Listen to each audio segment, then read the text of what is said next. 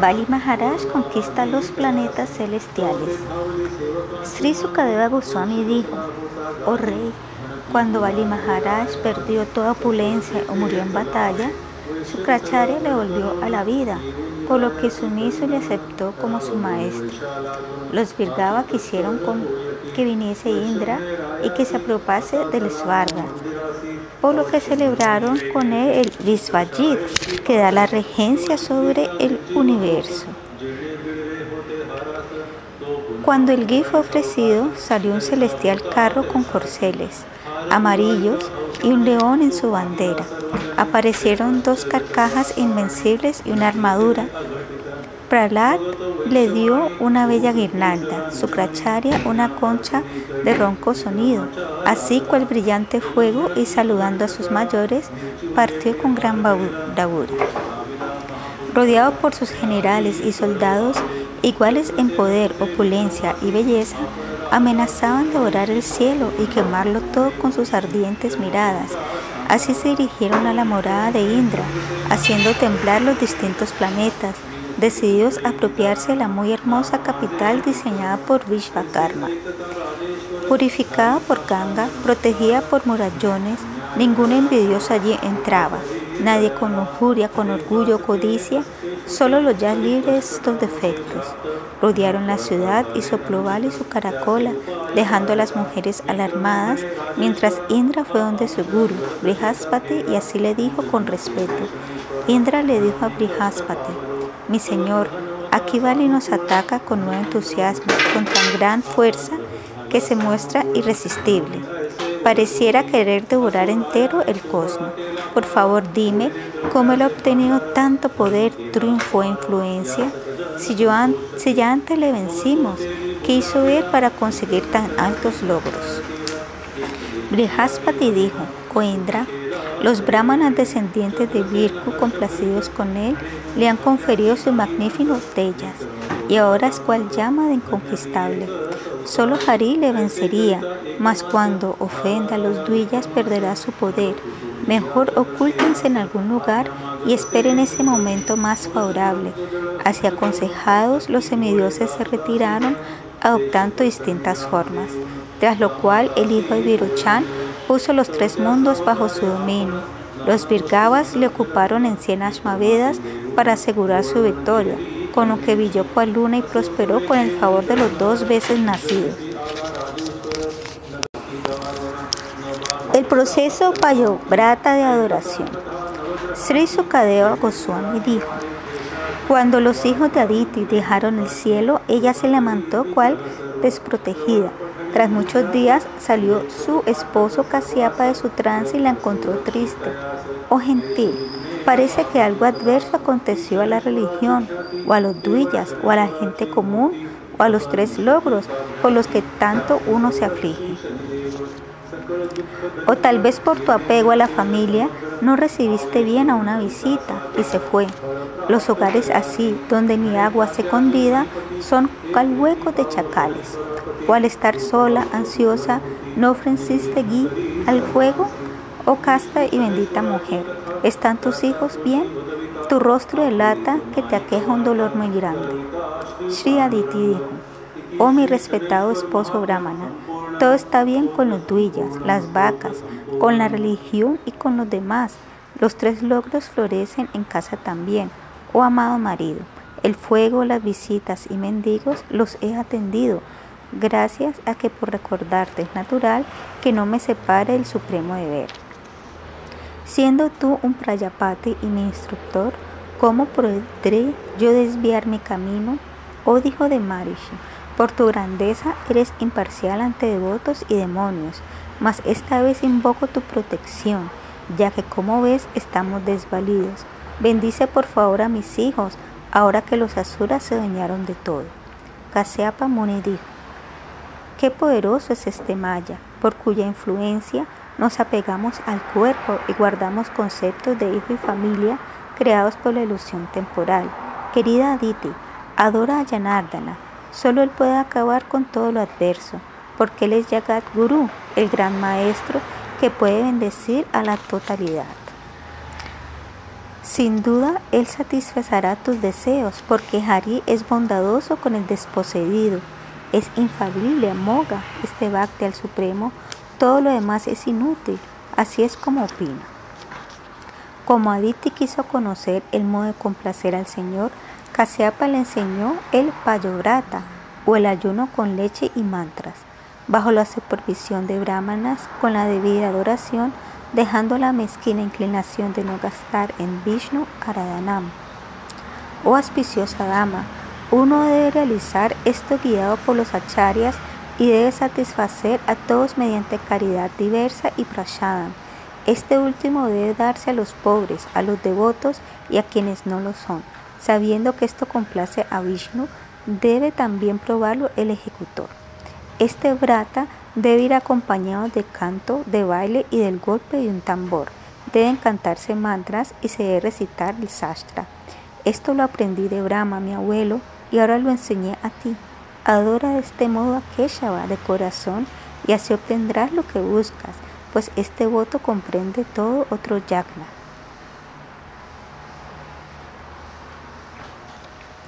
El Señor accede a ser hijo de Aditi. Sri Sukadeva Goswami dijo, con gran dedicación Aditi realizó este payo brata y el Señor se hizo presente con su ropa amarilla y cuatro símbolos, colmándola del más profundo éxtasis. Con temblorosa voz le ofreció su oración, bebiendo su belleza con sus ojos, así le dijo ella al que es el único resguardo de sus devotos. Aditi dijo, oh infalible Señor, Señor del sacrificio, solaz de los lugares sagrados, refugio de los santos. Tu nombre entrega al mundo todo lo auspicioso, abrigo del pobre, vienes a disminuir el dolor de los que aquí condicionados. Por favor, tráenos buena fortuna siendo bondadoso con nosotros. Nunca afectado por la ilusión, todo lo controlas y lo penetras, y quienes cuentan con tu gracia pueden vivir tanto como un Brahma, tener siddhis saber pleno, religiosidad, el esvarga, ilimitada opulencia y más aún el poder de vencer a los rivales que nos apañan. El Señor Supremo dijo, oh Madre, sé que quieres recuperar tu reino y adorarme con tus hijos y ver a las esposas de los demonios lamentando la muerte de sus maridos, mas ellos se han vuelto invencibles. Atacarles no traerá ni un beneficio, pues cuentan ellos ahora con el favor de los dos veces nacidos. Mas por estar complacido con tu voto, debo ver el modo de bendecirte, ya que la adoración hecha a mí nunca va en vano y concede el debido éxito. Naceré como tu hijo por las austeridades de Casiapa y las que tú hiciste, pero nada divulgues, pues lo confidencial es logrado si se guarda en secreto. Sri Sukadeva Goswami dijo, Feliz Aditi se acercó a Kasyapa, quien en su trance vio entrar en su cuerpo a una porción plenaria del Supremo, la que transfirió al vientre de su esposa. Brahma adoró al que antes vino como Prisni al saber de este gracioso hecho, como el único barco capaz de cruzar a los Devas por esta mar tormentosa. El señor Vamanadeva, la encarnación como enano. Sri Sukadeva Goswami dijo, después de la oración de Brahma nació Vishnu del vientre de Aditi, con su complexión oscura, cuatro brazos, con sus aros en forma de tiburón, con Srivatsa, Kaustuva, yelmo, fragante guirnalda, hizo a todos felices al iluminar la casa de Kasyapa con su divina y bendita aparición. Todos los planetas, desde el Sol a Saturno, dieron profusa caridad y celebraban todos los seres, con los sabios, las vacas, los árboles y montañas, advino en el Duadasi Villaya y celebró una orquesta en el plano celestial. Oraron los manos, los pitas y dioses entre el festejo de Apsaras y Gandharvas. En medio de la lluvia con flores se regocijó Aditi y Kasyapa clamó Yaya, Yaya como un gran actor. El Señor tomó la forma de un brahmana enano. Se hicieron los ritos del nacimiento con expresiones de gran felicidad. El dios del sol le recitó el Gayatri cuando recibió el cordón sagrado. Brihaspati le dio el cordón, su padre Kasyapa un cinturón de paja, Bhumi una piel de venado, Chandra, el dios del bosque, le dio una vara, Aditi un caupín, Brahma un camandalu, Saraswati un mala de Rudraksha. Los siete sabios le dieron kusha y una sombrilla a quien preside el Swarga. Kubera le dio un cuenco para mendigar y Bhagavati la primera limosna. Brillaba este brahmachari con bella refulgencia de Brahma al saber del sacrificio de Bali se dirigieron de él para darle su misericordia. A su paso hundió a la tierra hasta ir a Brigukacha, al norte del río Narmada. Al verle llegar como el sol naciente, se preguntaron si no sería Surya mismo o Sanat Kumara o Agni. Al entrar en la arena, opacó el fugor de los otros, quienes se pusieron de pie para rendirle los respetos debidos. Vale Maharaj, jubiloso de verle, le ofreció un asiento y lavó sus pies de loto. Emulando al señor Shiva, salpicó esa santa agua en su cabeza y oró diciendo, oh Brahmana, dime cómo servirte, oh austeridad encarnada, te venero por tu presencia. Por tu presencia se ha purificado mi dinastía entera y este sacrificio de fuego, el agua de tus pies lavó mis pecados y tu santo pisar bendice el mundo entero. Oh hijo de un brahmana, Parece que has venido aquí a pedirme algo. Solicita lo que desees, ya sea una vaca, oro, una casa bien equipada, rica comida, la hija de un brahmana como esposa, carro, elefantes, caballos, pueblos prósperos o cualquier otra cosa que no haya sido mencionada. El señor Brahmana mendiga a Bali Maharaj. Sri Bhagavan dijo, Oh rey, Eres en verdad exaltado por tener brahmanas por consejeros y porque tu instructor es tu venerable y pacífico abuelo Pralada Maharaj. Han sido generosos en tu dinastía y lo prometido siempre lo cumplieron. Nunca en tu familia rechazó un rey una batalla, ni se negó a dar caridad. Brilla en ella Pralada cual luna, e Hiranyaksha solo con su masa no halló rival. Su lucha con Baraja fue fiera y cuando éste ganó, se sintió un real vencedor. Al saber de la muerte de su hermano, Hiranyakashipu, airado, le quiso vengar al verle venir con su tridente con la muerte encarnada. Sri Vishnu pensó. Sri Vishnu se dijo, a donde sea que huya, Hiranyakashipu me seguirá, tal como lo hace la muerte. Por ello debo esconderme en su corazón, pues él solo se fija en lo externo.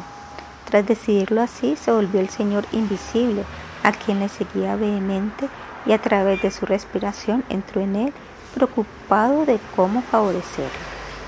Al encontrar la residencia de Vishnu vacía, recorrió todo el universo, clamando airado, le buscó en la tierra, en sus cavernas y océanos. Al no hallarle en ningún lugar, concluyó que había muerto y así mantuvo su odio hasta morir por causa de su orgullo y apego. Tu padre Viroshana vio a los devas la duración de su vida, cuando estos se la pidieron bajo el disfraz de brahmana. Tú también has seguido el actuar de personas distinguidas, por ello pido de ti tres pasos, pues eres una persona magnánima.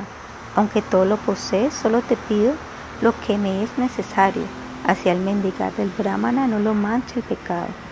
Sri Vali dijo, aunque tu dulce hablar es el de un mayor o el de los sabios puros, aún así Siendo tan pequeño, no eres consciente de tu real necesidad. Puedo darte un planeta entero para que nada te falte en el futuro. Quien recibe algo de mí ya no precisa recurrir donde nadie más. Sri Bhagavan dijo, querido rey, ni el dominio de todo complace al descontrolado. Por ello uno debe estar satisfecho con lo que le reserva el destino. Nunca se sacían los deseos del hombre apegado, por lo que este mundo de muerte a él sigue sometido.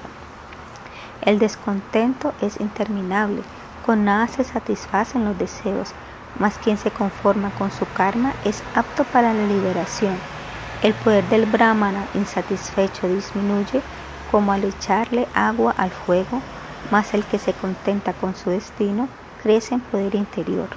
Por ello, oh rey, el mejor dador de caridad, con tres pasos de tierra estaré satisfecho porque el conformarse con la mínima necesidad es para tener paz el verdadero secreto. Sri Sukha Deva Goswami dijo, Ante estas palabras, Bali asintió con una sonrisa. Está bien, toma entonces lo que más te convenga. Pero su cacharia, velando por su propio interés, interfirió ante el que deseaba concretar la ofrenda. Sri Sukracharya dijo, Oh hijo de Virochana, este nano Vamana es el mismo Vishnu, quien apareciendo como el hijo de Aditi y de Kasyapa, ha venido hasta ti para favorecer a los devas, tus enemigos. Esto que has prometido traerá a ti y a los tuyos una gran desgracia. Bajo este disfraz, ha venido para quitar tu riqueza, tierra, poder y belleza. Después de hacer esto, te engañará para que seas el esclavo de Indra. De todo te privará con sus tres pasos, ni tendrás forma de subsistencia. Qué gran error has cometido, necio, has llamado tu ruina. Expandiendo su forma, ocupará los tres mundos con su primer paso. Con su segundo paso, abarcará todo el espacio externo. No tendrá dónde dar el tercero, y por fallar así en tu trato, pienso que tu residencia eterna será el infierno. Los sabios no aprecian esa caridad que afecta a la economía. Danam, Yagna, Tapa y Karma son para quienes pueden mantenerse por ello, en cinco partes divide su dinero la persona entendida para la religión, el prestigio, la opulencia, el disfrute y para sostenerse. Por actuar así, uno es feliz en esta y en la próxima vida. Tal vez dirás que no puedes negarte lo ya prometido, pero el Virasha Sruti dice que la promesa es real si por un va predecida. Por pronunciar el om, uno deja su apego por el dinero y lo pierde, y al quedar pobre es infeliz al no poder complacer sus deseos. Por ello mejor di que no. Esto te protege, aunque es mentira que no puedes, pues el que lamenta el no tener está muerto, no merece seguir viviendo. En adular a una mujer, en bromear en un matrimonio, en los negocios o para salvarse en un momento de peligro, para proteger a los brahmanas y vaca o ante un enemigo, no ha sido visto el mentir como algo condenatorio.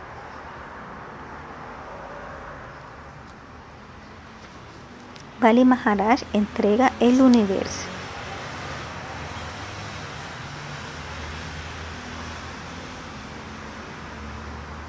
Tras escuchar las palabras de su maestro espiritual, Bali Maharaj le respondió tras la debida deliberación. Bali Maharaj dijo, bien has dicho que el Dharma que no amenaza la economía familiar es el principio religioso correcto para el hombre casado. Pero ¿cómo puedo romper mi palabra siendo yo un nieto de Pralada? ¿Cómo puedo fallarle a un brahmana como si yo no fuese educado? No hay pecado mayor que la falsedad. Por ello, una vez dijo Madre Tierra, puedo cargar cualquier peso, pero nunca la persona que miente.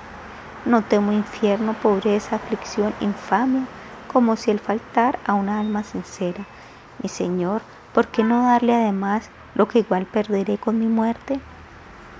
Dadish y Sibe y otros ofrecieron incluso sus vidas por el bien de los demás. ¿Qué problema hay entonces con entregar este insignificante reino?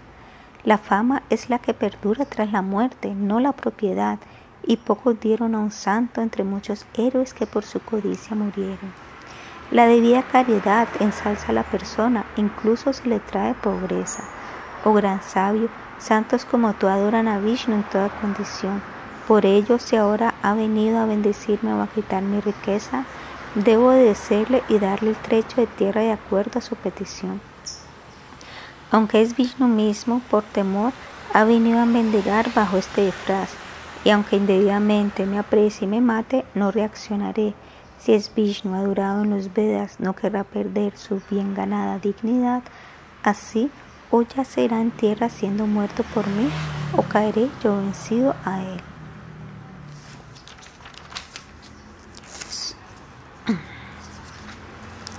la Prabhupada explica en este verso que Bali Maharaj declara que Vishnu puede ser vencido mediante la devoción. No es que él estuviera pensando en matar físicamente a Vishnu.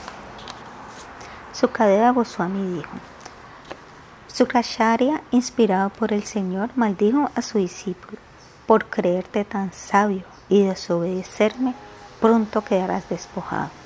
A pesar de esto, Bali, siendo un ser eminente, se mantuvo fijo y dio agua a Vamana y vivió él mismo para cumplir lo fijado. Y de Bali, la mujer de Bali, trajo un jarro de oro lleno de agua, con la que Bali gozoso lavó los pies del Señor y salpicó su cabeza.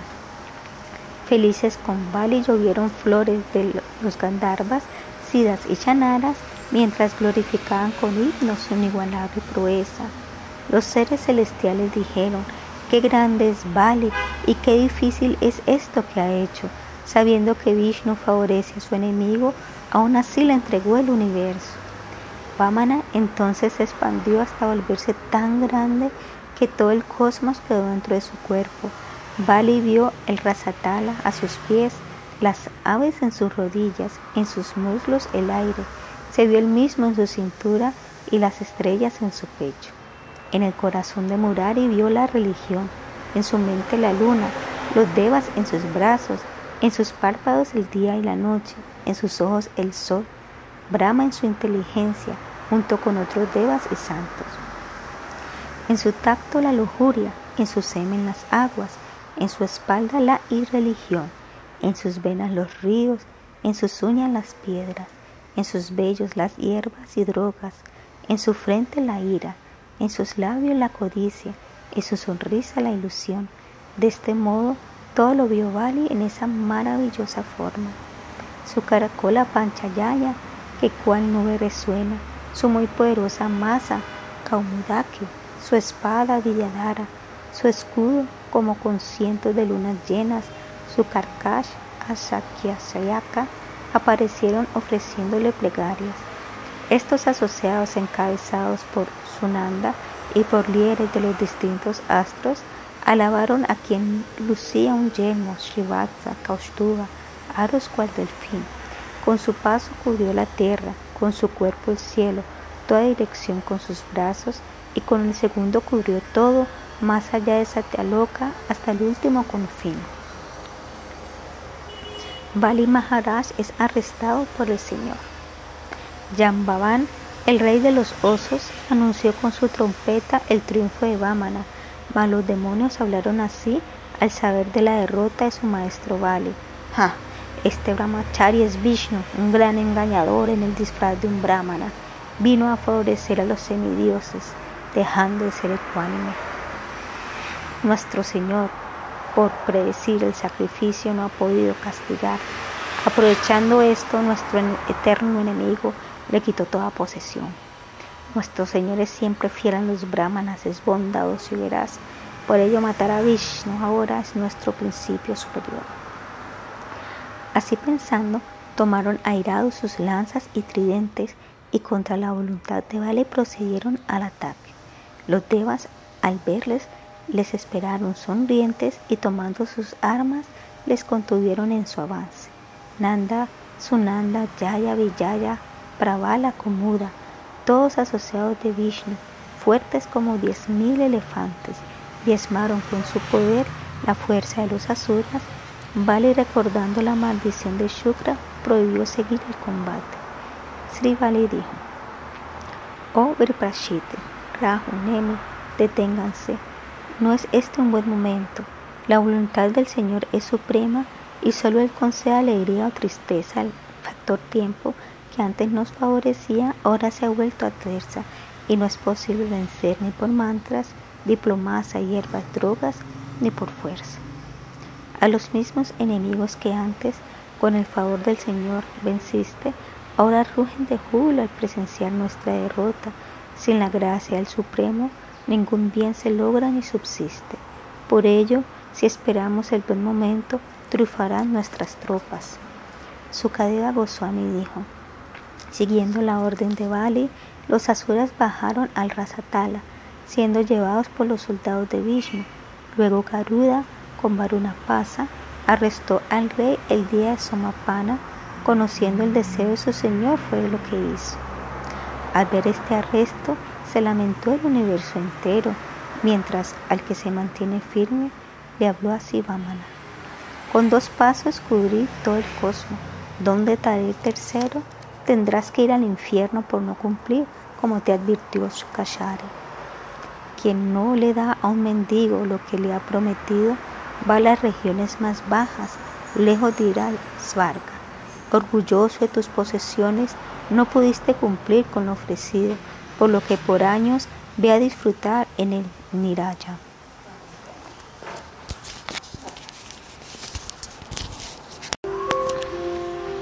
Bali Maharaj rinde su vida. Bali Maharaj, firme en su posición y considerando que no había cumplido su promesa, dijo así.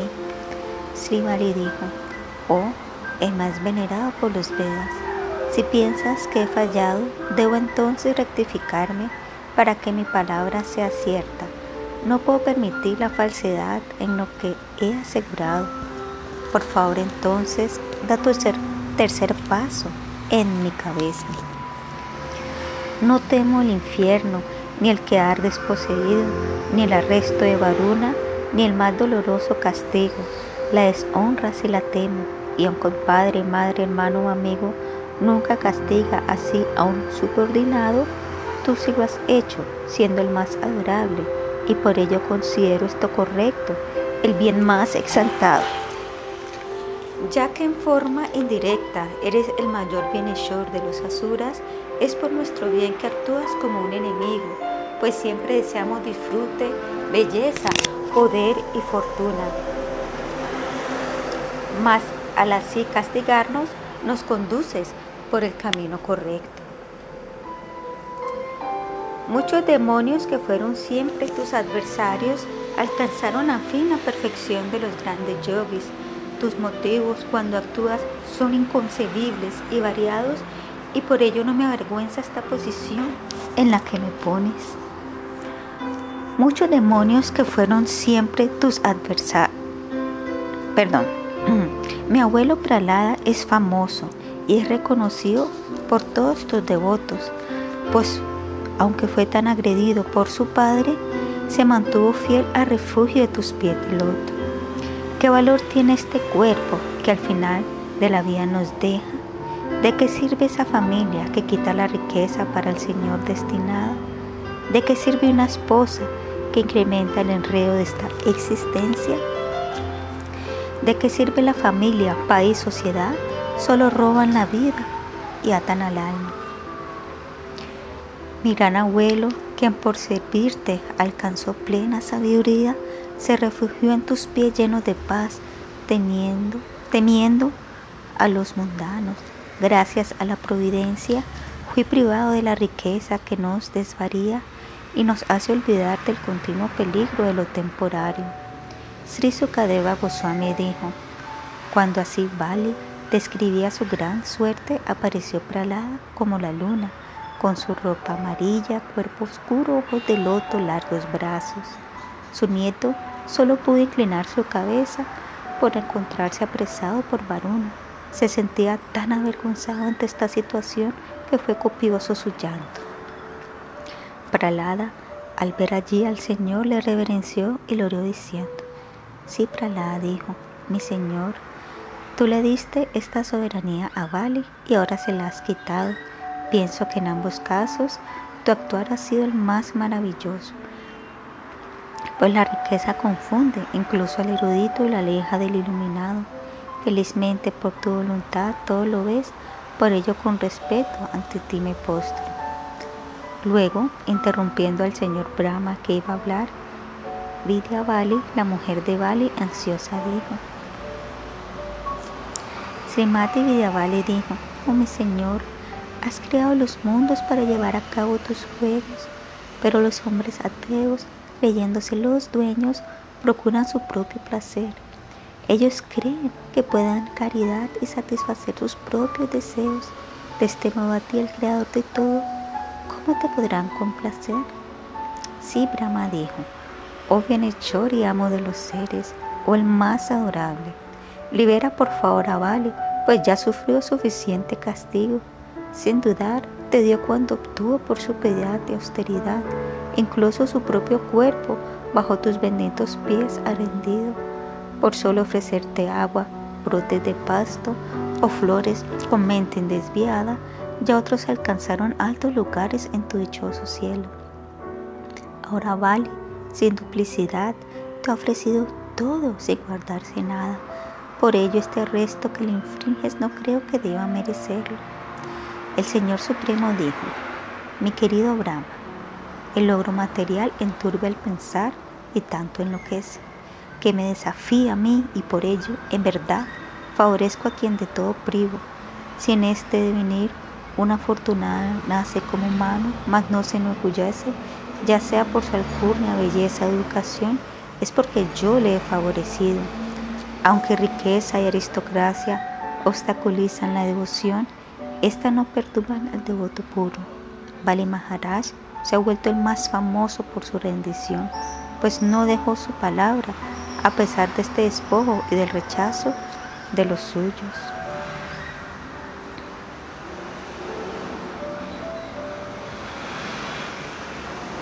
En premio a tu tolerancia, irás al Sutala por los devas deseados, creado por Vishvakarma, está libre de toda amenaza y disturbio. Antes de ser Indra, regirás ahí por el periodo de Sarvani Vive allí con tu familia y amigos, lejos de todo infortunio. Ni un deva podrá agredirte, y mataré si surge un rebelde asura. Siempre cuidaré de ti y de los tuyos, y siempre podrás verme. Gracias a esto te librarás de toda asociación impura. Mi continua presencia te mantendrá satisfecho y alegre. Los semidioses recuperan sus moradas celestes. Llenos de emoción y éxtasis, con lágrimas en sus ojos y sus manos juntas, Pali qué maravilloso resultado trae el incluso tratar de venerarte. Por hacerlo, obtuve el mismo fin que adquieren las almas a ti rendidas. Esta gracia que me has mostrado a mí, un demonio despreciable, ni a los devas ni a las deidades regentes les ha sido concedida. Sri Sukadeva Goswami dijo, tras así orar, reverenció al Señor y luego a Brahma y a Shiva. Después de esto fue liberado de Nagapasha para ir a Sutala. Así el Señor satisfizo a Diti, la madre de los Vedas y a Indra, al saber de la situación de Bali, así habló su abuelo Pralada. Sri Pralada dijo, Oh Señor, eres universalmente adorado incluso por Shiva y Brahma, y a pesar de ser tan grande, has prometido proteger a estos demonios. Esto no fue concedido ni por Lakshmi, ni por grandes almas exaltadas. ¿Qué decir entonces de los semidioses o de las personas comunes? Grandes seres como Brahma gozan de la miel de servirte, mas ¿cómo nos agracias a nosotros, nacidos en egoísmo y envidia? Todo lo sabes si eres ecuánime y cual Kalpataru da según te soliciten. Por tu potencia trascendental, ejecutas así tu espléndido lila. Sri Bhagavan dijo, querido hijo Pralada, toda buena fortuna sea para ti. Ve también a Sutala y vive allí feliz con tus parientes y nietos. En mi forma de cuatro brazos podrás verme siempre allí y así permanecerás libre del mundo actual y de su acecho. Obedeció al Señor, el del saber puro, el bendito Pralada. Luego así le habló al Supremo, al maestro Shukashari. El Señor Supremo dijo, oh mejor de los brahmanas, dime, ¿en qué error incurrió tu discípulo? pues esta falta será disculpada cuando la analicen los calificados. Si tú quedaste satisfecho, dijo Shukra, ¿qué mal pudo haber en el sacrificio? Todo error referente al lugar, tiempo, reglas, mantras entonados, lo quita el canto de tu nombre, que todo lo vuelve propicio. Debo por ello seguir tu orden, pues es sin duda lo más recomendado. Shukra entonces corrigió toda la discrepancia en el Yagna y el reino celestial a Indra le fue a continuación devuelto. Brahma y los devas, Pitris, Muni, Daksha, Brigu y otros Mahatmas aceptaron a Vaman como el custodio general del universo. Así Indra llevó al Svarga Vamana en un aeroplano celestial y el primero fue entronado como el rey pleno de toda paz y riqueza. Brahma y los otros volvieron cada uno a su respectivo lugar mientras glorificaban a Vamana y Aditi en tres zonas de fiesta. Siempre que estas actividades de Vamana se reciten, en cualquier yagna o sacrificio de fuego, ya sea de matrimonio o para los devas o pritis, se obtendrá con ello el logro supremo. Matsya, la encarnación de pez. Sri Sukadeva Goswami dijo, Cuando Brahma sintió sueño al fin de su día, Hayagriva le robó los Vedas cuando salían de su boca. El Señor, al saber de esto en su forma de pez, le quitó la vida, asumió este aspecto, pues estaba todo bajo aguas borrascosas. En el Sakshushara Manantara, el gran rey Satyavrata vivió solo de agua. En este milenio nació como Sradadeva, hijo de Visvasvan, y es un humano. Una vez, cuando hacía sus oblaciones a orillas del Kritamala, encontró un pequeño pez en la cuenca de sus manos. Al notar esto y volverlo al río, el pececillo le imploró amparo. Tengo temor de los demás peces, por favor protégeme, piadoso rey. Al escuchar esto conmovido, le puso en su camandalo y lo llevó a su palacio para aliviarlo en su padecer. Pero esa misma noche creció tanto que necesitaba ser cambiado y así le pidió al monarca que lo llevase a otro lugar. Lo trasladó entonces a un pozo y luego a un gran lago, pero aumentaba tanto su tamaño que ni ahí lo consiguió abrigar. Lo llevó entonces a un lago mayor y por fin al mismo océano. Pedí tu amparo, rey, aquí hay grandes criaturas que me van a devorar. ¿Quién eres tú, quien al actuar así no dejas de sorprendernos? Eres el mismo Hari Narayan que así encarnas por tu infinita bondad. Oh Vishnu, el disfrutador, líder y destino nuestro, tus devotos rendidos, ¿con qué fin apareces en esta forma tan especial? Oh el de ojos de loto, la oración a los devas no tiene sentido, solo eres tú el amigo y la más amada alma de toda entidad. Sri Bhagavan dijo, Oh Arendama, de aquí a siete días vendrá la inundación universal y cuando los tres mundos se cubran, enviaré una embarcación para ti. Colecta semillas y hierbas y acompáñate por los siete risis y otros más. La refulgencia de estos sabios será tu luz en esa noche sin fin. Ahí apareceré yo, para que con Basuki aten el barco a mi cuerno. Tirando de él, nadaré por ese océano hasta acabar la noche de Brahma, y en tu corazón revelaré todo lo referente a mi actuar supremo. Tras así hablar, se sumó el Señor y el rey aguardó a que ese día llegara. Sentado sobre Kusha, que apuntaba al este, meditó mirando al norte.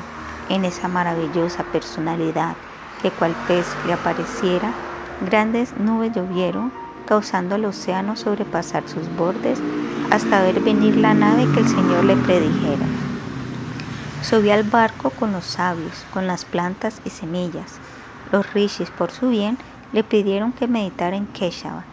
Llegó entonces el pez con un cuerno y midiendo 8 millones de millas y tras atar la barcaza con Basuki, oró al Señor inclinando su cabeza.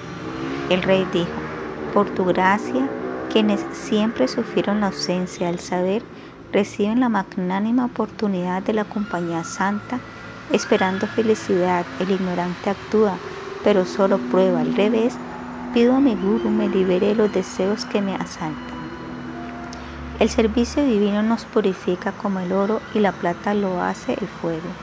Y porque ni todas las compasiones sumadas se igualan a un átomo de la tuya, tomar el refugio de tus pies de lotos es mi ferviente ruego, pues sin ti uno es como un ciego que de otro ciego pide ayuda.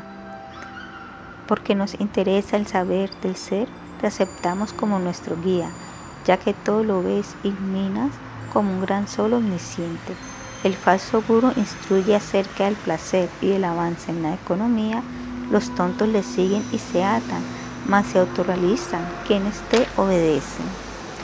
Oh amigo supremo, bienhechor, alma suprema y supremo instructor, das el supremo saber y satisfaces todos los deseos. El necio no puede apreciarte, aunque estás en su corazón esto es porque la lujuria lo cubre con su velo. En procura de mi realización, a ti me rindo. oh Señor, que como el controlador supremo te adoran los devas. Con tus palabras corta mis nudos y muéstrame el camino. Permíteme conocer el magnánimo destino que me espera. Sri Sukadeva Goswami dijo, el Señor entonces le instruyó en el Sankhya, en base a los Vedas, citando los distintos Puranas y Samhitas.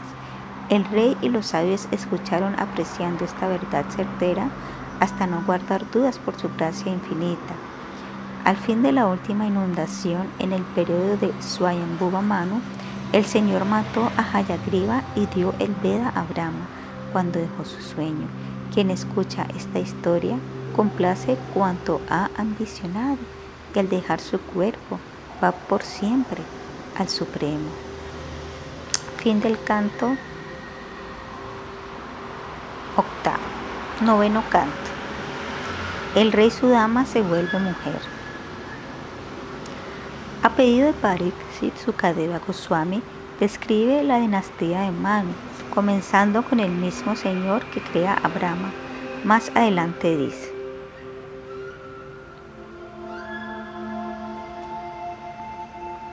Sri Sukadeva Goswami dijo, al principio Manu no tenía hijos, por lo que Vasista hizo un yagna con el fin de complacer a los semidioses Maruna y Mitra.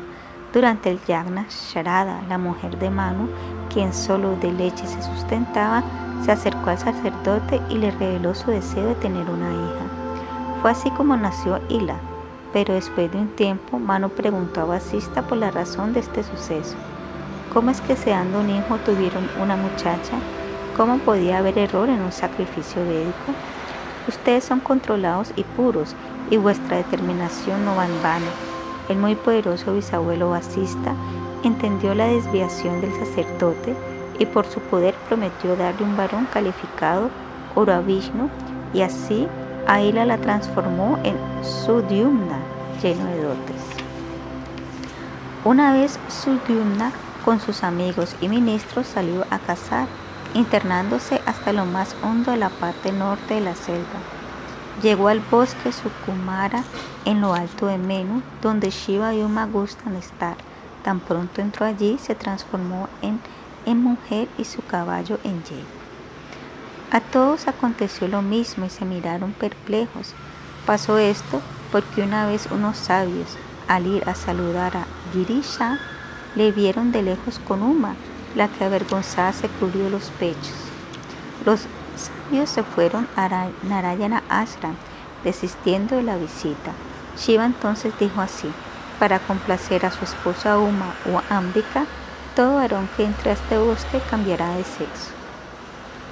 Buda, hijo de Chandra, gustó de Sudyumna, ahora una bella mujer.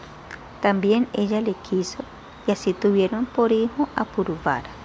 Vashishta, ante esta triste escena, oró a Shiva deseando interceder y el dios decretó que cada mes su sexo le cambiara. Así Suryumna pudo gobernar, mas no conformó estos a sus playas. Tuvo tres hijos más, Utkala, Gaya y Vimala. Ya de anciano entró en el bosque tras dejar el reino a Pururava.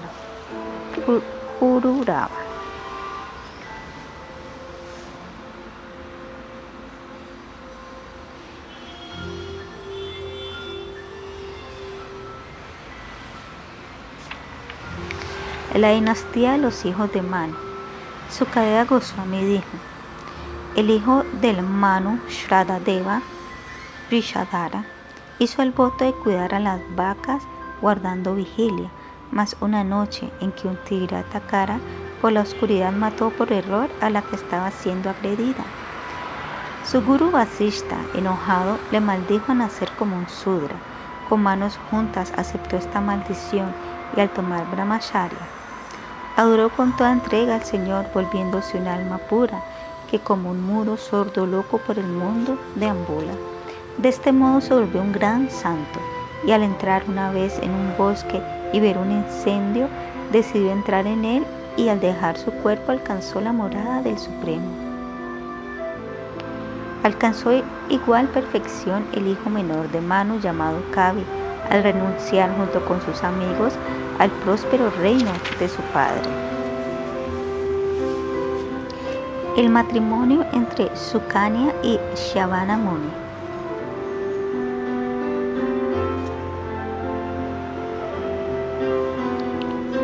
Sri Sukadeva Goswami dijo, Sariati, hijo de Manu, era el padre de la muy bella Sukanya. Con ella fue una vez al ashram del gran sabio Shavana. Cuando ella llegaba en el bosque por sus amigas acompañadas, vio brillar en un hueco de gusano a dos pequeñas luminarias. Como instada por la providencia con una espina, atravesó a las dos luciérnagas, a las queridas les salió la sangre.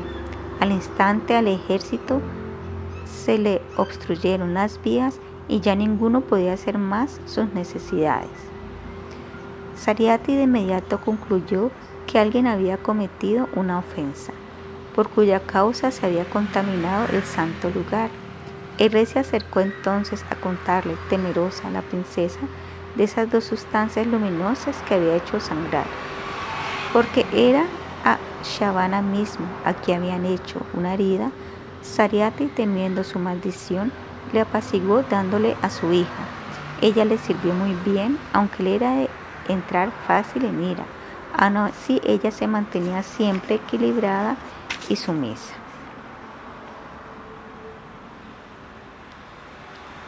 Un día los Ashvini visitaron el ashram del sabio y él les pidió juventud, pues podían concederla. Les ofreció darle él un pote de somarraza a cambio y ellos complacidos le llevaron a un lago para que se sumergiera. Así tomaron al anciano Shavana, canoso, arrugado, de visibles venas, y los tres se sumieron en esa agua de los deseos. Salieron después los tres adornados de belleza extrema, mas ella no podía saber quién era su esposo entre ellos. Sukanya tomó refugio en los Ashvinis para saber quién era su esposo. Ellos, complacidos con su castidad, se lo señalaron y partieron. Un día, Sariate fue a visitar a Shavana, mas vio a un joven cual sol de hermoso, y regañó a su hija, que le reverenciaba así diciendo, Oh muchacha encasta, ¿qué has hecho? Solo por ser viejo dejaste al venerable Shavana para aceptar a este enderbe que semeja a un mendigo que con tu antiguo marido nada se compara. Oh hija nacida en tan respetada familia, ¿cómo has degradado así tu conciencia al aceptar un amante de nuestra dinastía? A tu padre esposo envías a una dolida existencia. Shukanya, sin embargo, orgullosa de su castidad, le dijo sonriendo, querido padre, este joven es tu yerno Shavana, descendiente de ti. El la abrazó feliz y más adelante el Somarasayarna encendieron, después del cual dieron soma a los Ashvinis como les fue prometido. Por causa de esta, Indra airado quiso matar a Shavana, mas este por su poder le paralizó el brazo que cargaba el rayo. Desde ese día, aunque son solo médicos, pueden librar del yagna, gracias a que los semidioses así lo aceptaron. El rey Sariati tuvo tres hijos, Uttanabarhi, Anarta y Burushena. De Anarta nació Rebata, quien rigió Kushashtali en el fondo del mar. Con Kapmude como el mayor dejó a Narta sin hijos en la tierra. Este hijo mayor fue donde Brahma con su hija Rebati, pues la quería casar. Kukutmi tuvo que esperar a que Brahma escuchase a los Gandharvas, quienes le estaban presentando un concierto musical. Al terminar, le reverenció y le reveló el deseo que le animaba, mas Brahma rió diciendo, en tu espera 27 chaturyugas pasaron ya. Oh rey, da tu hija a Baladeva, quien está aún presente. Él es el ser supremo y su porción plenaria es Vishnu. Tu hija es digna ese Señor, quien es siempre condescendiente. Él ha bajado al mundo con el fin de brindarle alivio. De este modo, el rey dio su hija en caridad a Balarama. Luego se retiró a Badarikashrama para complacer a Nara Narayan el rey Ambarisha es ofendido por Durvasa Muni. Sri Sukadeva Goswami dijo, Ambarish, el hijo de Nabhaga, rigió el mundo entero lleno de opulencia, mas por ser un gran devoto consideró insignificante piedra todo su haber. En su actuar todo ofrendaba a Krishna, gracias a su pureza, y así asistido por los brahmanas gobernaba feliz sin nada que temer. Siempre celebró yagnas con la para parafernalia y caridad. Sus súbditos glorificaban a Utamashloka, sin interés por el Svarga o Siddhis. El rey adoró al Señor, practicando a su vez severa austeridad, y así dejó el interés por su familia, palacio, riqueza inexhaustible. Complacido con él, el Señor le dio su disco, que aniquila toda adversidad. Cumpliendo los Mahavisheks, adoró a la deidad conforme al rito eterno. Atendió las visitas de los brahmanas, dio vacas en gran cantidad, jóvenes decoradas con oro y plata y acompañadas por su ternero. Después de alimentar a los brahmanas y regalar estas vacas, ya contaba el rey con la venia para romper su ekadasi en ese momento, sin ser invitado, llegó el gran místico Durvasa, quien también aceptó comer, pero antes fue al Yamuna a bañarse. Mientras tanto, solo Monjurta y Lekadasi quedaba para romper el ayuno, por lo que el rey preguntó a los duillas si no le convendría beber agua, para así respetar la regla de comer en el momento oportuno y al mismo tiempo no comer esperando a que llegase el brahmana. Así con el debido permiso, bebió pensando en el Supremo y esperó al Muni. Al llegar le recibió atento, mas percibió este que el rey ya había bebido algo. Dominado por la ira, así le dijo al que se mantuvo columna. Vean cómo este engañador orgulloso de su riqueza violó el Dharma divino. Me has invitado a comer, pero antes que yo tú te has servido. Así clamando, creó un demonio al arrancarse un mechón de pelo. Este enorme y ardiente hizo temblar la tierra con su paso enemigo, mas el santo y virtuoso rey ni se movió, pues no sentía ningún miedo. Ordenado por el Señor, fue reducido a cenizas por el Sudarshana Chakra. Al ver fallada su empresa y que ahora el mismo disco se le aproximaba, huyó de aquí a allá sin hallar refugio en su desesperanza pues a donde fuera que iba, al cielo o infierno, lo sentía quemar su espalda. Fue en su angustia donde Brahma quien le dijo ser un siervo del Supremo. Shiva le dijo que él mismo temía el chakra y que en el Señor se refugiara. Así llegando donde Narayan cayó a sus pies arrepentido en su desespero. Soy un gran ofensor, por favor perdona este canalla. Oh mi Señor, sin saber de tu poder ofendí a tu devoto amar. Siendo bondadoso, libérame de la carga de esta terrible ofensa. Todo está en tu poder incluso quien al infierno está destinado, le libras al darle tu nombre pleno a la sublime excelencia. El Señor Sivagavanu Vasha, Aham Bhakta Paradino, Hi Avyastantra Iva Duija, Sadubir Grasta Hirdayo, Bhaktair Bhakta Jana Priyaha. El Señor dijo, estoy bajo el completo control de mi devoto. Carezco de toda independencia, oh Duilla. Los santos poseen mi corazón, no es mío propio, y los devotos de mis devotos también son mi vida. Oh Brahmana, sin estos santos para quienes yo soy su único fin, no deseo mi bienaventuranza ni opulencia supremas, ya que ellos dejan mujer, casa, hijos, riqueza, todo por mí. ¿Cómo puedo yo dejarlos a ellos por un momento siquiera? Tal como la casta esposa, mediante el servicio, controla su marido, así mis apegados devotos puros a mí me subyugan. En los cuatro liberaciones se encuentran ellos atractivos, mucho menos en el esbarga, con sus placeres que no perduran.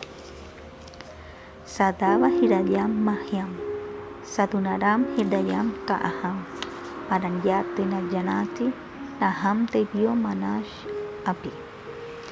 Siempre conservo a mis devotos en mi corazón y a su vez ellos en su corazón siempre me aguardan. Fuera de mí de nada más tienen noción y aparte de ellos yo tampoco sé nada. Actuaste así movido por tu envidia.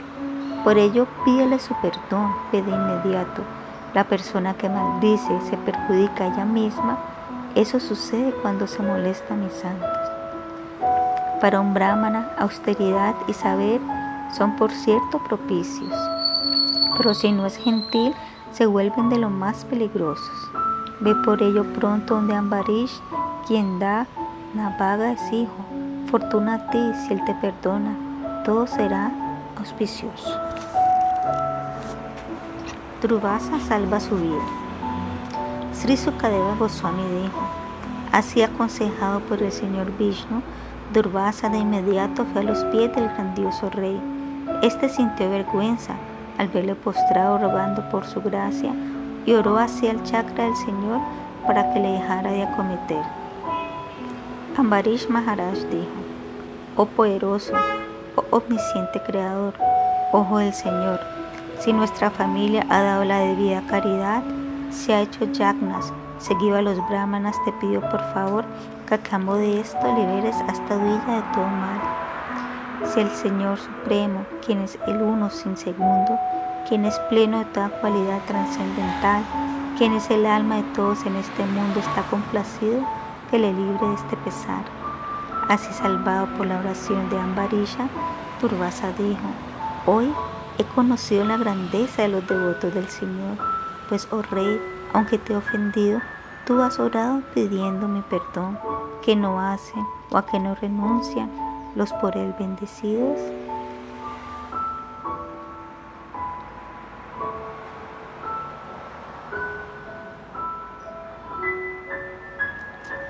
Queda imposible y para esos siervos purificados por tu nama, estoy tan endeudado contigo por no considerar mi maltrato.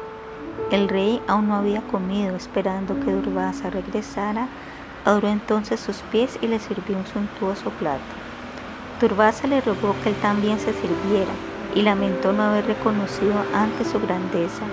Las benditas damas cantarán tu gloria en la celeste esfera como así también los hombres sin parar ensalzarán tu pureza. Dijo esto y se fue a Brahmaloka, que está libre de especuladores y diagnósticos. Fue cantando las glorias de ese rey que en la vida ha sido tan propicio. Ambarisha por un año bebió solo agua, firme en su propósito, esperando el regreso de Durvasa cuando éste huía del disco. Así este rey supo de su poder mas lo consideró como propio del Supremo y estuvo bien al tanto de las tres etapas de la verdad eterna por su servicio amoroso, lo más grande del universo, le igual al infierno. Luego tomó Vanaprasta y fue al bosque para absorberse en Vasudeva. Todo aquel que canta esta narración o quien tan solo la recuerda, se volverá un devoto puro del Señor. Tan gran bendición le espera.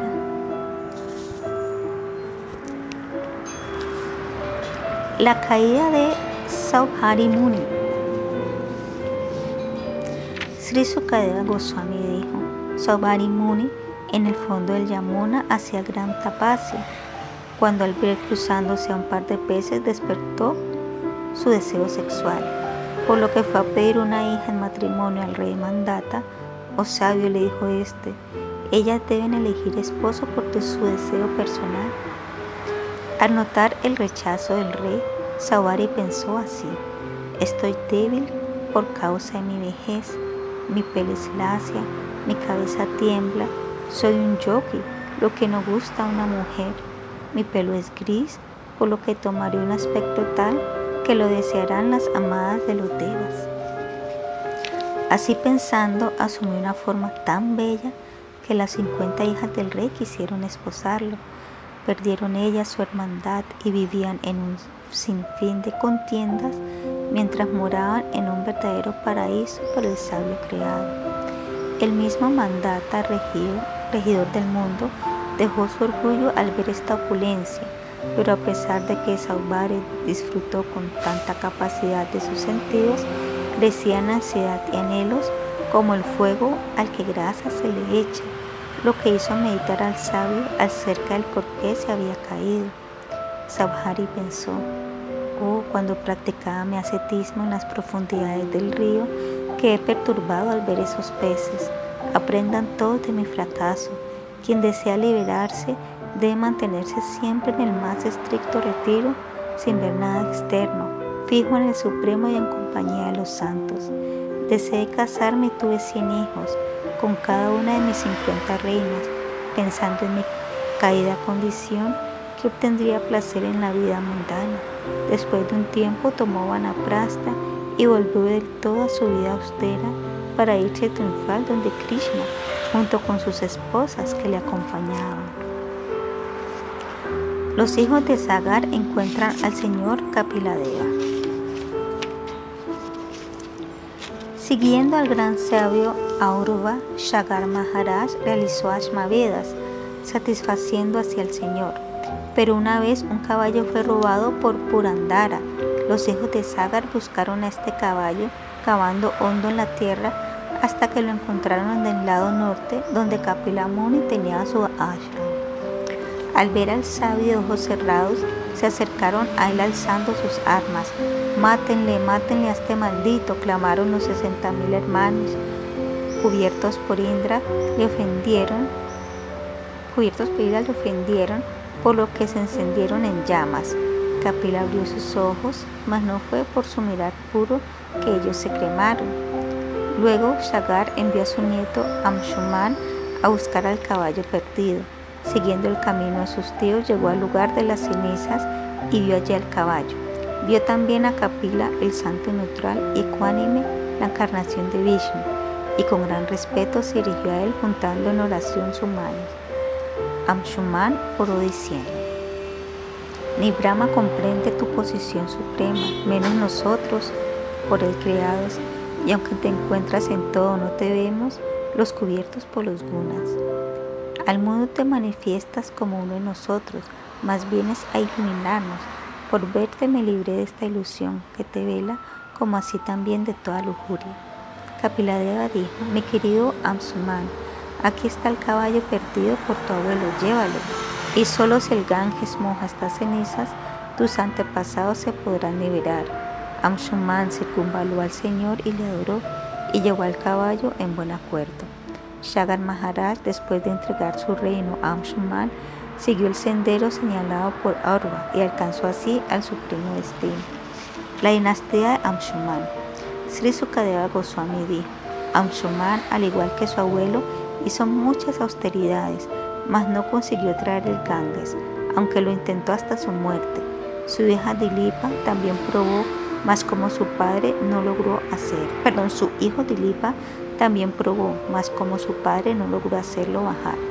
Su hijo Bhagirata a su vez siguió el mismo ascetismo siendo un gran penitente. Satisfecha con sus austeridades, Madre Ganga se dispuso a bendecirle. Pero, oh rey, si caigo sobre la tierra, la partiré y seguiré al Rasatala. O si quedo en la tierra, lavarán en mí los hombres sus pecados por miles. Mira cómo estas cosas deben primero ser consideradas. El rey le dijo que los santos iban a purificarla cuando ellos se bañaran y que Shiva, siendo el Paramatma del universo, podría motivar su caída. Tras así decirle, satisfizo a Shambhu, quien accedió a soportar sus aguas, las que por lavar los pies del loto del Señor están siempre bendecidas. Montando un veloz carro, Bhagirata iba al Ganges donde sus antepasados, quienes al ser salpicados pudieron elevarse al Svarga. ¿Qué no puede esperarse quien adora Ganga con corazón purificado, ya que emana en los pies del Señor, puede liberar a todas las almas? El invencible Katvanga luchó en favor de los Vedas y al saber que pronto moriría, fue a palacio a concentrarse en el Supremo. Pensó, nada es tan querido a mí como los brahmanas en esta tierra. Desde niño me interesó la religión y nunca sentí atracción por lo pasajero. Los semidioses desearon bendecirme, pero no quise recibir nada de ellos, pues a pesar de su grandeza y poder se atraen por lo que no perdura, debo dejar mi apego por esta energía que nos sume en un engaño eterno y rendirme a ese Creador, quien es el Señor de todas las criaturas. Los pasatiempos del Supremo Señor Ramachandra.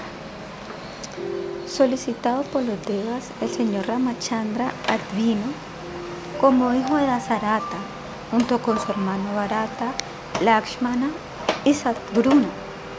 Respetando el deseo de su padre, aceptó el exilio y fue de uno a otro lugar acompañado por Lakshman y Sita. Luego Hanuman le brindó su ayuda. Tras mutilar a su parnaca, fue separado de su esposa Sita. Enojado con su mirar, asustó al océano, quien permitió que lo cruzara. Así llegó al reino de Rábana y procedió a su conquista, que por favor no se que por favor nos dé su protección, este señor Ramachandra. En la arena de sacrificio de Vishvamrita mató a muchos dánavas. Luego esposó a Sita, tomando el arco de Shiva cargado entre 300. Lo alzó y lo quebró cual pequeño elefante que jugando lo hace con una caña. Parushuram fue también vencido a pesar de su pasado éxito. Cuando deformó a su Panaka mató a 14.000 de sus rakshasas amigos. Ravana, al saber de Sita, fue a secuestrarla acompañado por Marisha. Rama mató al venado dorado mientras Ravana logró su turbio cometido, dejando al Señor como un hombre apegado deambulando en su desdicha. Luego cremó a Yatayo, a Kambanta y más tarde a Bali les quitó la vida y para liberar a su esposa visitó en su orilla la deidad del océano. Ayunó tres días allí, mas como no se hizo presente lo miró con ira. Se calentó este atormentado, por lo que se mostró al fin con este ruego. El océano oró diciendo, Oh Señor, perdóname, soy un teco y ahora entiendo que eres trascendental. Cruza mis aguas y vence al hijo de Visrava, abominable como la orina Haz un puente flotante para mostrar al mundo tu maravilloso actuar, de modo que los grandes héroes en el futuro celebren este fantástico lila. Sukadeva Goswami continuó. Fue así como se hizo el puente con grandes rocas y picos montañosos. El Señor, acompañado por Vibhishan, llegó a Lanka por Hanuman quemada. El ejército de monos, guiados por su griba, Nila y Hanuman, dominaron todo, mientras Ravana recurrió a Nikumba, Kumba, Durmraksha, Indrajit, Kumbhakarna. Rama avanzó con Lakshman, Sugriva, Hanuman, Gandamala, Nila, Angada, Jambavan y Panasha, enfrentando a un enemigo equipado con armas como arcos, lanzas, brazas, pistis, cartas tomadas. Caían abatidos estos que por la ira de Sita carecían de toda gracia Ravana montó su florida nave y enfurecido lanzó sus flechas contra Rama. Ramachandra relucía en su carro dado por Indra y dirigido por Matali. Eres el más detestable antropófago, le gritó peor que el excremento. Como llama corrige el perverso, así yo, el infalible, hablé de castigarte, pues me llevaste a cita como un vil perro que se roba el alimento dijo esto y como un rayo dijo con su flecha en el corazón de Rábana. Este cayó de su nave, vomitando sangre entre el lamento de sus amigos. Las mujeres con Mandudari lloraron a sus esposos mientras les abrazaban. Oh, por desear a Sita, tu lujuria te trajo este terrible castigo. Divishan hizo los rituales para que sus familiares no cayesen al infierno. Luego Ramachandra encontró a Sita en una choza bajo un Shimsapa. Estaba demasiado delgada, sufriendo la separación al extremo. Ella, al verle, se llenó de alegría. Su feliz sonrisa la hizo ver muy hermosa. Dejó a Vibhishan en el poder y volvió a Yodhya con Hanuman, Sugriva y Lakshman. Al llegar supo que Barata solo comía cebada remojada en orina de vaca, vestía cortezas, su pelo enmarañado, dormía en tierra sobre hierba cuya. El Señor lamentó mucho al saber de su extrema renuncia. Tan pronto Bharata supo el regreso de su hermano, puso sus sandalias en su cabeza y solía recibirle con regocijo. Le acompañaban sus ministros, sacerdotes, siervos y soldados. Iban famosas prostitutas, otros cargaban felices el betel, bandera y abanicos. Con manos juntas y lloroso, puso las sandalias ante el Señor, quien con gran emoción le estrechó en un prolongado y fuerte abrazo. Luego el Señor se acercó a sus mayores y con Sita y Lashman les reverenció, mientras que toda Ayodhya se desvivían todo tipo de agasajos. El Señor en su nave parecía la luna rodeada por las estrellas, que eran las muchas mujeres y poetas que le recitaban oraciones. Al llegar a palacio saludó a Kaikeyi, a Kausalya, a Vasista, su Gurudeva. Al ver a sus hijos, sus madres les abrazaron sin contener sus emociones. Vasista organizó que raparan su enmarañado pelo y le hicieron abhisheka con agua de los cuatro océanos. Luego le vistieron y adornaron con bellos ornamentos y feliz con barata, como un padre reno tomando el cetro. Siendo Tetrayuga, eran tan felices y puros como en Satya. No había dolor, pena, lamentación, vejez ni muerte, ni desea, sin desearla. Los ríos, bosques, montañas, los mares prohibían de toda cosa necesaria. Rama aceptó ejemplar una sola esposa y así bien instruyó a los grihastras. Sita le atrajo con su timidez, sumisión y por ser siempre fiel y casta. El Señor Ramachandra rige el mundo. El Señor repartió su reino entre los brahmanas por ser los más desprendidos. Renunció a todo, dejando a Sita tan solo con el adorno de su nariz. Malos a su vez le volvieron su propiedad complacidos y que en fervorosas palabras oraron a su Señor así. Los brahmanas dijeron, oh Señor, tú eres el amo del universo que no nos has dado aún al iluminar nuestros corazones ya nos diste el más valioso regalo. Adoras a los brahmanas y a tu memoria e inteligencia no agita la visitud. Eres el Ser Supremo, el más adorable, por ello te veneramos. Una noche en que el Señor recorría a Dios ya disfrazado, escuchó a un hombre amonestando a su incasta mujer. Al igual que Sita, te vas donde otro hombre y con él has pernoctado yo no soy como ese faldero rama, lárgate, ya no te voy a mantener. Al oír esto, el Señor no quiso ser criticado por los ignorantes. Así es que desterró a Sita, aunque se encontraba embarazada. Al ashram de Valmiki fue ella a refugiarse y allí dio a luz dos gemelos, Akusha y Alava. Cuando Bharata salió de conquista, mató a muchos miles de Gandharvas Luego llevó todo ese botín como una ofrenda a su hermano que adoraba. El gran Rakshasa llamado Lavana fue muerto por Satgruna, que más tarde fundó en la ciudad de Mathura.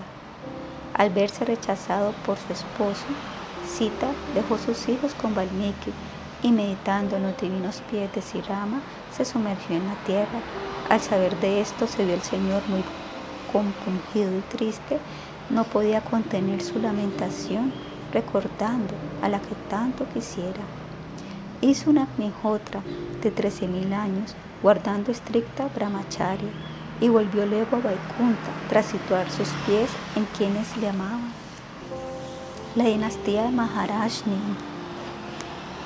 Una vez, Maharaj Nimi quiso hacer un sacrificio de fuego su guru Vasista le pidió que le esperara, pues oficiaba uno para Indra, pero la vida es fugaz, pensó Nimi, y no quiso apartarle en su apremio, por lo que Vasista enojado le maldijo a, a que perdiera su vida. Nimi también maldijo a su guru de igual modo por sentirse inocente.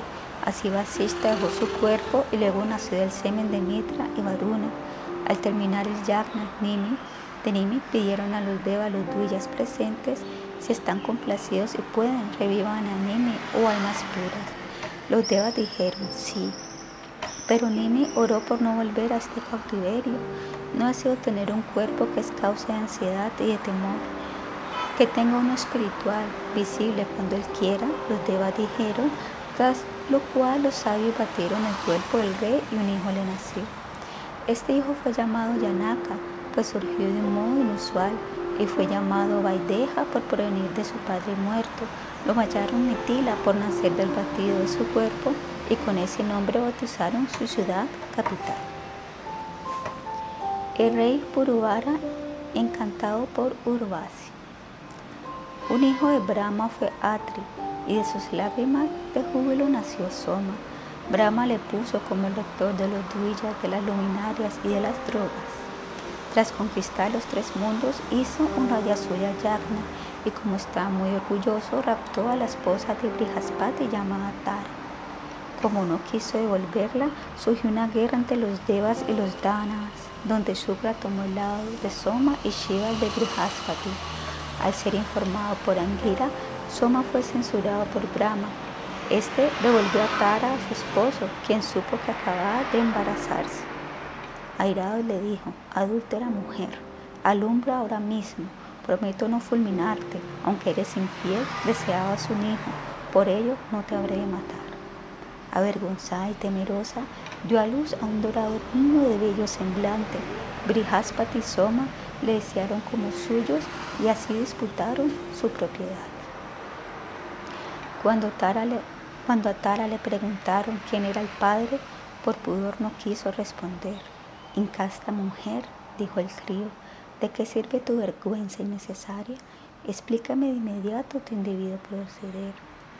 Brahma interrogó a Tara en un lugar solitario y allí supo que era hijo de Soma.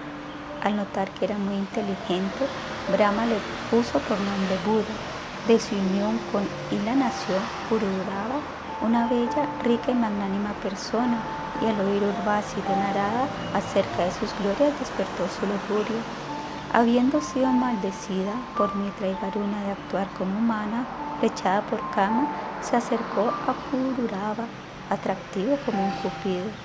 Cuando éste la vio, se erizó de emoción y gozoso le dijo estas palabras, Oh bella mujer, ¿cómo puedo servirte? Ven y disfruta siempre conmigo. Urvasi dijo, Oh hermoso varón, ¿qué mujer podría rechazar el unirse contigo? Querido rey, protege también a estos dos corderos que me acompañan, aunque soy del cielo y tú eres de esta tierra, te acepto por mi marido, pero solo comeré con gui y solo te veré desnudo cuando estemos en la cama. Puruvara dijo, oh hermosa, tu belleza y gestos son de una maravilla sin tacha. ¿Quién en la tierra no serviría tan preciosa, viva como tú? Así ambos disfrutaron en los celestes Nanda Kanana y Chaitrarata hasta que Indra pidió que la trajesen a ella de vuelta con prontitud. Así los Gandharvas fueron a medianoche robaron los dos corderos. Al oír los berridos de sus cachorros, Urvasi dijo a su esposo indignada, ahora moriré protegida por este eunuco, que cual mujer tiembla de miedo, mis regalones son llevados, por este supuesto héroe yace aquí sin hacer nada. Herido por estas duras palabras, Pururava se airó como asusado elefante y salió desnudo en la noche, llevando para resguardarse su espada en mano. Los Gandharvas devolvieron los corderos y luego relucieron centellantes, haciendo que Urvasi se fuese. Tan pronto vio a Puruvara en ese estado. Al no tener más a su Apsara, Pururava deambuló por la tierra como un loco, hasta que una vez la vio a ella acompañada por otros cinco. Reluciente se le acercó y le rogó diciendo, oh tú de hermoso rostro, sé que nunca te hice feliz, mas aún así no me dejes, te lo suplico. Aunque hayas decidido dejarme, hablemos al menos un momento y luego porque ya no es querido para ti que las bestias devoren mi cuerpo. Urvasi dijo, querido rey, tú eres un hombre, un héroe, no caigas así en la desesperanza, no te impacientes y controla los globos de tus sentidos. Sabe que el corazón de una mujer en general es cortante como una navaja. No hay en verdad beneficio si la consideras como una amiga. Las mujeres de por sí son crueles y traviesas y para su conveniencia pueden recurrir a cualquier atrimaña. Cuando están corrompidas, cambian con facilidad de pareja y así dejan a un buen guardián por un tonto que las engaña. Querido rey, podrás tenerme como tu mujer al fin de cada año. De este modo recibirás de mí un hijo tras otro. Entendiendo que estaba embarazada, volvió a su palacio y al fin del año la vio en Kurukshetra junto a un hijo heroico. Mas porque Puruvara sufría al estar con Urvasi por tan poco tiempo, por consejo de ella oró a los Gandharvas, quienes le dieron un simil de su amada, pero descubrió él que no era ella y dejándola en el bosque sufrió el desaliento hasta que en su meditar sintió llegar Tetrayud con su proceso de yagnas. Pururava volvió al bosque donde había dejado a Agneshtali, la Apsara embustera, y allí hizo un sacrificio para irse a Gandharvaloka y retomar su vida material. En Satyayuga solo estaba el mantra Om y el Atarva era el único Veda, había un solo fuego y Hamsa era la única clase social. Al inicio de Tetrayuga, Pururava inauguró el Karmakanda Yagna y así él, que consideró ese fuego su hijo, pudo elevarse donde los Gandharvas. Parushurama, encarnación de guerrero. Kartavirya Arjuna, por adorar a Datatreya, a Narayana, recibió mil brazos e inmenso poder y belleza. Una vez detuvo las aguas del Narmada, inundando la ciudad de Ravana de diez cabezas. Ese le atacó indignado, pero fue vencido como mono, su enemigo, como mono su enemigo. Le apresó y luego lo puso en libertad. En otra ocasión, Kartavirarjuna en el ashram de Yamadagni fue recibido, donde se atrajo por la Kamadenu que vio en ese lugar. El envanecido visitante ordenó robar a la que partió triste y doliente. Ella con su ternero fue llevada a Mahishmati, que era su ciudad capital. Tras esto llegó Parashuram, quien se enfureció al saber de este incidente y se armó con su temible hacha, arco y escudo para cazar al criminal. Kartavirya le vio venir con su piel de venado negro, con su enmarañado pelo como sol al amanecer. Siete asakinis envió Kartavirya para ponerle freno, mas le mató a todos ellos en una refriega, sin crueldad. Sin cuartel. Ante esto el mismo Kartavirya le atacó con 500 arcos, pero todas las flechas fueron rotas por el más certero de Parushuram. Le lanzó entonces árboles y picos montañosos por muchos tantos, mas su contenedor con su hacha cortó sus brazos, impidiéndole continuar. Le cortó luego la cabeza y recuperó a la madre con su ternero, mientras los diez mil hijos de Cartaviria huían de terror. A su padre le entregó la vaca y le contó los hechos por entero, tras lo cual el sabio Yamadagni de este modo le instruyó. Yamadagni dijo, querido hijo, gran héroe, has cometido un pecado al matar al rey. Nosotros como brahmanas somos adorables por saber del perdón.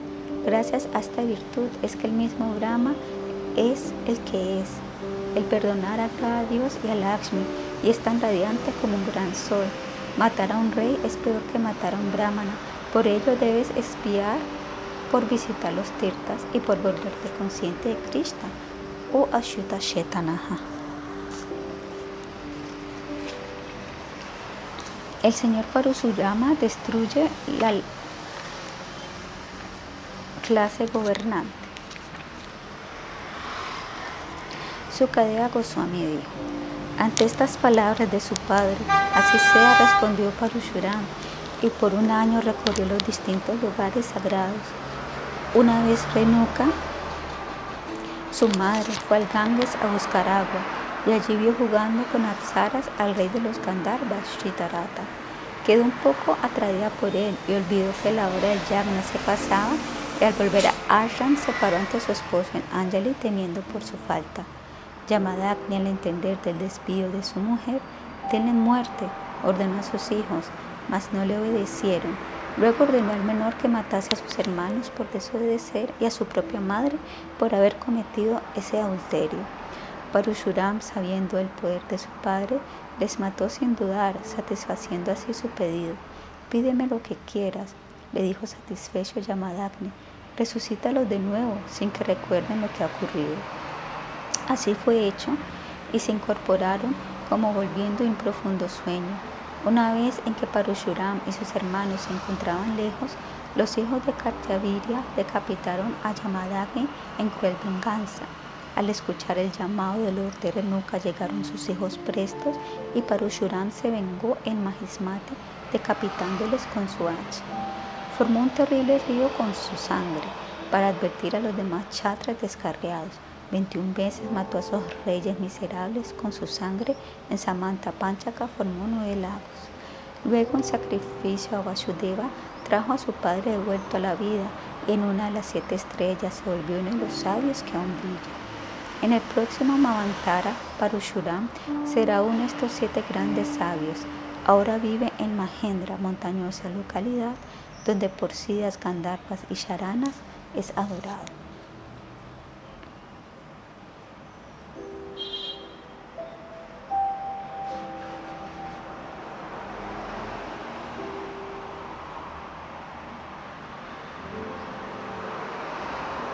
El rey Yayati recupera su juventud.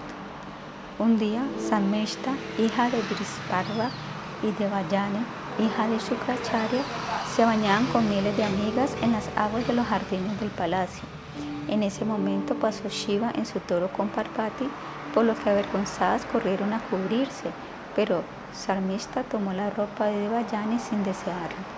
Esta última indignada dijo, miren el actuar de esta sierva, que violando la etiqueta se ha puesto mi ropa, cual perro que roba el guía. Nosotros los brahmanas somos el mismo rostro de la persona suprema. Por nuestra austeridad secreta señalamos el camino para ser feliz. Somos adorados por los mismos devas, incluso por quien todo sostiene. Además, nuestro linaje es el mejor por ser descendiente de Brigu. Pero esta hija de un demonio, que es un discípulo, así me ofende tal como un sudra que se adueña del conocimiento divino. Pero Samista a su vez le dijo, ¿tú por qué hablas tanto, mendiga? ¿Acaso no depende de los restos de mi casa, al igual que un cuervo? Así, con estas duras palabras, la tiró a un pozo y la dejó ahí desvestida. Más tarde, Yayati pasó y al verla así le dio una tela a su propio atuendo. Tras recastarla, le dijo ella, oh héroe, Ahora que has tomado mi mano, acéptame como tu esposa, pues así lo ha dispuesto el destino, ya que Cacha me maldijo a no tener a un brahmana como amo. Aunque no estaba aprobado por las escrituras, Yayati la aceptó considerando la fuerza de la providencia y al ver su belleza. Sarmishta al volver a casa le contó a su padre de la discusión y de cómo el rey la había salvado en situación tan adversa. Su cacharya, condenando la profesión del sacerdocio y deseando la unchabriti, fue a ver a Prisparva. Este se postró en la calle ante su guru temeroso y tras apaciguarle le dijo a su maestro estas palabras. Su cacharya dijo, respeta el pedido que te haga de Vayani, ya que siendo ella mi hija no puedo negligenciarla. Devayani entonces dijo que cuando me case, Sarmita me acompañe y junto con sus amigas me sirvan como esclavas. Parva, por temor, respetó el pedido de la muchacha y dio su hija y mil sirvientas para que la atendieran. Pero Shura le dijo a Yayati que caería en desgracia si se relacionaba con Sarmishta, que no la sedujera. Mas al ver a Devayani con un bello hijo, Samnishta en el tiempo adecuado pidió a Yayati que también le diese uno, cosa que el rey halló correcto hacer, y así lo hizo, a pesar que su Shukracharya le advirtiera lo contrario. De este modo, Devayani tuvo dos hijos y Samnishta tuvo tres. Cuando la orgullosa Devayani supo de esto, fue airada donde su padre, sin que Yayati pudiera apaciguarla. Aunque le habló dulce y masajeó sus pies, Sukrashara, muy enojado, le insultó, tratándole de lujurioso, miserable, y le maldijo a quedar inválido, afligido por una inmediata vejez. Yayati dijo, oh Brahmana, aún desea tu hija, pero así como hacerlo. Shukra entonces le concedió que con un hijo cambiara su vejez por juventud. Le pidió al mayor, a mas le dijo él que sin complacer los deseos no se podía renunciar cuando llegaba uno a la sentud. Luego pidió a Turbaso a Drullo y a Am, mas los tres se negaron por ser religiosos y por pensar que nunca iban a envejecer. Pidió después a Puru, quien era el menor pero el más calificado, y éste le respondió diciendo, ¿cómo pagar la deuda a un padre y rey? Gracias a él recibimos este cuerpo que nos permite alcanzar al Señor. El hijo que se anticipa al deseo de su padre es de primera clase, el que lo obedece es de segunda, y es como un excremento el que no y así aceptó su vejez para que su padre pudiese aún gratificarse. Yayati cuidó a su pueblo como un padre de oro a Bhagavan. Disfrutó también con Devayani, quien le brindó el mayor placer, pero aunque por mil años gozó del mundo sin cesar, aún así encontraba que no se podía satisfacer. El rey Yayate alcanza la liberación. Yayate está muy apegado al sexo opuesto, pero insatisfecho con la vida sexual y sus efectos, le contó un día una historia a su mujer acerca de un cabro tan lujurioso como él. Oh mi querida, concluyó, asimismo yo olvidé el real camino y encantado por tu belleza me centré en el placer sensual. Nada satisface el lujurioso, pero el que no envidia nunca es enemigo y del todo lugar donde mira solo obtiene felicidad. Los deseos mundanos hasta en la vejez te hacen sufrir, por lo que uno debe dejarlo si en verdad quiere ser feliz. Ni con la propia madre, hermana o hija uno debería sentarse a solas, porque los sentidos difíciles se doman, incluso el hombro sabio le agita. Mil años llevo gozando contigo, pero aún mis deseos crecen más y más. Por ello en el Supremo tomaré pleno abrigo y andaré con las bestias por los bosques libre de todo orgullo y dualidad. Quien conoce el yo sabe que en este mundo nunca estará bien y que el mismo Svarga nos sigue atando a un hacer continuo. Dicho esto, volvió puro su juventud y retornó decidido a su vejez.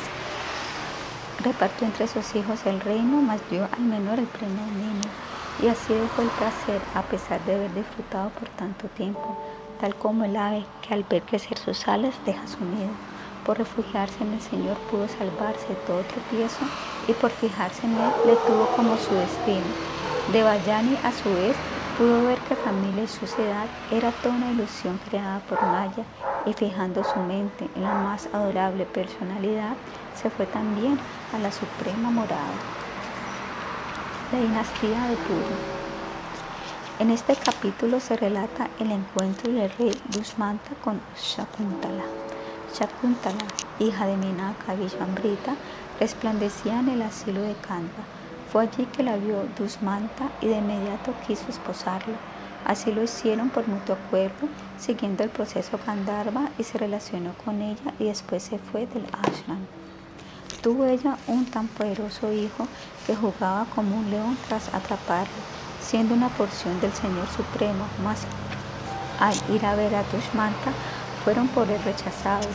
Ante esto y a oídos de todos oyó una voz en el cielo, oh rey, el hijo pertenece al padre, pues es de nacimiento. El padre nace como el hijo, por ello no hieras a Shukantala. Ella dice la verdad, es tu hijo quien te salvará tras muerte. Al oír esto, la aceptó a toda luz y le sucedió siendo Maharaj Bharata. Había lotos en sus pies y en su palma derecha tenía el disco de Vishnu. Ganó el mundo por adorar al Supremo y luego hizo yagnas a orillas del Ganges y de Yamuna. 3.300 caballos pasaron por el fuego de sacrificio y conquistó a los oponentes de los Vedas y así no podría igualarle criatura alguna. Anteriormente, los demonios tras vencer a los Vedas llevaron a sus esposas e hijos al Rasatala. Barata, sin embargo, les rescató a todas ellas y así por 27.000 años protegió la tierra y a los Vargas. Sus tres esposas, al tener hijos indignos del rey, les mataron, temiendo el ser consideradas infieles y por ello rechazadas. Luego Barata tuvo por hijo a Bharadwaja tras complacer a los Marus. Este hijo había antes nacido del semen de Brihaspati cuando había deseado a Mamata, la mujer de su hermano. Esta vez al nacer, el niño fue dejado por su madre por su concepción ilícita. Por ello los Marus le recibieron para que naciera entre los humanos la dinastía de Bharata. Rantideva, hijo de Shankri, nunca se esforzó por tener algo. Él solo dependía del arreglo de la providencia, por lo que él y su familia padecían hasta quedar escuálidos, pero el rey nunca se quejó y toleró todo con gran paciencia. Una vez que estaban por comer, después de ayunar 48 días, llegó un brahmana en quien, como en todos, vio Rantideva al Supremo. El rey le sirvió una porción y se retiró luego de aceptar su comida, mas cuando iban a comer otra vez, un sudra llegó y la atendió con esmero. Cuando éste se fue, vino otro y pidió para él y para sus perros. Con gran respeto, el rey le dio la porción que restaba. Solo le quedaba agua, y cuando la iba a beber, llegó un chandala y de nuevo se la dio conmovido al mendigo diciendo estas bellas palabras. Rantideva dijo: No oro al Señor por Sidis, ni por liberarme el nacer continuo Solo oro por permanecer aquí y sufrir para quitar el dolor de los demás, para dar mi agua a este pobre chandala. Yo mismo siento ahora alivio de toda hambre, sed, aflicción, fatiga, ilusión, desánimo y infelicidad. Así diciendo, dio su porción de agua, aunque estaba a punto de morir. Hizo esto sin dudarlo, porque por naturaleza era bondadoso y sobrio. Brahma, Shiva y otros aparecieron entonces ante el más generoso y gentil, porque eran ellos los que habían venido para probarle de ese modo, mas por ser un devoto puro, nada pidió a Dios para sí. Quienes siguieron los principios de este magnánimo rey recibieron su gracia y se volvieron devotos puros y fueron considerados los yogis de más alto nivel. Los descendientes de Ayamda, Ayamida. Aquí se relata la historia de Santanu, quien podría rejuvenecer a quien tocara con su mano. Una sequía en su reinado por causa de que su hermano mayor Duapi no estaba rigiendo, así le dijeron los sabios. Santanu fue a buscar a Depapi, pero éste se negó a subir al trono, incluso blasfemó los Medas, por lo que tuvo que caer.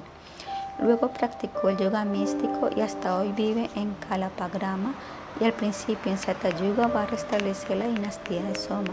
Más adelante su caída Goswami habla del futuro de la descendencia de Yanameya. Hasta aquí mi resumen del canto 9, terminado en Dwadasi el 1 de agosto del 2005, por la gracia de los Vaishnavas y Krishna.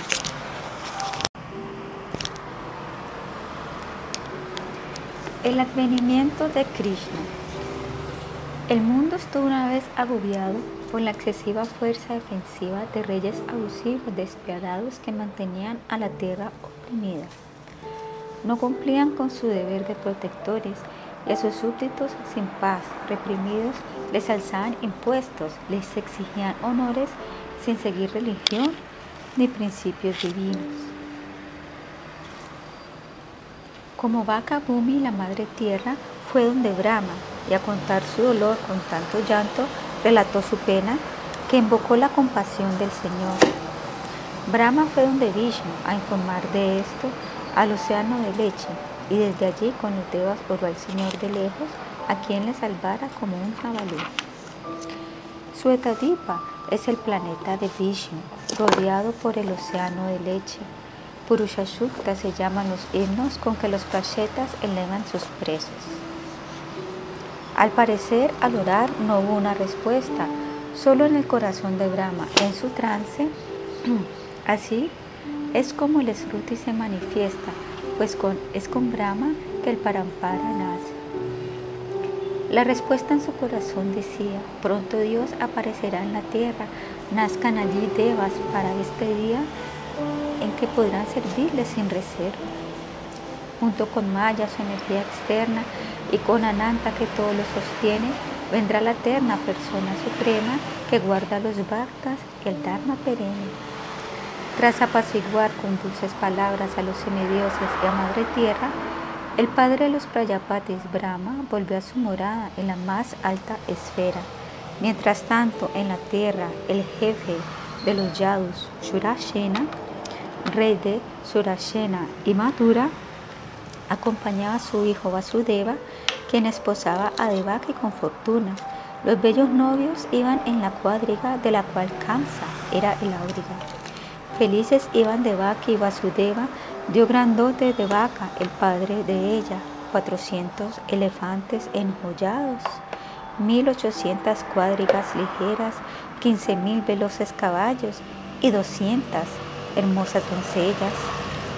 Vibraron al pasar en la regia carroza, caracolas y clarinas, retumbaron tambores, cruzaba así la pareja graciosa entre música feliz y propicios clamores.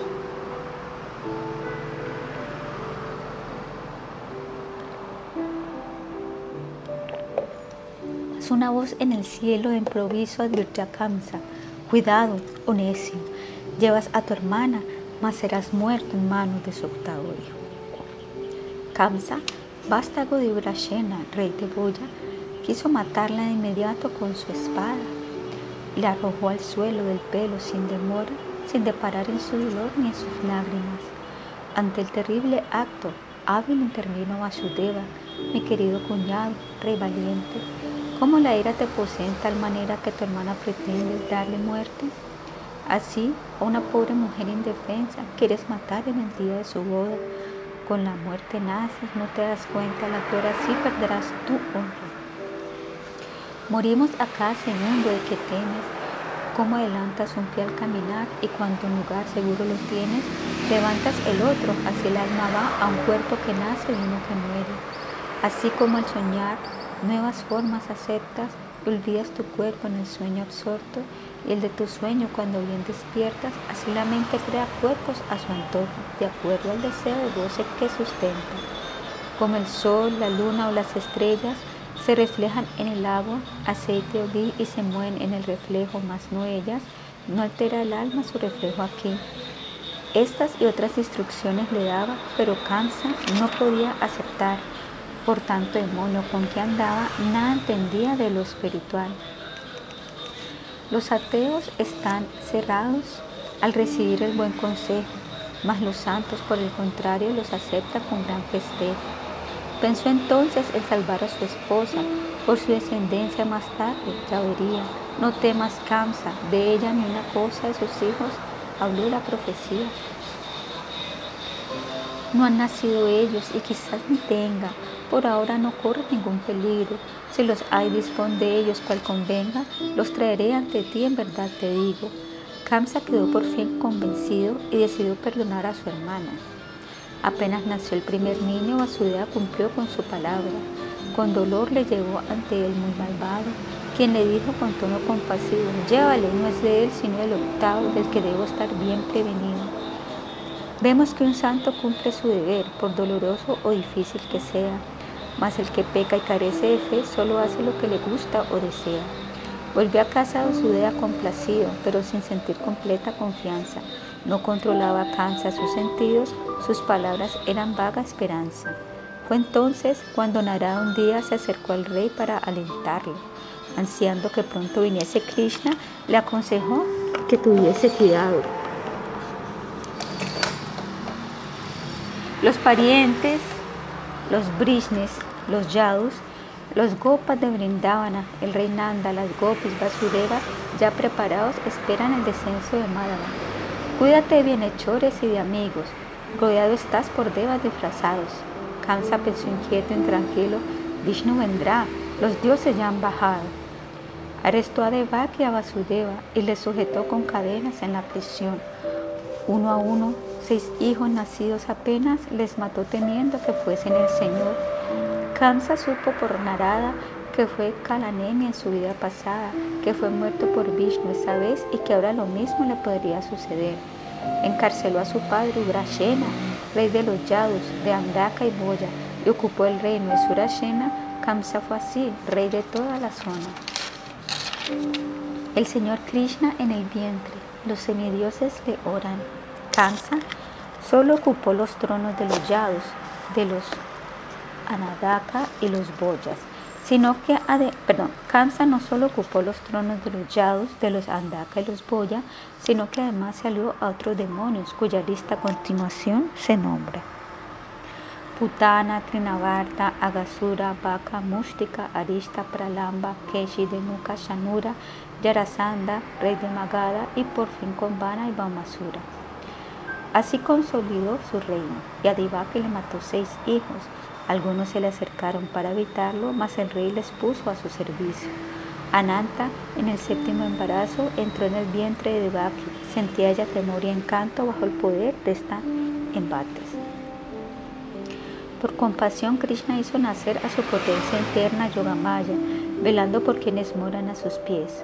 Le ordenó aparecer en Brindavana como la hija de Yashoda y Nanda. Le anunció al Señor que sería adorada con presentes de velas, de incienso y flores, como Durga, Badrakali, Viyaya, y, y que concedería pronto favores. Así Durga, el poder y el Supremo Poderoso nacieron en la tierra como hermanos. El poder ama el ateo ambicioso y al poderoso el piadoso sabio. Ananta espera en el vientre de Devaki Dijo así el Señor a su energía interna. Al de Rohini, a que ahora se cambie, será llamado Shankarshana y Baladeva. Yogamaya tuvo buen a, cumplir esta orden del Señor Supremo y del vientre de Bhakya, el de Rohini, cambió Nanta como en un sueño. Así todos pensaron que Bhakya había perdido su séptima preñez y el Divino Señor, tras este trance, como el octavo hijo, se dispuso a nacer. De la mente de su padre pasó al corazón de Eva y su madre, como desde el lado poniente el sol brinda su luz a la luna en las tardes. Kamsa temeroso apreció la belleza que como nunca antes lucía su hermana. Pensó para sí, su vientre aloja a Keshava, por mi honra y reacción no puedo matarlo. En Krishna meditó día y noche, sabía que vendría para matarle, sin devoción, con rencor y reproches, no dejaba nunca de recordarlo fue entonces cuando el señor Balarama y Shiva, seguidos por sabios, perdón, el señor Brahma y Shiva, seguidos por sabios como Narada, con rezos le dieron la bienvenida en la prisión sin que nadie lo notara. Eres fiel a tu promesa, dijeron, Satyam Param, o tu verdad suprema para proteger el bien y a los buenos, hace tu atrevimiento en la tierra, como un árbol o brixa en este mundo. Brixa es aquello que debe cortarse que en tierra hecha arraigo profundo con sus raíces, las gunas que al hartarse dan vida larga en este lar sin rumbo. Mundo, árbol de dulce y amargo fruto, dos aves te habitan, una que observa, la otra busca en ti saciar sus gustos, y su vida se le van tanto prueba. Ahora los devas dijeron, has venido a proteger a la creación entera, la causa real y única siempre ha sido mas solo el sabio lo ve de esta manera. Pocos comprenden tu forma suprema con dos brazos semejantes a un humano que al devoto embeleza y alegra, más que confunde al que te ha negado. El vasto océano de la ignorancia se convierte cual agua en una huella para el que acepta con toda confianza la barca de tus pies y cruzan ella. Mas los sabios saltan ese mar, dejando la barca de este lado, para que el que la quiera ocupar cuente inmediato con tu amparo. El yogi impersonalista se niega a adorar tus pies y busca el brahman. Tras gran tapas cree que se libera, pero su logro es solo temporal. Tú vienes en tu forma inmaculada, Señor querido, o infinita bondad, para que las almas condicionadas conozcan tu aspecto trascendental. Tus benditos devotos nunca caen y vencen a los muchos jefes de Maya, les enfrentan sus ardientes sus ardides evaden, pues con tu favor superan toda valla. Gracias a tu venida es derrotada toda especulación sobre tu forma y ahora conocerte es ciencia villagna, lo demás solo nos ata e ilusiona. Diversos nombres y aspectos adoptas en tus infinitas encarnaciones. Oh llama, oh hermoso Cupido Alocas, ¿quién entiende el mayabá de estas menciones? Solo mediante el servicio amoroso puede ser conocido, no por Yagna. Miles de años te buscarán los otros, mas solo tu devoto te regalas. Querido Señor, suprema morada, sabemos que por venir tú a la tierra morirán daitas como Kamsa y Santa, y que en tu caminar marcarás con tus huellas, dejando toda esta tierra adorada, adornada, con el tridente, el rayo, la bandera, que era nuestra vida afortunada. Naces para gozar con tus devotos, pues al mal tiempo mismo lo acabas. En el canto de tu nombre nosotros vemos tu forma, refugio y morada. Señor nuestro, o el mejor de los yaus, viniste cual pez, tortuga, caballo, Narasimha, Varaja, Parashurama, ahora otra vez nuestro mala Milana. Querida Madre de Baki, en tu vientre Krishna, el Señor Supremo, está presente. Su expansión Balarama le acompaña, por hecho de cansa no temas nada. Así los devas por días animaron a los padres de Baki y Vasudeva y después de haberles acompañado volvieron todos a su celeste esfera.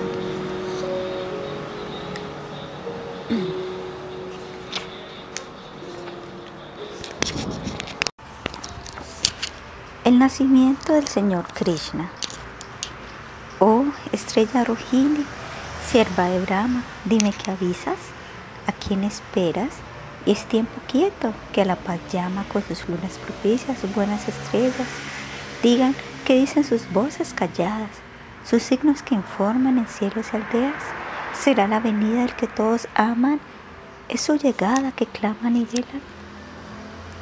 Los ríos fluyen rebosante, los lagos frescos cristales que a lotos albergan, los bosques con coros de aves y hartados de floridos árboles y enredaderas, seductores vientos perfumados, traen signos de fortuna que al alma llena, con la esperanza que ya viene el amado, que ya está por aquí, que ya pronto llega.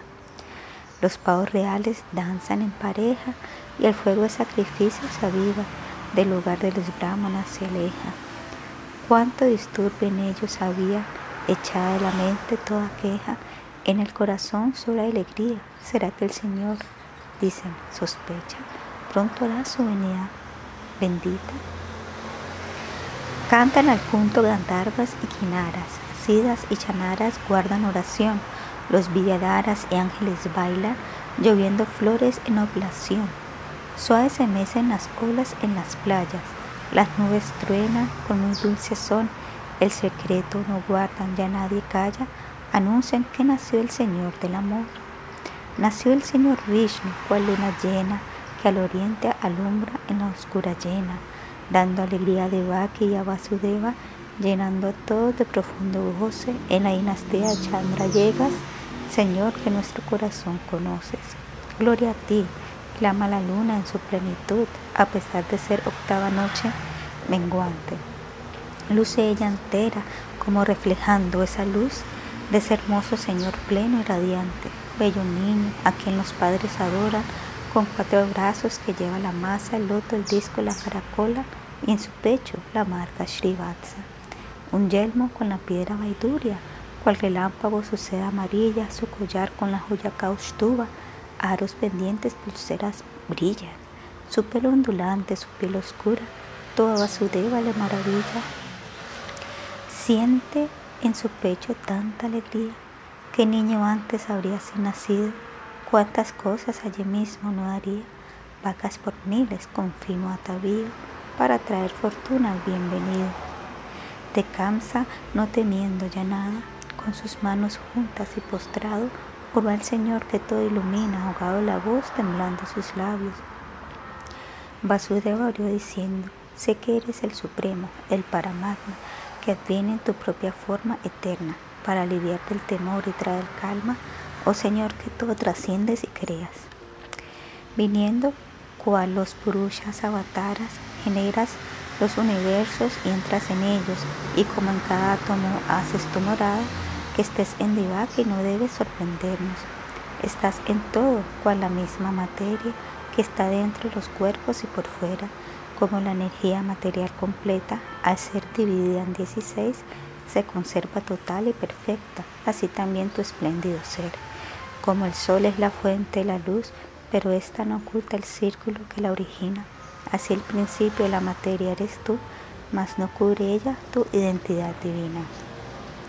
Recibes el nombre de blanco shukla, pues te encuentras por sobre esta energía y porque eres la verdad absoluta, Vienes para acabar esas dinastías que sumen al mundo en el dolor. Matarás a Kamsa, que en su perfidia acabó con tus hermanos sin razón.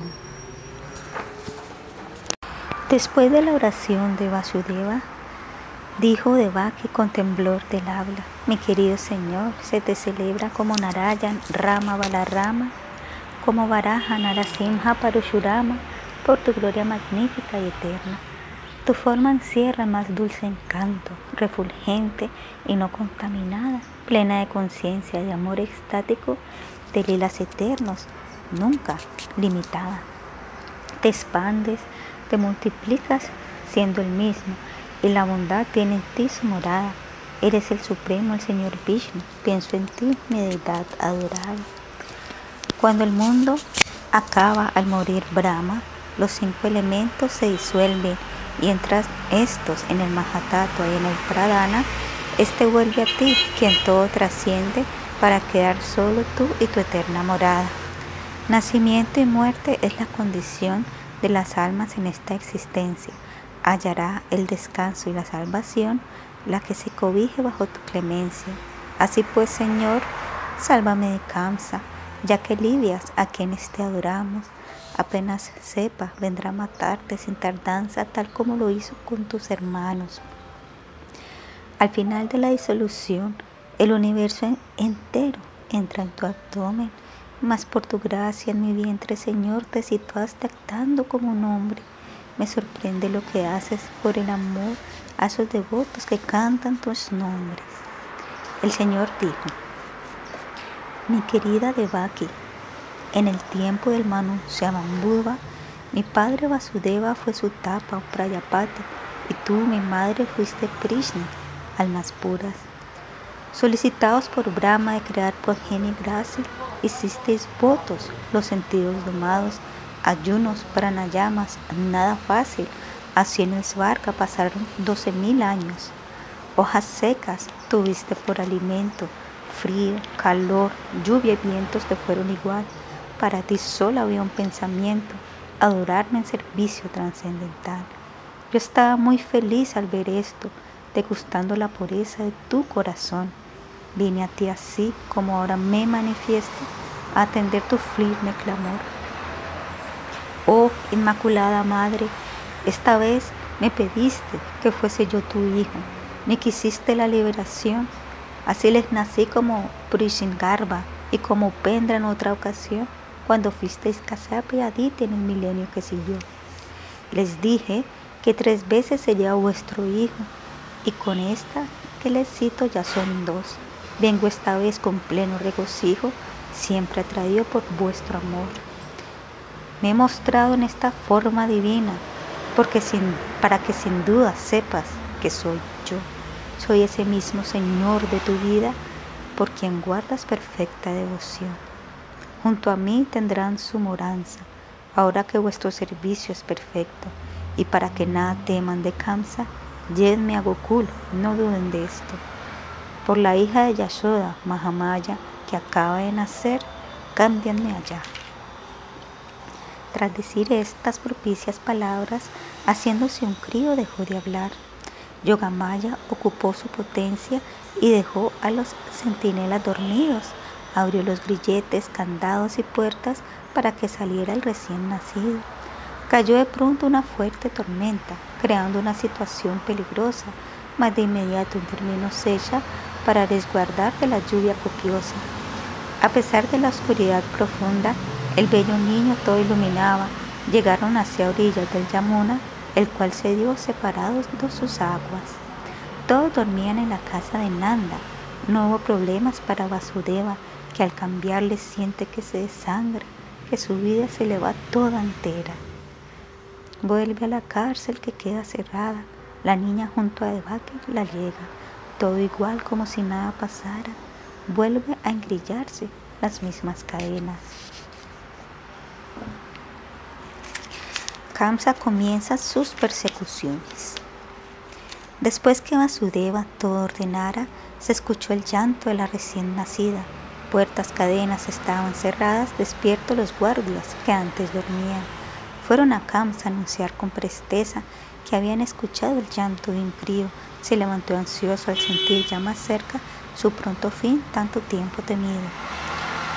Llegó a Devaki, la pobre alarmada, hermano mío, con humildad le dijo, una niña nació, no temas nada, te prometo casarla con tu hijo. Seis hijos me has matado que brillaban, mal guiado por tus amigos demoníacos. Ningún caso hizo Kamsa el maldito, insultó a Devaki y tomó a la pequeña, airado la lanzó contra el piso, vuelto una verdadera fiera. Mas escapó ella de sus crueles manos y subiendo al cielo allí suspendida, mostró ocho brazos, todos armados, como la hermana de Vishnu resplandecía, adornada con bellas joyas, con guirnaldas, vestidos excelentes, con arco, flechas, caracol, con un disco más atridente, con una espada afilada, con un escudo. Era Durga que en esa forma vino la oración, los regentes de los mundos, con oraciones y presentes finos. ¿Cómo piensas matarme, gran ruin? ¿Quién habrá de eliminarte ya nacido? No seas tan cruel con tu hermana, le dijo así, dejando al monarca abatido. Lleno de pavor, muy contrito, soltó a Devaki y a Vasudeva, sufriendo el pesar por sus delitos, les habló de la siguiente manera. Querida hermana, querido cuñado, como un demonio maté a mis sobrinos, espero ahora asumir el resultado por tantos pecados que he cometido. Me engañó la voz que señaló mi destino, mintieron los devas, estoy extrañado, no solo en el hombre hay tal destino. Nada puedo enseñarles, más les pido a ustedes, tan grandes almas los dos, que no se quejen por lo acontecido, pues todo acto lo sanciona el Señor. No hay cosa que sea permanente, se deja el cuerpo por orden superior, se alejan los amigos y parientes, solo el alma no sufre alteración. Como muchas ollas que hechas de barro se hacen y deshacen sin alterar la tierra que las formó, así el alma crea cuerpos variados que pasan sin que ella sufra alteración. Mientras pensemos que somos el cuerpo, seguiremos en el ciclo de muerte. Somos el alma espiritual de hecho y así debemos verle aunque nos cueste. Perdona, una hermana, cuanto te hice, mas todo está ya predestinado. Uno solo cumple un plan, así dicen, aun sin desearlo, como forzado. Piensa uno que el yo muere o ilusionado, el yo ni mata ni puede ser muerto. El alma es eterna, que esté claro si no sufrirás por falsos conceptos. Querida hermana, querido cuñado, por favor perdonen lo que les he hecho. Ustedes son buenos, yo soy muy malo. Lloraba cansa mientras decía esto. Abrió los grilletes con sus propias manos y cayó a sus pies pidiendo perdón. Al ver tan arrepentido a su hermano, sintió de y profundo dolor. Basudea también. Los dos olvidaron ambos se llenaron de compasión. Vasudeva dijo a Kamsa sonriendo, muchas verdades de ti hemos oído, ignorando el yo seguimos viviendo en la soñación de amigos y enemigos. Pena, ilusión, dicha, temor, envidia, locura, avaricia, nacen estos de un concepto material de la vida que causan malos sentimientos, sometidos a tal conciencia uno olvida su relación eterna con Dios. Vasudeva se tranquilizó a Kamsa, quien volvió reconfortado a su hogar, mas al otro día sus hombres de confianza les reunió para hacerse aconsejar. Eran demonios todos ellos malvados, siempre enemigos de los semidioses, sin tener sabiduría le aconsejaron, acongojados al saberlo de anoche. Permite, Señor, que matemos a los niños de todo pueblo, aldea y pastizales, que diez días tengan de nacidos, ni los devas podrán con nuestros planes. A todos ellos les has vencido les hiciste oír con tus certeras flechas cuántas veces les tuvimos rendidos, postrando, postrando a tus pies sus turbadas cabezas. Vimos que nunca les mataste a ellos, rotas sus cuadrigas, arcos y armaduras, llenos de temor te pedían, libéranos, no somos guerreros de tu altura. De Vishnu no temas, pues se ha escondido en el corazón de los seres vivientes. Shiva en el bosque deambula perdido, mientras Brahma en su yagna medita ausente. ¿Y quién es Indra a ti comparado? Una paja que nada te significa. Aún así, por ser nuestros adversarios, cuidamos de atacar lo que nos indicas, acatar lo que nos indicas. La enfermedad pide pronto, de lo contrario se vuelve incurable. Los sentidos deben ser controlados, pues libres son fuertes, inestables, y así los dedos deben ser aplacados antes de que sea demasiado tarde. Matemos a Vishnu, quien les sustenta, pues se preocupan de cumplir sus deseos. Los brahmanas vemos que le alimentan con sus ofrendas de ghee en el fuego. Déjanos matar a brahmanas y a vacas y a cuantos sabios ocupen su servicio. Terminemos con todo yagna y yapa. Déjanos ahora, que es un momento propicio. Brahmanas, vacas, vedas, austeridad, verdad, tolerancia, autocontrol, caridad y sacrificio en realidad son los miembros del cuerpo del Señor. Él se sitúa en el corazón de todos y controla a los devas como Shiva y Brahma para matar a Vishnu. Hay que acabar de algún modo con esos santos que fervorosos le alaban. Así, aconsejado él, quien ya era maligno, dio orden de perseguir a los Vaishnavas. En las garras del tiempo sellaba su sino, su muerte y la de los suyos apuraba. Como consecuencia de tanto pecar, menguó su belleza, fama y religión. Su misma vida se empezó a cortar, cerrando las puertas de su salvación. El encuentro de Nanda y Vasudeva. Toda engalanada está Brindavan, oh afortunado, ¿qué sacrificios hiciste reinando en vidas pasadas para tener a Krishna como tu hijo? Después de bañarse y estar decorados, se sentaron a ir el futuro del niño. Brahmanas cantaban el mantra apropiado y otros veían de predecir su destino. El rey Nanda donó 200.000 vacas, jóvenes bellas, todas adornadas, montañas de cereales con joyas altas, a brahmanas de vida inmaculada. Hubo música de trompeta y timbales, recitaban mantras en cuatro formas de canto, había pinturas de pasta de arroz en las calles, en las casas, puertas, caminos y campos. Todo rociaron con agua perfumada, hicieron portones con varias hojas y flores, banderas y festones adornaban las entradas y pintaron las vacas de varios colores. Engalenados también llegaron los pastores con grandes turbantes y trajes variados trayendo consigo muchos regalos. Las hermosas gopis maquillaron sus rostros y lucían aretes y bellas gargantillas. Con finos cosméticos pintaron sus ojos y de muchas guirnaldas cayeron algunas. Al correr con el corazón presuroso para ver a Yashoda Sutta de tez oscura, se hicieron largas las calles, sus pasos muy cortos, y al verle le desearon buena fortuna. Con una pasta especial ungieron su cuerpo y la misma mezcla echaron a los presentes. Estos respondieron al ataque contentos. Yogur, leche, agua y gui llovió de repente. Narada dio caridad como Nindra, Adui, perdón, Nanda dio caridad como Nindra, aduillas, cantantes, músicos y oradores, mientras gopas y gopis la mantequilla unos a otros se tiraban con sus bastiones. Gran riqueza había en la tierra de Nanda y el oro a Vishnu por el bien de su hijo, sin saber que él mismo era Sarvakarana. Rugini también vino y lo bendijo. Después de celebrar la fiesta del natalicio, el rey Nanda fue a Mathura a pagar sus impuestos. Vasudeva fue a visitarle con regocijo. Tras años sin verse, se abrazaron con afecto. Vasudeva ansiaba saber de sus criaturas. Nanda desconocía lo que había pasado, de los sucesos vividos esa noche de lluvia en la cual recibía Krishna en secreto cambio. Vasudeva dijo, con Nanda, mira las cosas de la vida. Pensé que no te vería ya para siempre. Supiste bien que Kansa nos tenía de Baki a mí bajo un yugo inclemente. Me siento ahora nacer de nuevo Dolor a mí, ¿dónde están los míos? ¿Cómo separa la paja el océano? Separa el tiempo lo que estuvo unido. Natural al mundo que nada permanece. Se han ido, se han ido los ocho hijos míos. Cuida de tu Krishna, que tu amor enternece, pues cansa y matura, multiplica el peligro.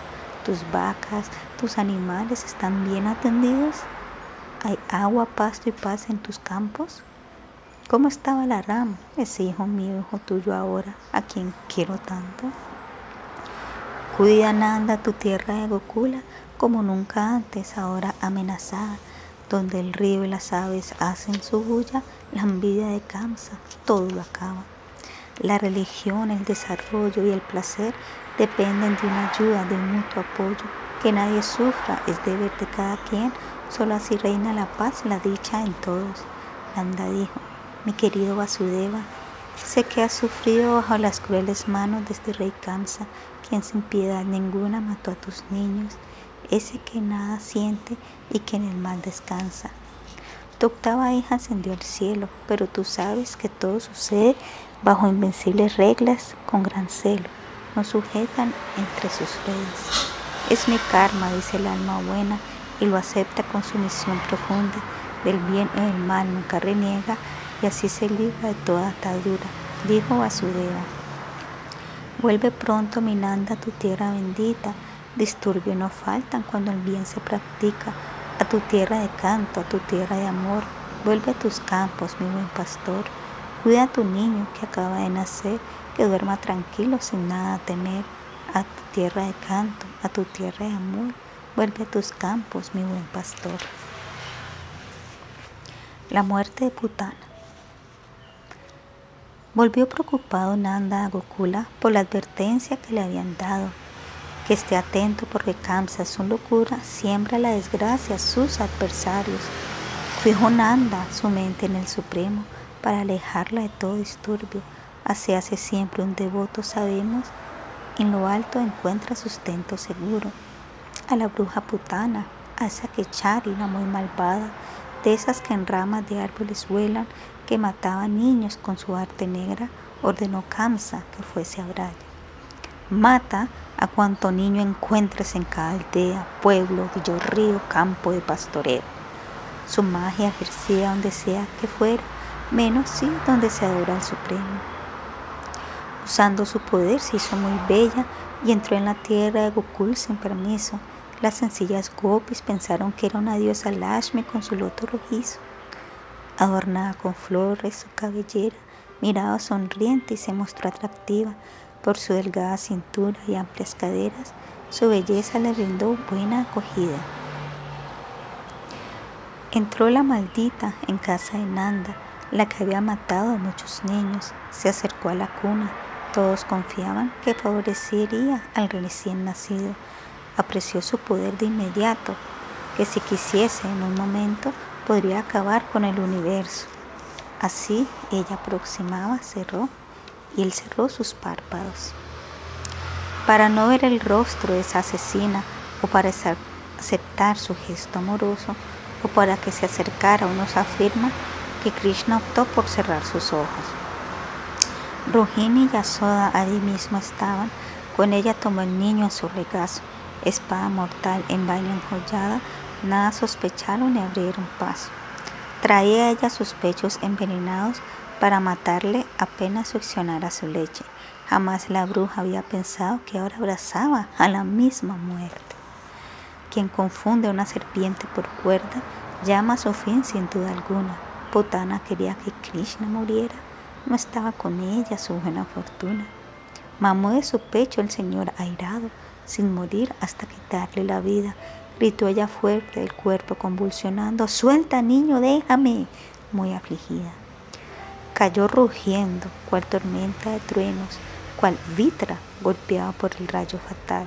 Su tamaño normal retomaron sus miembros, casi 19 kilómetros en total. Su larga cabellera quedó esparcida como un bosque de espinos rojos, sus dientes cual arado de gran barriga, ojos inyectados de mirar tenebroso, sus fosas nasales, cavernas oscuras, sus muslas, orillas de un río sinuoso, sus pechos, montañas de gran altura, a todos extrañó este ser monstruoso. Mil árboles quebrados por su caída, amenazante su terrible boca, su estrendosa muerte dejó afligida, pero el niño Krishna su estruendosa muerte dejó afligida por el niño Krishna a gopis y gopas. Cuando las mayores se acercaron aterradas a ver el cuerpo del demonio abatido, temiendo lo peor para el que amaban, le vieron jugando en lo más tranquilo. Giraron alrededor del cuerpo de Krishna, tomadas de la cola de una vaca, y con el polvo que pisan y sus orinas, lavaron todo su cuerpo sin mácula. Yasoda y Rohini hicieron este ritual seguidas por otras gopis mayores. El cuidado de las vacas evita el mal y proveen para yagnas y dar bendiciones. Llevaron sus pies, manos y bocas e invocando fortuna para Krishna, cantaron doce nombres de Loka para que cuida de cada prisna. Las gopis cantaron, oh Vishnu, oh nacido, oh Aya, protege a mi niño que tantos peligros, los cuales abundan en este samsara el que dormía en su lecho tranquilo y que fue perturbado por un ser monstruoso, cuida sus pies en el monte peligroso o enjollado, cuida sus muslos, dale abrigo. Sus brazos y piernas ampara el Señor Vishnu. Hayagriva, Señor, protege su abdomen. Oh Keshava, vela por su corazón benigno, con tanta dulzura, a todos dispone. Guarda su bello rostro, Urukrama, Ishvara su cabeza, Chandakadara su pecho, que es la morada de todo afecto. Cuida a Gadadara su espalda, que dirige a la religión deshonesta. Cuida, amado Sudán, su derecha y su lado izquierdo. Oh Vishnu, ampara con tu caracola radiante y divina, que Upendra le proteja de arriba y Tarsia de abajo de la tierra. Haladara le cuide donde le vea y Hirshikesha guarde sus sentidos. Que mientras juegas, mi dulce niño, te cuide Govinda de mal que venga y te vele Málaga cuando duermas.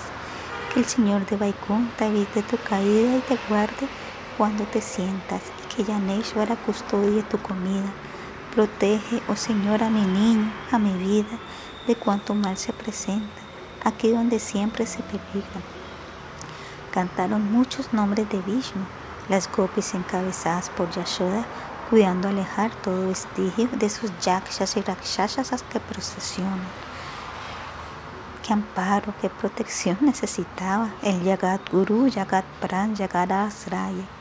Aún así, por amor, las gopis pensaron que si sus ritos, el más amado, les peligraba. Yashoda le amamantó ya sin premura confiaban en Manta contra los sortilegios, mientras los gopis, los gopas volvían de Matura después de haber pagado sus impuestos.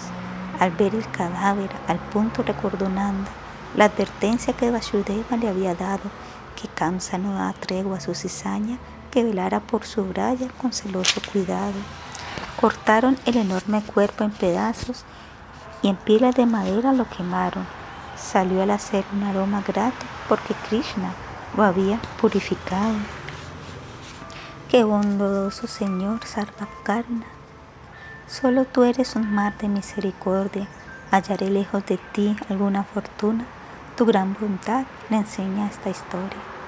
Putana fue a matar a Krishna, pero al tomar él su ponzosa leche, ella la sanguinaria la asesina vista como nodriza porque nos favorece.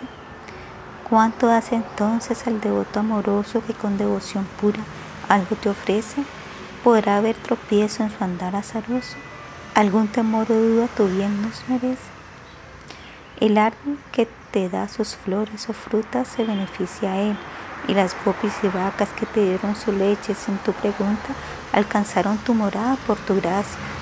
Después de quemar el cuerno de la malvada, el cuerpo de la malvada, todos los gopas bendijeron a Krishna. Nanda olió su cabeza, le sentó en su falda, al tenerle a salvo le llenó de alegría.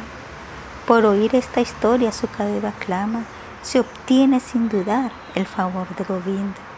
Putana representa al maestro engañador que oriente hacia el disfrute o el brahman Krishna mata a este demonio que amenaza ese amor que el Bhakta sincero se empeña por alcanzar. Sila Bhaktivinoda Thakura, Sri Chaitanya Siksamrita.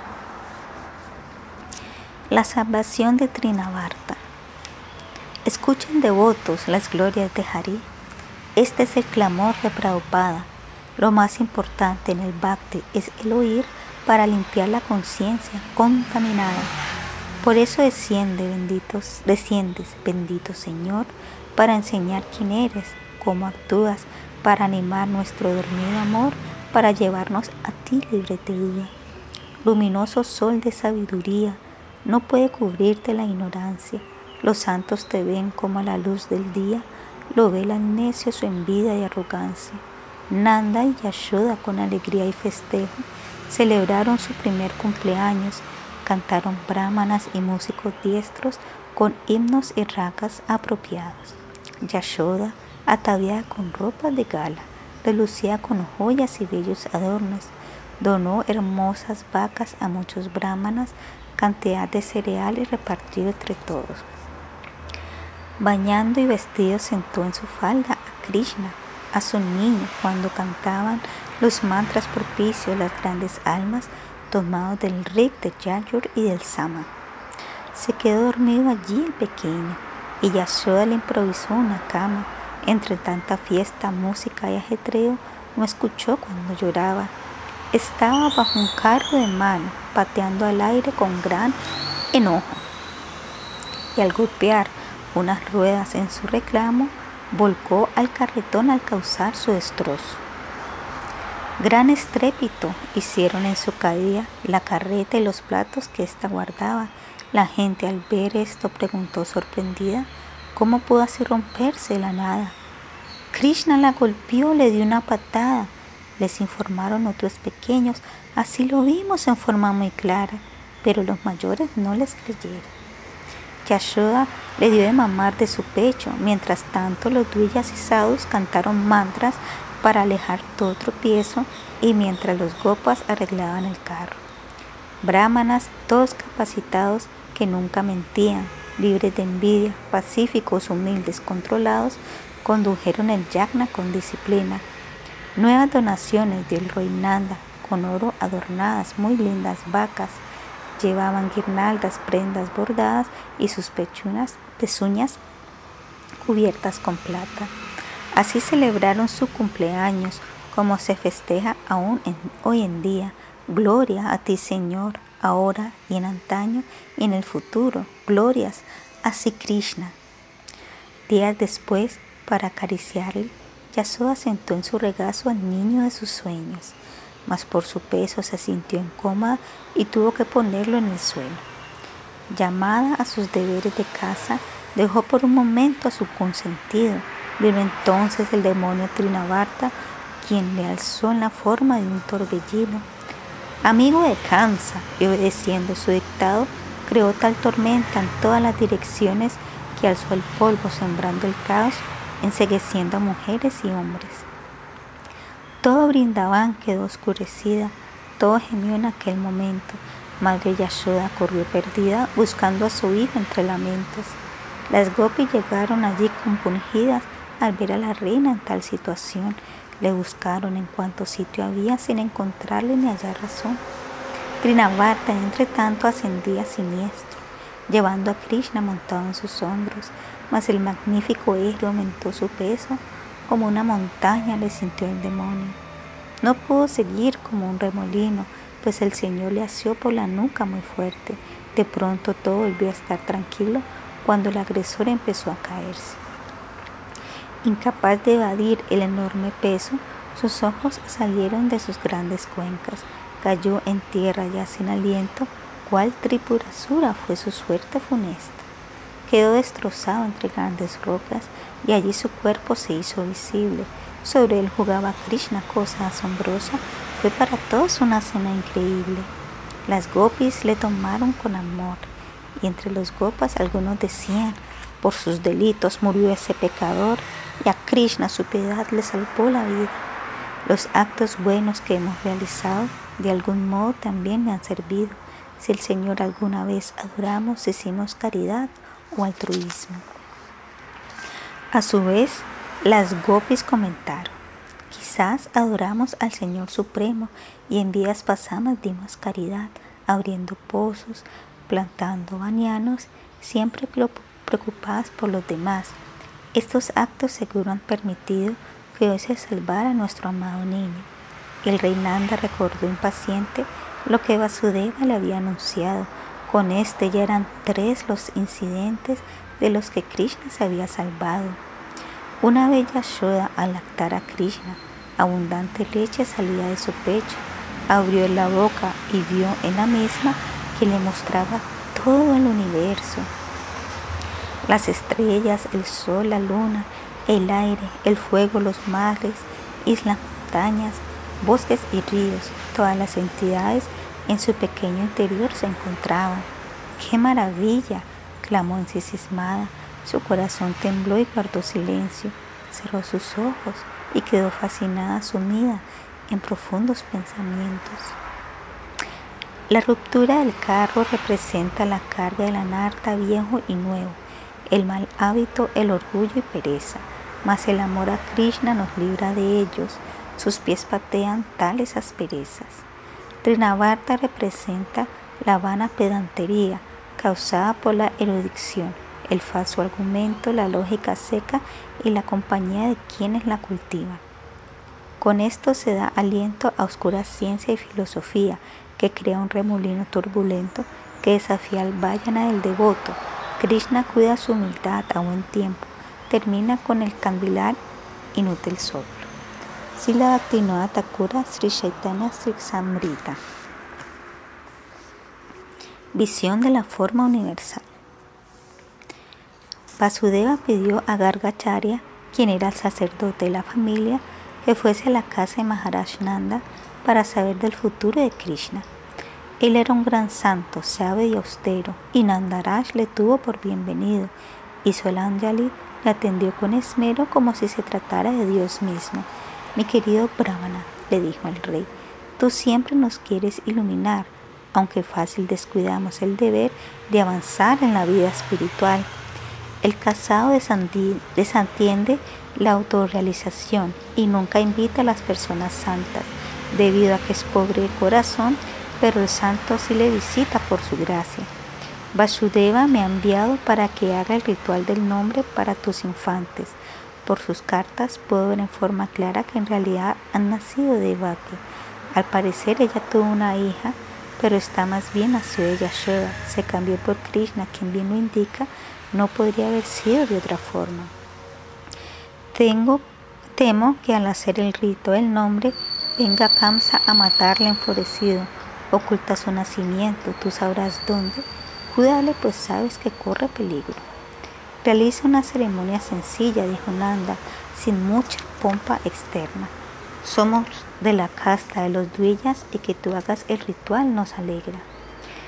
En el establo se realizó el rito y a Balarama se le dio el nombre de Rama por la alegría que les daría ese hijo y por su poder le llama Bala y por estar su familia muy unida a la dinastía de los Yadus, Sankarsana también le nombraron con él de Baladeva, de tres formas le llamarían. Al hijo de Rohini dio este nombres y de Krishna dijo, este niño ya ha venido más tomando distintos colores, como el blanco, el rojo y el amarillo. Ahora ha nacido con tez oscura y como antes ya fue hijo de Vasudeva, como Krishna y Vasudeva será nombrado. Nos agracia cuando viene a esta tierra para establecer su gloria en cada yuga. También le llamaremos Kiridari, porque levantará la gran colina. Todo se de este niño admirable que nos dará la mayor alegría. Siempre viene a proteger al mundo de personas que incurren en delitos, viene a brindar su refugio seguro y acabar con los trastornos políticos. Como Vishnu protege a los devas, así Narayan ampara a sus devotos, cuídalo que crezca sin problemas, pues su presencia enferma al envidioso. Tú eres un sirviente de Narayan, por ello te ha dado un hijo como él. Protégele atento, oh alma afortunada, ya que advino para nuestro bien. Krishna y Balarama empezaron a gatear y al hacerlo tintineaban sus campanitas. El simple hecho de poderlas escuchar llenaba el alma de dicha infinita. A veces huían temerosos cuando llegaba un desconocido y buscaban a sus madres llorosos procurando su tierno abrigo. Adornados con azafrán y sándalo, jugaban en los distintos charcos y sucios así llenos de barro, pedían que les alzaran en brazos. Ellas les daban de mamar y alegres veían aparecer sus dientecillos. Era como si empezara a brotar lindas perlas de magnífico brillo. Tomando la cola de un ternero, se arrastraban a veces por la tierra. Yashoda y Rujini ante este juego invitaban a sus vecinas a que vieran. Debían cuidar a estos niños inquietos de las vacas, toros, manos, agua, fuego, y por atender sus deberes al mismo tiempo perdían su tranquilidad con todo ello. Después comenzaron a caminar y a reunirse con sus compañeros. Los mayores comentaban con felicidad cada nueva ocurrencia de sus pequeños. Las lecheras se quejaban con Yashoda de modo que Krishna escuchara. Oh Gopi, decían, busca una forma de sujetar a Krishna a la rama. De madrugada sueltan nuestros terneros y estos toman la leche de las vacas y así sin ordeñarlas volvemos con las ollas vacías a nuestras casas. Si les retamos se nos ríen en la cara, como si nada mal hubieran hecho. Mas son tan bellos que no hicimos nada a pesar de perder todos nuestros esfuerzos. Ellos gozan robando nuestro yogur y la mantequilla. Si les sorprendemos, rezonga. En casa tenemos de estos por pilas, ¿para qué sacar lo que nos sobra? A veces reparten todo a los monos, hasta que estos lo rechazan saciados y allí con desprecio nos dicen, ¿cómo? Estos lácteos ni a ellos les han gustado, ya no aceptan nada, dejan todo y así reclamando rompen nuestros jarros. Si escondemos algo en la oscuridad, por el brillo de sus joyas lo encuentran y si nada hallan por hacer maldad, pellizcan a nuestros hijos y les molestan hasta ponerlos, hasta ponerlos asustados y a llorar. Cuando colgamos las cosas del techo, apilan varias cajas de madera y a las ollas suspendidas les hacen un hueco y así de algún modo se las ingenia. Y si es así, voy a quitarle las joyas, le respondió Yasóda ante estos reclamos. No, no, le dijeron, no lo hagas ni en broma, pues igual brillan sin estar adornadas. Entonces, dejen sus cosas bien escondidas. Lo hacemos, pero entonces, enfadados, escupen el suelo limpio y por no dar con lo que andaban buscando.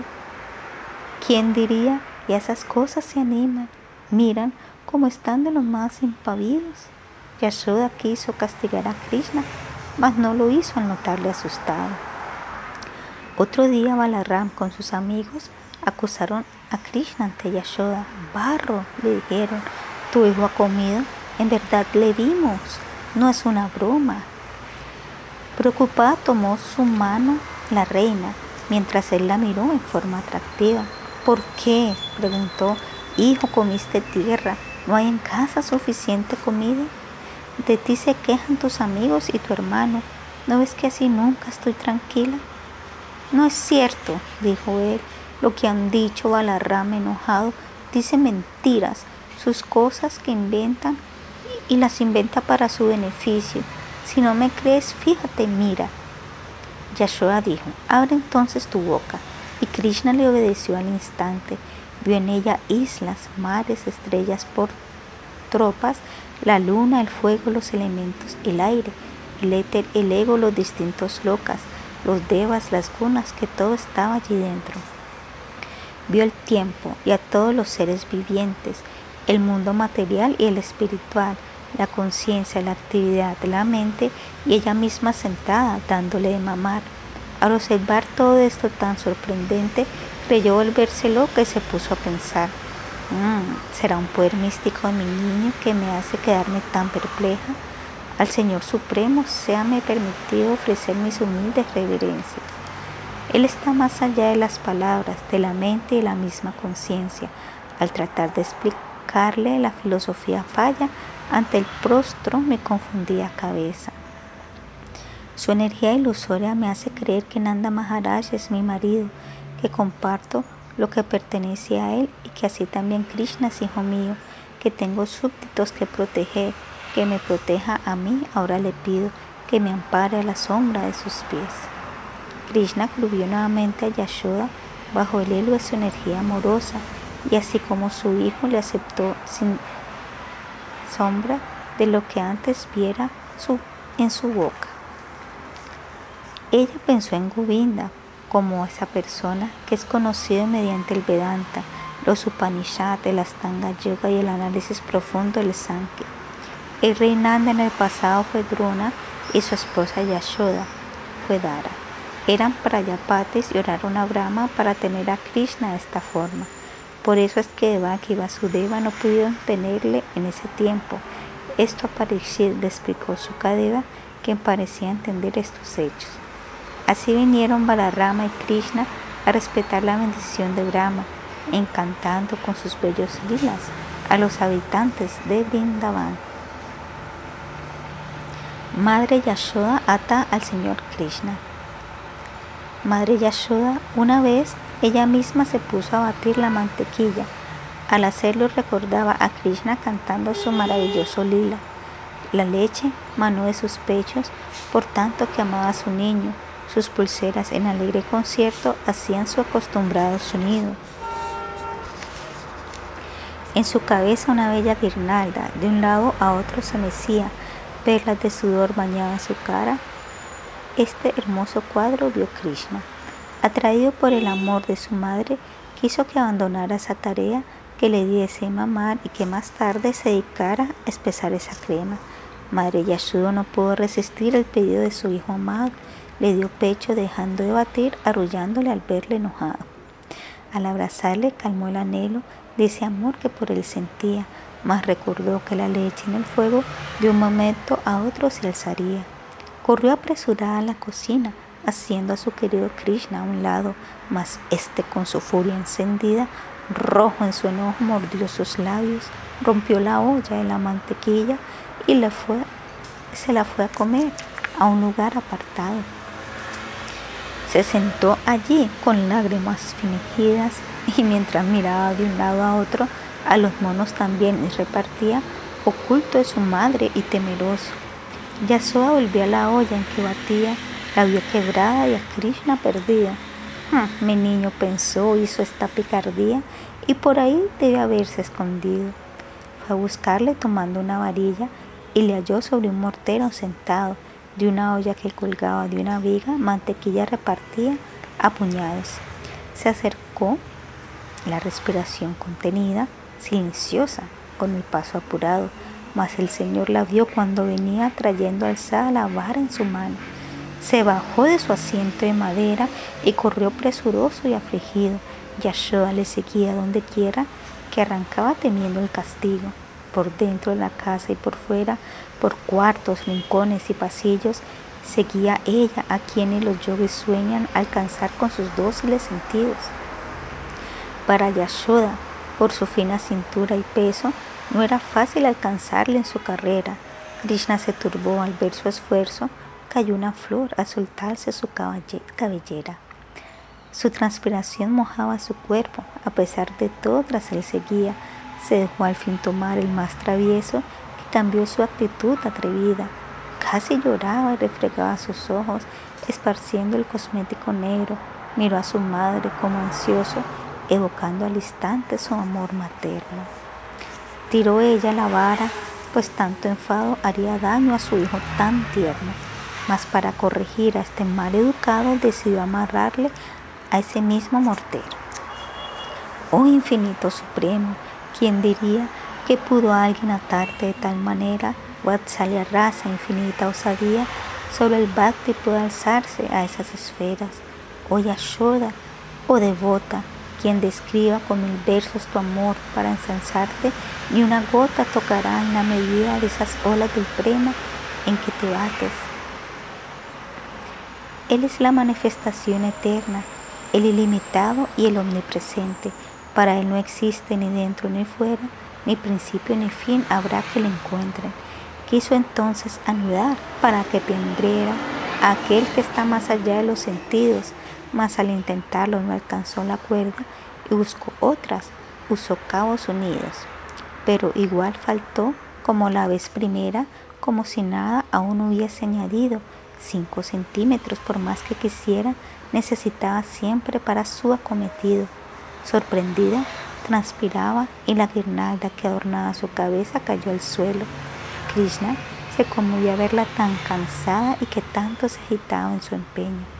Accedió finalmente a que le atara, deseando que el devoto sea su dueño.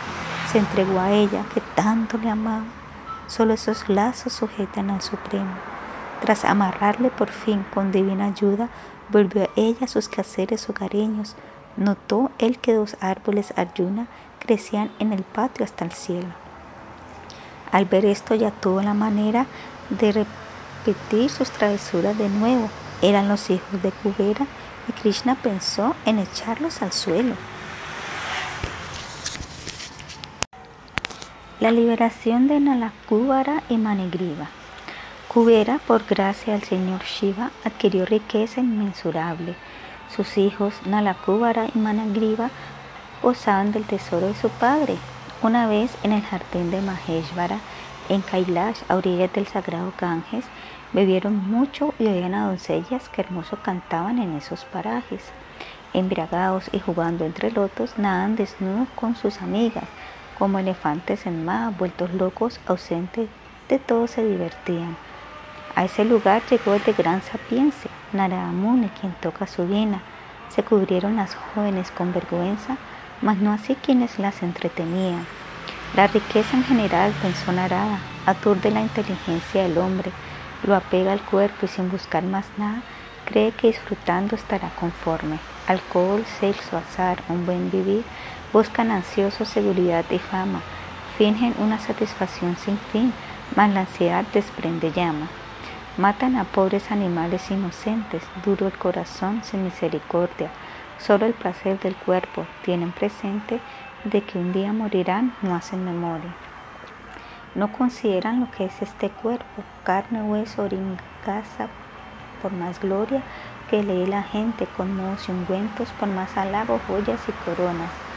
Destinado a ser ese de animales, blanca ceniza, podredumbre gusanos, apegados a él, hacen tantos males por envidiar el de sus hermanos.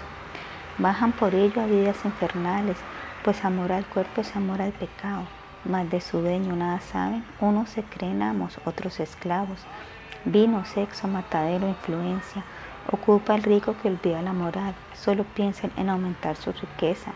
Deja así lo bueno para darse al mal. Por otro lado, el pobre, su dolor le ablanda y lo vuelve más benigno menos orgulloso, con más compasión y no complace tanto sus sentidos.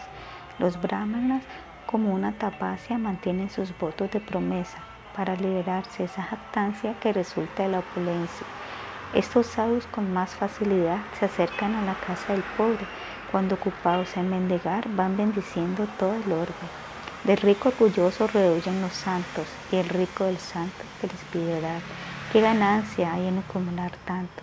se aleja al santo y a la santidad. De esa ignorancia deben ser rescatados. Pensó Narada que sufrió al ver aquello y decidió que tomasen cuerpo de árbol buscando en cómo quitarles el velo. De aquí a 100 años serán liberados. Por eso, por ese Señor, el de rostro de luna, cara a cara entonces podrán mirarlo y así fue que nacieron como dos arjunas.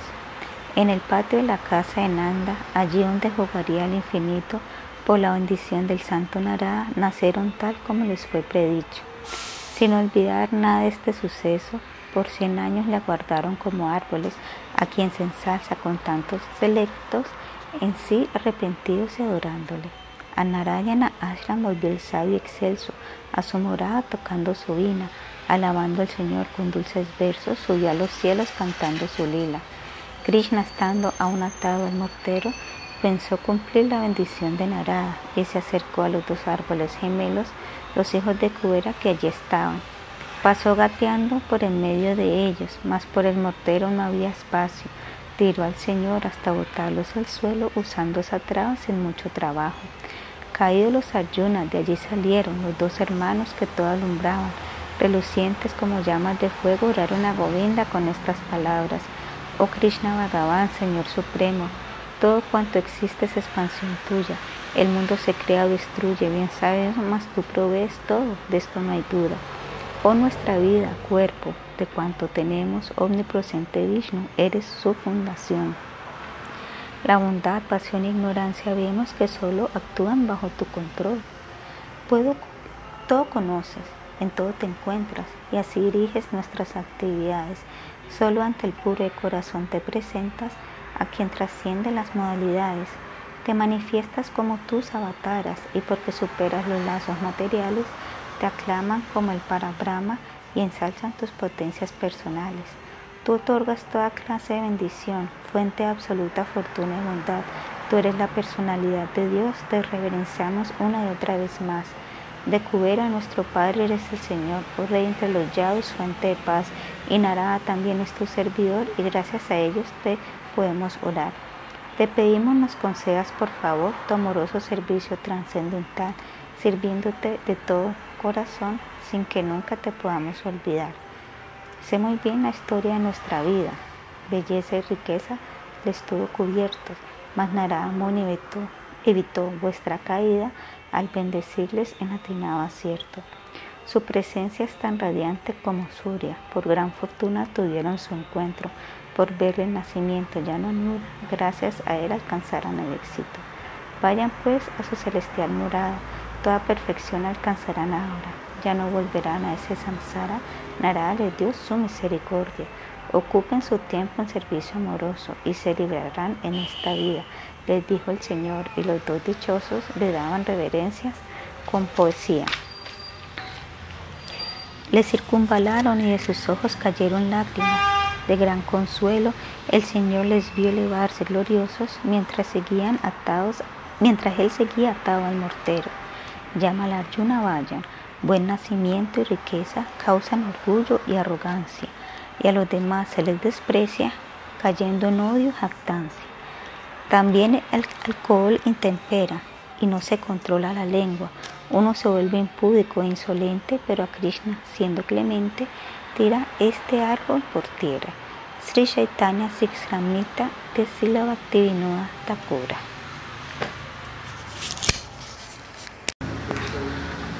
La muerte de los demonios Vatsasura y Vakasura.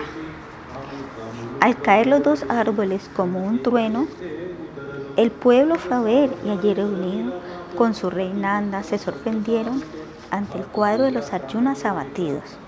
No daban con la causa de ello, cómo Krishna pudo correr tal peligro, mas pudieron saber de los hechos por unos gopas que fueron testigos.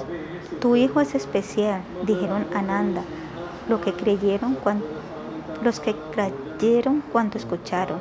Él desató al cautivo sus amarras y a las gopis mayores le llevaron entre ellas cantaban, aplaudían, bailaba como si fuese un títere en sus manos. Ciertas veces Yashoda le decía, preciso una madera en que sentarme, y a pesar del peso se la traía, como así también las sandalias a su padre. En otras, ante una carga muy pesada, siendo incapaz movía sus bracitos, mostrando al sabio que al inconquistable le conquista ese bhakti sin resquicios. Un día pasó una vendedora vendo fruta, gritaba por la calle. Unos granos le llevó a la señora imitando lo que viera de su padre, mas no cerró bien su mano por pequeña y se le caían casi todos los cereales, pero al verle tan bello en su tarea, sus frutas le tocó, trocó sin importarle. Gran sorpresa fue la que se llevó al ver joyas en su cesta por caudales. Krishna jugaba un día con sus amigos y Rohini fue a llamarle a almorzar, pero él y Balarama entretenidos no podían dejar de corretear. Pidió a Yasoda, ve tú en lugar mío, pues a mí no me quieren obedecer. Les llamó ellas, vengan pronto mis niños, vuestro padre les espera para comer. Abandonaron al punto sus juegos y corrieron para no hacerse esperar, mas dijeron sus amigos, frunciendo el ceño, si se retiran, ya no vuelvan para acá. Krishna sintió miedo al oír esto, temía perder así su amistad y corriendo regresó a su puesto, enfadando con ello a su mamá. ¿Eres acaso un niño callejero? ¿No tienes casa, ni padre, ni hogar?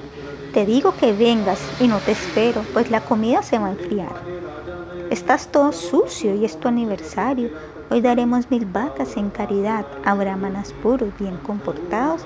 Por ello preciso que vengas ya. Fíjate bien cómo tus amigos ya están arreglados y te esperan. Ven a bañarte ya bien vestido, puedes volver y hacer lo que quieras. Varios regalos fueron repartidos, vacas por miles, para celebrar el cumpleaños del más querido, del que querían cada día más. Después de esto se dispuso una reunión presidida por Nanda Maharaj, donde escucharon con profunda atención las palabras de Upananda sobre el Mahabharata. Aquí ya no tenemos paz ninguna. Tantos demonios nos han venido a agredir. Trataron de matar a Krishna y a nuestras criaturas. Todos hemos sufrido amenazas sin fin.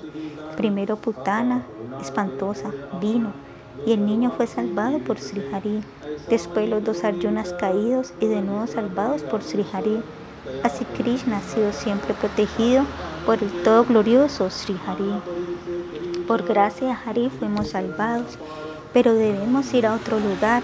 Pienso que Vrindavana es lo más apropiado cerca de la colina de Govardhan.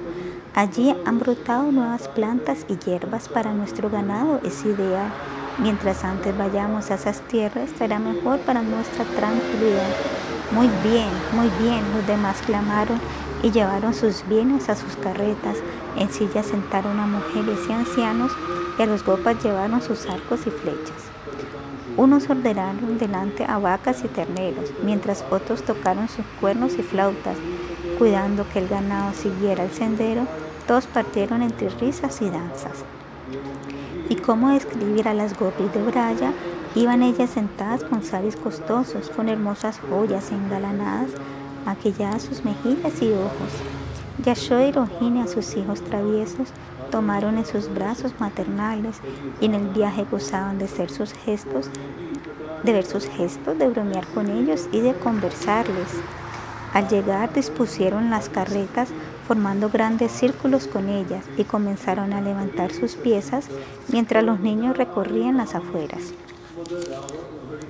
Llegaron, jugaron en el Yamuna y Govardhana, mientras los Brayavases gozaron al verles y al oír sus palabras entrecortadas. Cuando los dos hermanos crecieron, empezaron a cuidar a las vaquillas y tocando sus flautas con sus compañeros, recurrían los campos durante el día. Usaban frutas de Amalaki y de Bael como pelota para sus juegos.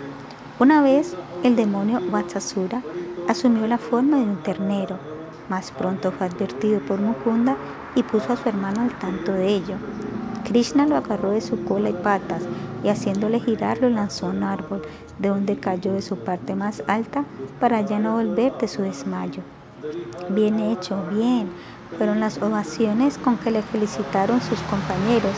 En medio de tal algarabía, algarabía miles de flores hicieron llover los semidioses del cielo. Otro día en que a orillas del río se habían sentado a descansar un rato, mientras bebían los terneros y los niños, apareció Bakasura en forma de pájaro. De inmediato se tragó a Krishna con su pico tan fuerte como un rayo. Su cuerpo era grande como una colina, por lo que todos quedaron apavorados. Incluso Balaram creyó que era su fin, pero el ave sintió un fuego por dentro, producido por el fulgor del gran Hari que le quemaba a lo largo del pescuezo. Lo forzó a vomitarle y a darle salida, mas trató de picarle al verlo en el suelo, pero Krishna lo rajó el pico y le quitó la vida, tal como bifurca un pasto un pequeño. En el cielo se oyeron triunfales trompetas que junto a tambores y conchas tronaron, flores chameles llovieron en fiesta los semidioses regocijados. Los niños al oír la celeste orquesta y al ver las flores quedaron sorprendidos y al notar a Krishna salvo de la bestia, uno a uno abrazaron a su amigo. De cómo Hari siempre les protegía fue el comentario de copas y copes y como Gargamuni en su profecía pudo tener tan acertado enfoque que atentarían contra su vida, que muchos demonios querrían matarle, de solo hablar de sus maravillas no padecía el corazón de nadie. Los Gopas volvieron a orillas del Yamuna, donde gozosos jugaban sin parar de correr. Eran Rama y Lakshmana sus buenaventuras, mientras otro era Hanuman, su siervo más fiel. Vatsatsura es la codicia de una mentalidad infantil dirigido por la malicia y una personalidad vil. La astucia, la hipocresía y la falsedad es Bakasura. Krishna todo esto aniquila para crear devoción pura. Sri Chaitanya Siksamrita es Sila Bhakti Thakur. La muerte del demonio Agasura.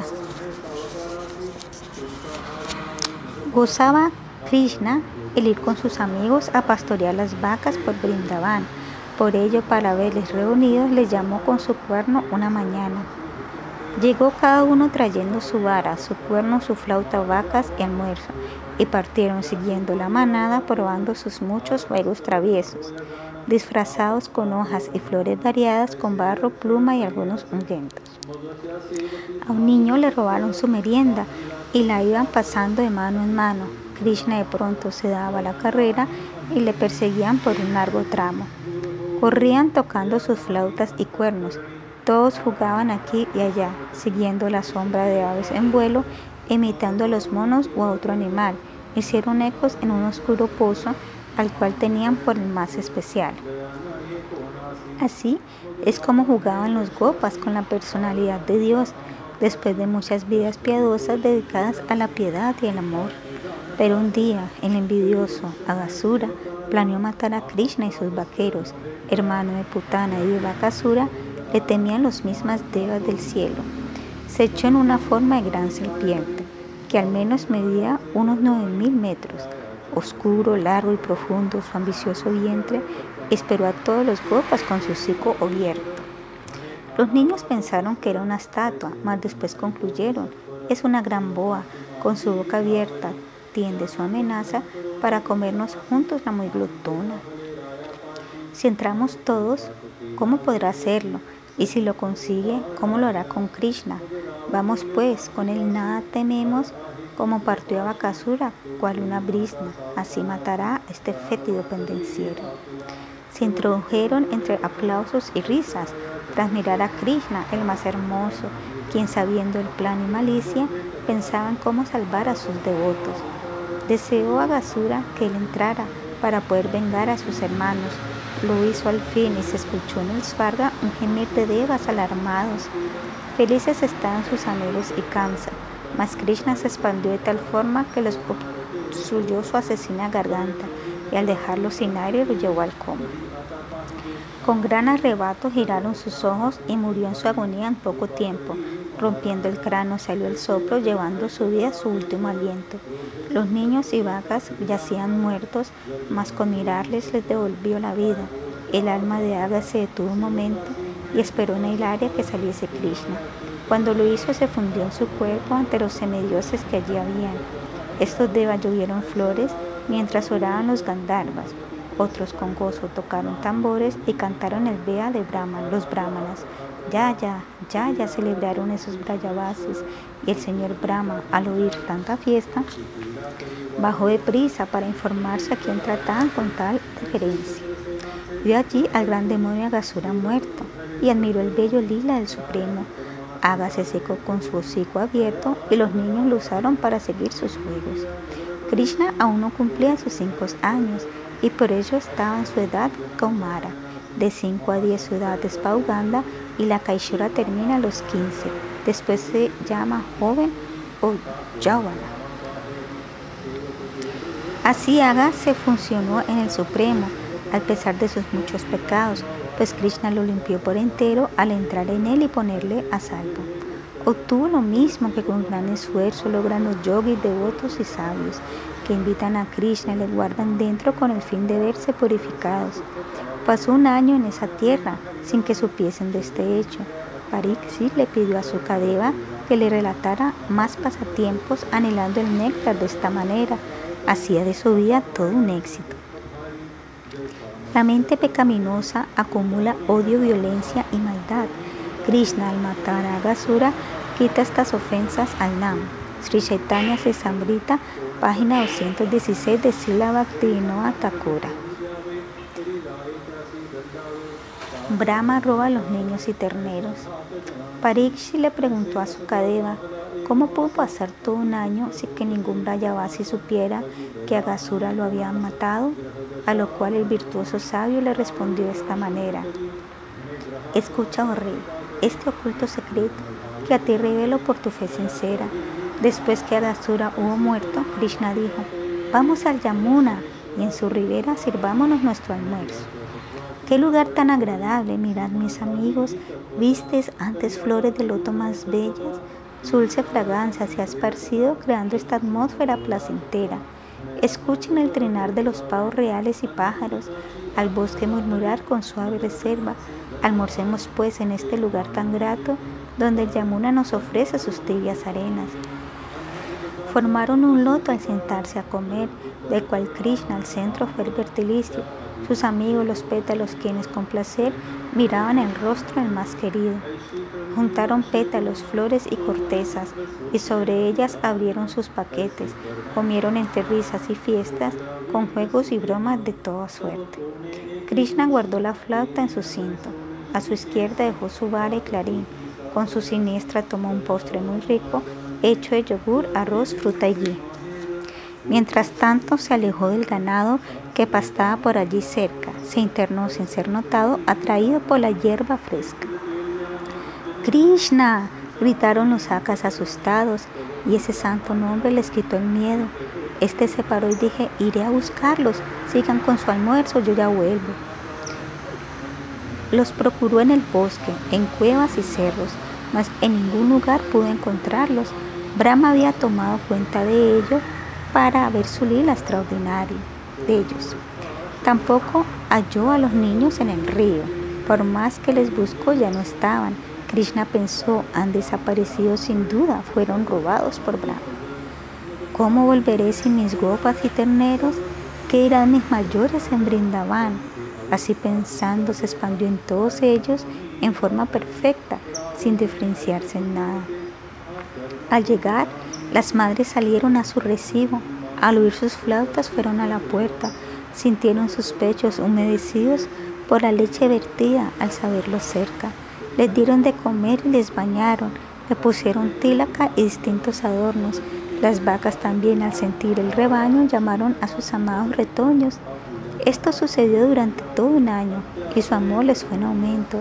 Gracias, crecía por sus hijos un amor comparado al que crecía por Krishna en cada momento. Un día en que Krishna y Balaram fueron con sus amigos al pastoreo, llegaron las vacas a la cima de Govardhan, probando complacidas las hierbas del cerro. Desde lo alto vieron la explanada donde se encontraban sus terneros y bajaron corriendo en manada para encontrarse con ellos. Por amor, sus ubres botaban leche, ignoraron el pedregoso suelo, no eran sus hijos, mas sin detenerse, iban a lactarlos sin ser tan pequeños. Los hombres trataron que no bajaran, pero no hubo forma de tenerlas y enojados fueron a buscarlas, a obligarlas molestos a que vuelvan.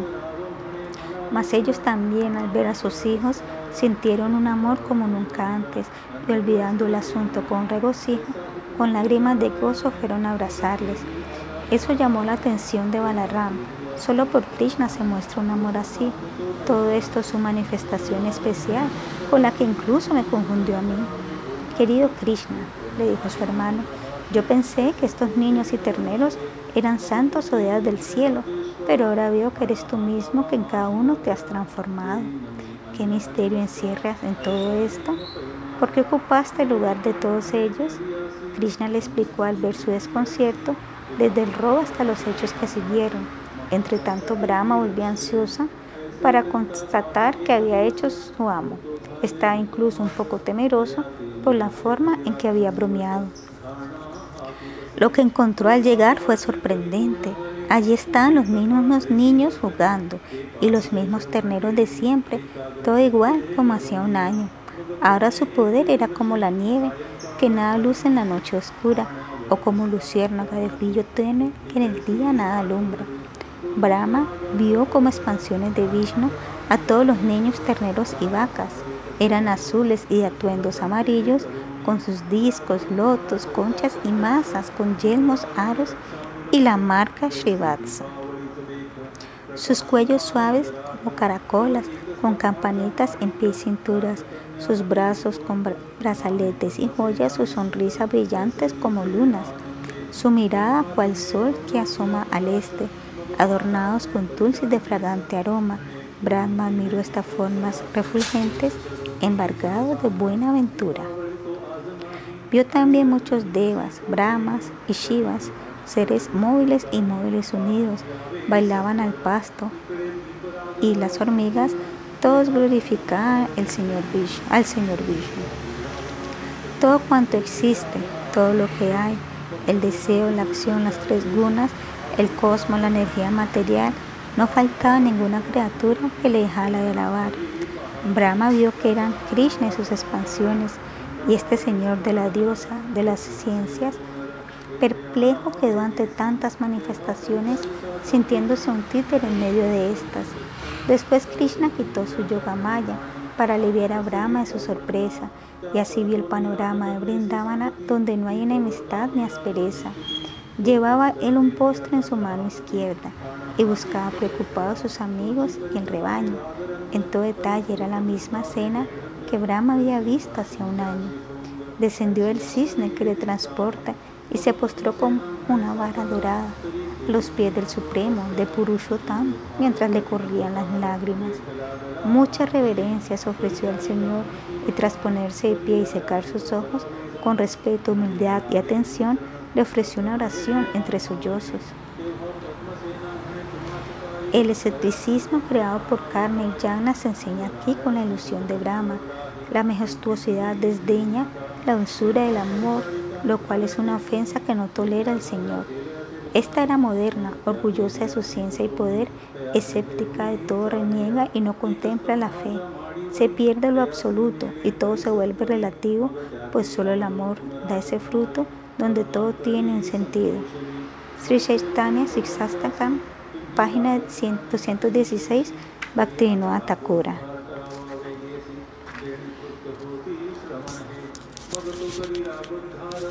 Las oraciones de Brahma al Señor Krishna. Tú eres el único y venerable Señor, Brahma dijo, la personalidad de Dios, y te oro con el fin de complacerte, oh Señor del color de las nubes de lluvia, de plateada aura, luce resplandiente y alumbres tu hermosa ropa amarilla. Aquí veo con tu caracola, aquí te veo con tu caracola, yelmo, callado, flauta y clarín, una pluma inclinada en tu corona y tu hermoso rostro que saca de sí. Asoma un postre en tu mano izquierda. Estás ante mí con tus pequeños pies. De todo mi amor, el gracioso emblema, oh hijo de Nanda, te reverencio otra vez. Dicen que yo creé este universo y que poseo el saber de los Vedas, pero aún al tenerte aquí manifiesto, no entiendo tu lila, mi persona suprema, como en mis samjitas se revela, no hay límite a la potencia de tu cuerpo. Vienes para el bien de tus devotos, y aunque cometí una ofensa contigo, aún así has sido misericordioso y solo por verte me has bendecido. No pudo comprenderte, y cómo harán los otros para entender tu forma de niño. Mas todo aquel que conozca tu lila, dejando de confiar en su mente y que con humilde atención auditiva escucha a un santo, cruzará la muerte como en el Bhagavad Gita lo afirmas. El proceso del misticismo y del yagna fracasan en darnos la trascendencia. Por eso muchos en la historia humana los dejaron con indiferencia y con cuerpo, mente y palabras hicieron bhakti con humilde obediencia. Debemos servirte y estar cerca de ti, aun si permanecemos en la vida mundana, pues solo por escuchar y repetir tus actividades extraordinarias, a la vida material pondremos fin e iremos a tu suprema morada.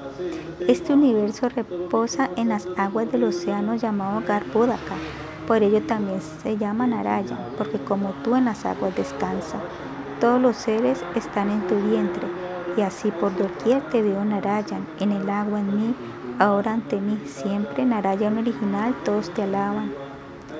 Ahora has probado ser mi Señor, el supremo controlador de Maya. Tú estás dentro y fuera de esta creación, como a una vez se lo mostraras. A pesar de todo lo creado, que lo creado está en ti, ahora te veo situado afuera y afuera me ves tú también a mí. Tu energía increíble actúa de esa manera. Quienes no saben que eres inconcebible no entienden que eres Brahma, Vishnu Shiva y que la creación y demás se hacen posibles porque todo lo controlas y lo vigilas. En muchas encarnaciones te haces visible, entre los devas vienes como Vamana, como Parashu, entre los sabios sensibles y entre los hombres como Krishna y Rama. Entre las bestias encarnas como un jabalí y como Matsya viene entre los peces y porque gracias a tu devoto gentil, siendo eterno entre nosotros apareces. Nadie puede entender tu yoga maya, tu encarnación, energía y pasatiempos, o místico supremo, oh gran alma. Un sueño fugaz es este universo que perturba la mente y la degrada. En este mundo solo hay sufrimiento y aún así el vivir aquí nos llama, porque también esto salió de tu cuerpo lleno de gozo supremo, oh Ananda. Tú eres la persona original, aún así Naces como el hijo de Nanda, de ti proviene la luz del Brahman, él es el origen de Vishnu y de los avataras, eres la lámpara primordial. Tú eres Govinda, el Adipurusha, y tu cuerpo es Akshara o indestructible, con infinito Sat y Ananda reluce, y como Niranjana se le escribe, pues nunca lo material lo ensucia. Tu potencia jamás disminuye, ni cuando te multiplicas en miles, ni cuando haces alguna servidumbre, pero a muchos tus juegos infantiles les parecen falsos y los confunden. Tú eres Amrita Sarvatam Brahma, el néctar espiritual eterno. Así dice el Veda y el Upanishad, que como el sol brilla el Supremo y que se acaba esta asistencia material cuando uno logra comprenderlo. Por rendir servicio con devoción, uno puede conocer tu nacimiento y puede ir al reino superior después de dejar este cuerpo. Así como solo asusta una cuerda cuando por una cobra se le confunde, así al ver tu posición verdadera todo temor y duda se destruyen. Para el que vive en el planeta Sol ya no existe más el día y la noche, y así no hay cautiverio ni liberación para los devotos que te conocen. Tú no eres distinto del Paramatma y el que dejándote se va al bosque tristemente tan solo se engaña. Aun si uno vive como ermitaño o es un guru mayavadi famoso, Brahman y Paramatma le serán vedados si no se ayuda por servirte un poco. Muchos años le serán desperdiciados si no lo bendicen tus pies de loto. Yo oro por ser tan afortunado como para que en esta vida u otra entre uno de los tuyos sea contado. La forma de vida no me importa, pues hasta las vacas de las vacas aceptas su leche y disfrutan de tu caricia amorosa. No quiero mi importante puesto de Brahma, porque me encuentro lleno de ignorancia. Qué afortunados son Yashoda y Nanda, y brindaban a que viven tu alabanza. Quiero ser uno de esos que tú guardas, pues te agradan más que contaba Yagna. No oro por la liberación y riqueza, pero sí por nacer en Brindavana y recibir el polvo en mi cabeza de los pies de los devotos que amparas. Pido ser una hierba que crezca donde pisan aquellos que te aman. Me impresiona además tu enorme gratitud. ¿Cómo harás para premiar a tus devotos si a un putana que carecía de virtud fue aceptada como una madre a tus ojos? A estos Brayavasi ya nada les queda, te dieron sus cuerpos, mente, hogar y razón. ¿Cómo harás para pagar esta deuda si ya a esa bruja le diste tanto favor? Pienso que quedarás para siempre en prenda, sin poder saldar esos servicios amorosos. Tu aparición en Brindava no es material, y lo haces para inspirar a tus devotos, a quienes te des por su entrega total a tu servicio espontáneo y amoroso. Quizás algún día que te compré Quizá alguien diga que te comprende o que ha realizado que Él mismo es Dios, pero en lo que a mí en verdad concierne, digo que mi mente, cuerpo y habla falló en entender cuanto a ti se refiere. Mi mente, incluso el sentido mayor, no puede fijarse en ti como debe. Solo por tu gracia, pienso Señor, sabemos algo acerca de quién eres. Como un sirviente rendido te ruego que me aceptes hoy, tú que a todos amparas. Pido perdón por interrumpir tus juegos. No quisiera estar más afecto a este maya. Como el más atractivo te declara, el nombre Krishna que con gloria llevas, sol de los yados, luna placentera, eres mi única deidad adorada, y mientras brilla el sol quisiera que aceptes mis reverencias postradas. Así oró Brahma y dio sus reverencias, y circunvaló al Señor tres veces, y como deseaba volver a su planeta, Krishna lo bendijo y dijo que se fuese. Sus amigos seguían en su almuerzo, como un año atrás a orillas del río. Al ver llegar a Krishna le dijeron contentos, tan pronto has vuelto que aún no hemos comido. Nada recordaban de los sucesos que en ese lapso había transcurrido. El Señor es quien controla de hecho nuestro saber, memoria y olvido.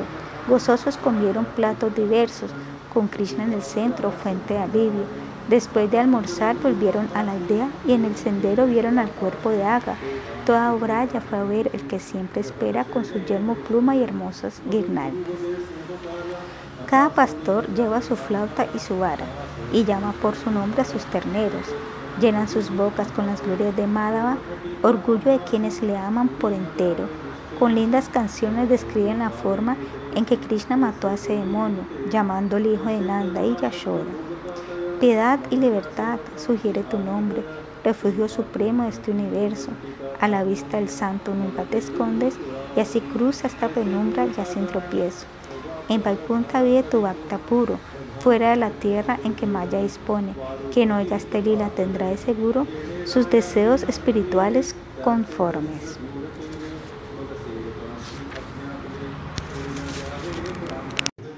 La muerte de Denukasura. Oh Brindavan, paraíso florido, de verdes prados y gratas fragancias, con la fresca brisa del virtuoso río, con aves hermosas y con chirridos cantan, con tus bosques densos y sinuosos caminos, menos monos juguetones, loros y garza se escuchan al andar de un dulce niño, adorno de belleza tocando su flauta.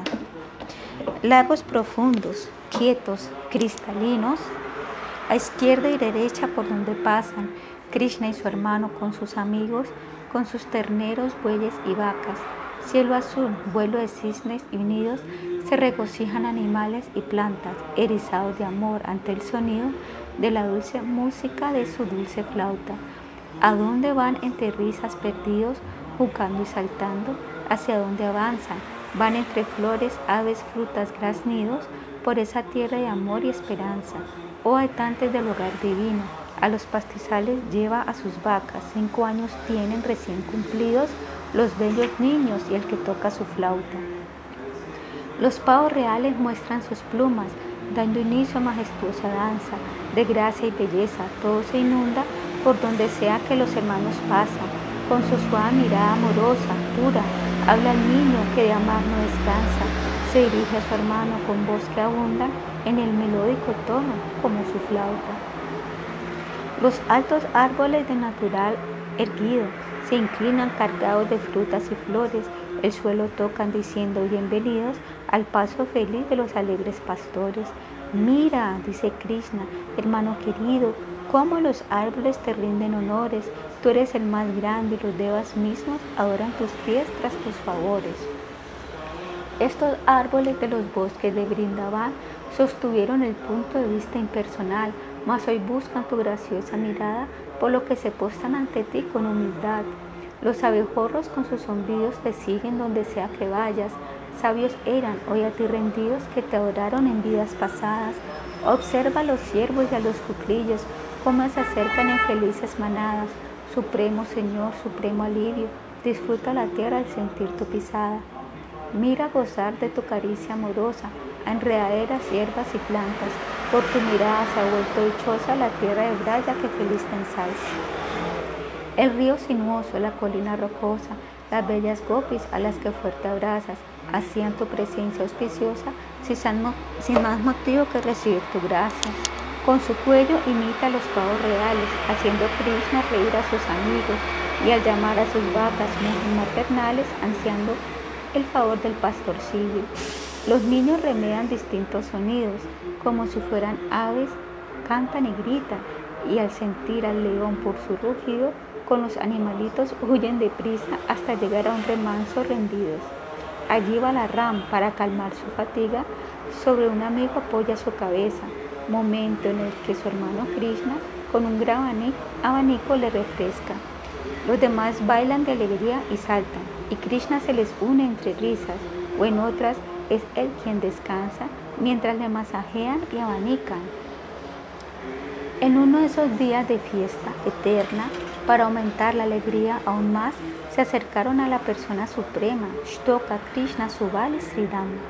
Llenos de amor, con sus tiernas voces, le contaron a Balaram y Krishna de un lugar con palmeras, un bello bosque con frutas sabrosas y coloridas. Pero de Nukasura, como asno, se ha vuelto dueño de ese lugar. Con sus secuaces no hay un árbol donde las aves se osen posar. Solo ustedes, queridos hermanos, pueden devolver al bosque Talabán esa belleza que siempre ha gozado su pereña acogida y tranquilidad. Así le dijeron entre sonrisas, ansiando verles actuar de inmediato, por lo que los hermanos fueron deprisa para complacerles en el acto. Balaram, con sus fuertes brazos, sacudió los árboles con sus frutas. Estas cayeron a destajo, cosa que escuchó de nunca. Vino entonces, terrible, ligero, cuando causando espantoso estremecimiento. Al encontrarse con Alarrán primero, pateó con fuerza su fornido pecho. Magni chistó al verse así golpeado, lo que enfureció a la Sura aún más, pero Abby lo tomó con una sola mano y lo hizo girar de las patas de atrás hasta lanzarlo a la copa de un árbol. Esta era una gran palmera que se quebró tumbando a otras más. Un huracán, pensaría cualquiera, había azotado ese lugar, mas los fieles a Denuca, temibles, sedientos de venganza, furiosos asnos, llegaron con fuerza irresistible, confiando en matar a los dos hermanos. Krishna y Balarama entonces, como a su ídolo, los tomaron de las patas traseras y por el aire volaron aturdidos para morir sobre otras palmeras. Los cuerpos de los burros derrotados, caídos sobre las copas de gran altura, parecían nubes de colores variados y los dedos lanzaron flores cual lluvia. Así adoraron a Krishna y a Balarama, con música y oraciones bellas, vuelto a ser un paraíso Talaban, lucían sus frutas, flores y hierbas. Ambos hermanos volvieron a la aldea, rodeados por sus muchos pastores, tocando sus flautas, que fiesta aquella anunciaban su regreso entre clamores. Sus caras cubiertas con tilaca y barro por la polvorada que alzaban las vacas, las gopis soñaban verles guiando el ganado, escena aquella que guardaban con ansias. Al escuchar su flauta se fueron sus penas, como las abejas al loto su rostro imploraban, él notó en sus ojos la interminable espera, delataron su amor al cruzar sus miradas, las abrazó y consoló con verlas, con solo verlas les devolvió el alma. Yasuda y Rohini, todo han preparado sus ropas, su cena, les van a bañar, por fin ya han vuelto sus hijos amados, parecía que el día no iba a acabar. Canciones les cantan, han vuelto cansados y en limpios lechos les hacen reposar. Un día de verano, a orillas del río, agotados y con sed por tanto jugar, las vacas que pastaban y los niños vivieron en las corrientes del lugar, mas de inmediato cayeron muertos. Kalilla había envenenado sus aguas. Krishna al presenciar este hecho los devolvió la vida con su mirada. Si Krishna, como a este burro, mata la ignorancia del ser, como así el intelecto burdo y acaba con la insensatez. Sri Chaitanya Siksamrita Sila Bhaktivinoda Thakura.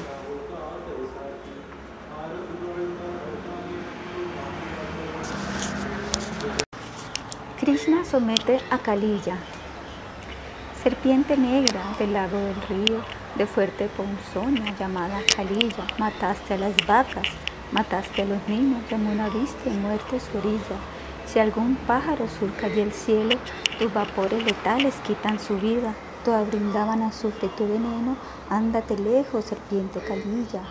Krishna al ver esto subió un árbol cadamba, quedó una flor redonda y amarilla, y apretando sus cintos saltó a las aguas con tal fuerza que resbaló, que rebalsó la orilla. Dice un Purana que Garuda dio su néctar para que el cadamba se conservase vivo, que cuando Krishna lo tocó, dan otros por respuesta, mostró bellas flores al revivirlo. Krishna nadó como un gran elefante, agitando las aves que son con son tumultuoso. La serpiente negra percibió al instante a este inspector poco amistoso. Sin demora le apareció por delante con sus curvos colmillos ardientes ojos, anillos mortales, fauces abundantes, buscando acabar con el intruso. Allí a Krishna refulgente, radiante, con su piel suave y su porte venusto su ropa amarilla, srivacha en su pecho, nube oscura su piel, sus pies flores de loto. Jugaba en el río, tan pequeño y apuesto, y aún así Calilla no perdió su enojo. Buscó cómo matarle y atacó airado al refugio del mundo, al amor de los devotos. Toda Brindavan vivió el calvario de verle apresado por un monstruo. Allí estaba su vida, allí estaba su encanto, perdido en las aguas él por quien todo ha dado. Se acabaron sus risas, su baile, sus cantos, sus travesuras, sus robos, su ir asustado. Ay, qué miedo pensarlo, qué dolor tan grande. Muramos nosotros si se va nuestro amado. ¿Para qué la vida que tanto vale si no le tendremos a nuestro lado? Mirad la serpiente como tanto le oprime, mas ¿qué hacemos aquí parados? Les tembló la tierra y el cuerpo en mal presagio, y meteoritos caían de los cielos. Al ver los signos de un mal, de un triste ocaso, todos los vaqueros sintieron miedo. Krishna anda solo, perdimos sus pasos, así le dijeron a los mayores. Con angustia le buscaron, tanto, tanto, corriendo en desesperado desorden. Los gopas mayores con cuernos, con palos, le llaman a gritos, le buscan gimiendo hallan sus huellas con la bandera, el rayo y la caracola, mas la van perdiendo. Su rastro ha dejado orillas del río, donde vacas y amigos afligidos lloran. Ya toda esperanza se ha perdido, esta vez no celebrarán su victoria. Allí en este sitio quedan paralizados los niños, las gopis, las aves, las bestias, a todos los seres, a mayores y ancianos, les asalta un dolor que les secuestra. Solo Balaram sonríe no estando abrumado. ¿Qué puede pasarlo al refugio del sufrido? Los demás se suman a un llanto amargo. Sin Krishna el mundo les quedará vacío. Madre Yashoda quiere saltar al río, impedida en su intento allí se desmaya. Ay madre que ves sufriendo a tu niño, tu vida ofrece sin pensar en nada. Todo se ha vuelto una tortuosa cena, de todos los ojos caen mil lágrimas. Para animar a esa madre su gran pena, el lila de Krishna le cantan y narran. Ha muerto ella, ya se tendida, inmóvil, ausente, todo ha terminado. Su conciencia fija en el rostro de Krishna, nada en el mundo le vale algo. Nanda y aquellos que le dieron sus vidas quieren saltar al mortífero lago. Balaram lo impide porque sabía que Krishna solo estaba jugando. Vivieron dos horas en tan cruel angustia, donde el Sagal simulaba su derrota al verles morir consideró injusta esa condición tan peligrosa. Cambió de pronto la situación en la refriega cuando Krishna se libertó de la serpiente, expandiéndose fuerte con habilidad extrema, libre de ella le enfrentó insolente. Furiosa Kalilla exhaló vapores, sus ojos ardían y escupía fuego. Le miraba fijo y sus lenguas dobles airadas salían guardando el veneno. Krishna atacó cual Garuda entre festejos, trató de morderle con gran ira, falló al hacerlo y quien derrota al adverso corrió a su alrededor para confundirla. Así lo hizo hasta notarla decaer, para allí saltar ágil sobre sus cabezas, que con sus rojas joyas alumbraban los pies de quien mostraba ahora una danza maestra. Mas con sus cien bocas insistió agobiadora hasta perder poco a poco la fuerza, soltó vomitando su amarga ponzoña lanzó fuego a Batía con sus laquezas. Se alzó para agredirle más una vez. Nuevos pasos al baile inspiró este ataque. Flores parecían obsequiadas a sus pies, los nubarrones exhalados por sus fauces. Después, sangre escupió, veneno, su cuerpo herido y sumido en fatiga. Pudo entender que era el Supremo danzando sobre su vanidad vencida. Sus esposas llegaron y allí le dieron bajo los pies de quien todo lo controla, en desorden sus ropas, joya, cabello, rindiendo su día, le oraron de esta forma. Tú eres igual con todos, oh Señor, siempre bendices aun cuando castigas. Por ningún servido guardas rencor, amigos y enemigos por igual estimas. Solo para darle tu bendición corregiste a nuestro esposo, liberándolo de toda reacción, pues eres siempre bondadoso. Para tener este cuerpo de serpiente debe haber cometido muchos pecados, mas por tu espíritu condescendiente bailaste sobre él para salvarlo. Qué bien hizo, pues nos delumbra con tanta gracia, así le hayas dado. Pensamos que a todas las criaturas satisfizo de algún modo en el pasado este polvo es tus pies que nos contenta, es fortuna por los dioses añorada. Lakshmi misma practicó mil penitencias para verse a sí misma agraciada. Sabemos que quien goza de este favor no se atrae ni por el puesto de Brahma, ni por Sis, ni Brahman, que claro son para los yogis sus metas deseadas. Te ofrecemos nuestras reverencias, Señor, en ti todo descansa, oh alma suprema siendo el tiempo, todos sabes, ayer con amoroso mirar por todos velas. Eres diferente a esta creación, más que eres el virar Rupa se afirma. Eres el universo y su creador, estás presente como Brahma, Vishnu Shiva. Aunque eres la causa de todos los seres, de los sentidos, mente, inteligencia y vida, solo por tu energía interna se accede a conocer tu posición sutil y divina. La búsqueda filosófica no puede concebirte, si bien eres su meta y te escriben sus doctrinas, y aunque eres la fuente de todo cuanto existe, te ofrecemos nuestras reverencias rendidas. Gracias a ti se da la evidencia y otorgas el conocimiento supremo.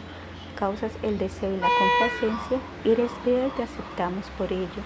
Como Prayumna presides la mente, como Aniruda la inteligencia. Vemos como te oran fervientes esos Vaishnavas que te reverencian.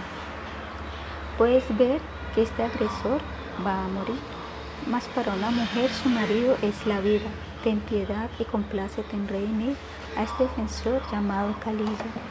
Somos todos tus progenies, buen Señor, entre ella va incluida esta serpiente Perdónalo por la forma en que actuó, por ignorar tu posición benevolente. Te queremos servir con devoción. Somos tus siervas a tus pies rendidas. Lo que nos ordenes haremos de corazón, pues solo en tu servicio hay alegría.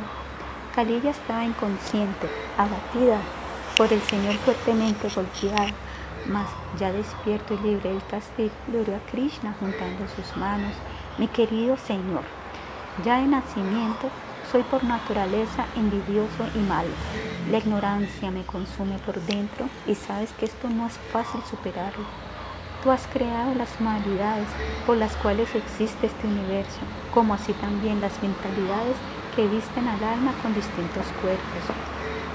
Nací como serpiente y es razonable que siendo así, por todo me irrite. Sin tu gracia será inevitable que tu fuerte malla no me hechice. Perdóname, Señor, ve cómo salvarme o castigarme por el mal que hice. Deja este río, dijo el Señor, vete al mar con tus hijos esposas, y cuando no envenenen las aguas de este lugar, que copas y vacas no tengan problemas. Temiendo a Garuda viniste hasta aquí, mas nada te hará cuando vea mis huevos. Mas con mi baile marqué sobre ti para liberarte de toda miseria. Me complace vuestra humildad. Yo nunca rechazo un alma sincera. Quien esta historia escucha estará protegido del ataque de las serpientes envidiosas y el que se vaya en este lado del río se liberará de las reacciones pecaminosas. Con joyas, con flores, con guirnaldas y ropas, con sándalo, con lotos, con frutos maduras, le adoraron alegres sus esposas, agradando así al Señor de Garuda, tras lo cual dejaron el Yamuna.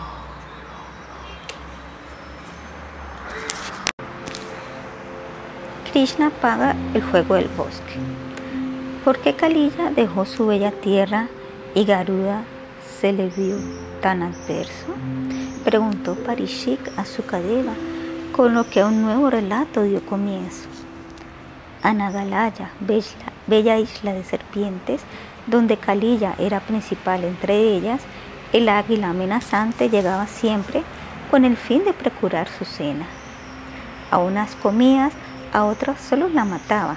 Entonces Basuki, el líder buscando amparo, se acercó desconsolado al señor Brahma, quien llegó a un acuerdo con el ser emplumado solo aceptaría una serpiente ofrecida en la fecha correspondiente a media luna, y así bajo un árbol para ese día sin falta le dejaron una. Pero Calilla, envidioso del arreglo, se comía él mismo las ofrendas. Estando orgulloso de su veneno, no dudo en causar este problema. Garuda, al verlo en tal desvarío, lo atacó sin mayor tardanza. Así el poderoso hijo de Tarxia enfrentóse en fauces de fieros colmillos. Las doradas alas del portador de Vishnu lo golpearon con hábil destreza. Kalilla, hijo de Kadru, huyó allí mismo al lago Kaliyataja, temiendo su fiereza. Fue así a cobijarse bajo el Yamuna, donde no iba a ave en busca de presa. No iba allí porque Saudhari meditaba en las profundidades del mismo lago y lo amonestó un día que llegara a llevarse los pesos queridos al sabio. No vuelvas a aparecer por aquí, le dijo lleno de ira esa vez, sin quejarse a su abuelo de allí, mas antes sacó de las aguas un pez. Furioso el sabio por el acto de Garuda, lo maldijo a morir si regresaba a esas orillas. Por apego a un pez, perdió así su cordura, hechos estos ya sabido por Kalilla. Mausavari no pudo salvar a la serpiente y su ofensa a un devoto le hizo caer Tuvo que casarse, cuidar familia y parientes, perdiendo el avance que tenía en su haber. Garuda en su posición no se desquita, siendo igual en altura al supremo ser, nunca se ofende, a nadie envidia, esto debemos aprender de él. Cuando el Señor salió del río, tenía su cuerpo untado con sándalo, lucía joyas preciosas, finos vestidos, pues la Patnis habían adorado. Todo Brindavan volvió a la vida, Yashodananda, los gopas, los árboles, el ganado, las aves, todo reía, todos corrían por fin a abrazarle. Qué largo camino, qué larga distancia, sentían muy cortos sus muy largos pasos. Ay, niño querido, por poco nos matas, lloramos de alegría, no nos hagas caso. Le abrazaron Rohini y su madre Yashoda, sin poder respirar de tantos sollozos. Esperaban su turno Nanda y los gopas con lágrimas y besos le mojan su rostro. Cuánto ser había en el bello Brindavan, ansiaba ese niño quien era su todo. Dieron sus bendiciones los buenos brahmanas y Nanda les recaló vacas y oro. La oscura noche llegó a la ribera, hombres y animales estaban cansados, decidieron echarse a dormir por tierra, pues tanto afán les había extenuado mas a medianoche, sin que lo notaran, se estaba incendiando todo el alrededor. Tan grandes, tan fuertes eran las llamas que les amenazaban con un gran ardor. Sálvanos, Krishna, Señor Supremo. Oh Balaram, sálvanos tu fuerza. Así clamando fueron donde ellos sin buscar más refugio ni respuesta. Krishna entonces se tragó todo el fuego, siempre cuidando esas almas dispuestas Nunca nos deja el Señor sin consuelo, por grande problema que parezca. Vanidad, malicia, duplicidad en misericordia nos quita Krishna bailando. Nos muestra esta historia, Sri Chaitanya Siksambrita de Sila Vinoda Thakura. Krishna apaga el fuego encendido por el roce de una opinión con otra, por el odio hacia un país vecino o por las luchas por diferencias religiosas, toda guerra o conflicto es extinguido cuando se escucha Krishna Katha en forma propia. Sri Chaitanya Siksamrita de Silavateno Atakura. La muerte del demonio Pralambasura. Krishna tragó el fuego y volvió a Brindavan con sus padres, amigos, vacas, ternero, le hacían fiesta lavando sus hazañas, cantaban y bailaban entre juegos. La primavera invitaba al verano a que muestre su plácido ensueño. Todo el campo relucía adornado. Krishna y Balaram vivían con ellos. Oh Braya, con tus límpidas cascadas de gracia, música, callantes brillos, con tus verdes praderas y frescas aguas, con tu brisa bañada en lagos y ríos. Cargas el aroma que desprende el loto. Mis flores de, mil flores decoran tus lindos caminos. Los pavos reales gorjean gozosos, las abejas regalan su grato zumbido. Oh infinita belleza, qué grande es mi ceguera. Krishna y Balaram entran tocando sus flautas, van con sus vacas bordeando la ribera, pasan con sus amigos en alegre caminata. Los hermanos supremos llevan guirnaldas, guirnaldas del bosque recién armadas, con flores cual plumas de pavo real sus cuerpos pintados con tiza azafrán. Cuernos de búfalo sus amigos soplan, son devas vestidos ahora cual gopas, animando a Krishna tocan sus flautas, le dicen amigo, qué bella es tu danza. Hacen pelotas con fruta o amalaki. O a la gallina ciega corriendo les toca. A veces juegan al rey y sus pajes o imitan animales en forma jocosa. Así es Brindavan, tu tierra, tu casa, frutas, flores, nuestros sueños no alcanzan, aves, lagos, riachuelos sinuosos que pintan de verde y se adornan con lotos. Una vez Pralambasura, inadvertido, deseando raptar a Krishna y Balaram, se puso a jugar con los otros niños. Krishna le recibió de buenas ganas. Qué bueno que hayas venido a jugar, le dijo como si no guardara sospecha, y llamando a todos les empezó a explicar que competirían ahora puestos en parejas. Unos tomaron el lado de Krishna, otros se enlistaron con Balarama. El grupo perdedor cargaría a los vencedores en su espalda. Los de Krishna perdieron y él cargó a Sridama, Padrashena, a Brishava y correspondía a Pralambashura portar a Hladara. Cargó con él por el bosque Vandiravana, con su fuerza con su gran fuerza quiso llevarlo lejos, pero al niño lo sintió como una montaña, tanto que le obligó a asumir su verdadero aspecto. Con ojos rojos, con aretes y yermos de oro, de afilados dientes y gigantesco cuerpo. Una nube con rayos parecía él y en sus hombros la blanca luna con su brillo encubierto. Balaram vio así aparecer hasta Asura.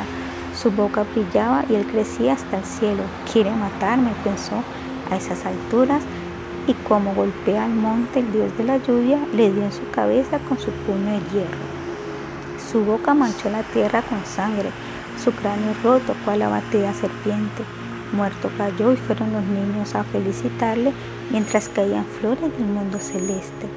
Creció Pralamba hasta las nubes, como la vida libertina que todo lo cubre, como la ganancia, adoración, honor amenazan de muerte, manos libra al Señor. Sri Chaitanya Charita Sambrita de Sila Bhaktivinoda Thakura. Krishna traga el incendio del bosque. Festejaron la muerte de Pralamba, tanto los niños como los devas del cielo, mientras que las vacas sin ser notadas se perdieron buscando pastos nuevos. Llegaron hacia el bosque Ishikatabu, mas ya tarde vieron que había un incendio. Lloraron nerviosas, desamparadas, qué esperanza les quedaba de vida. Krishna y los suyos dieron alarma al saber que la manada estaba perdida.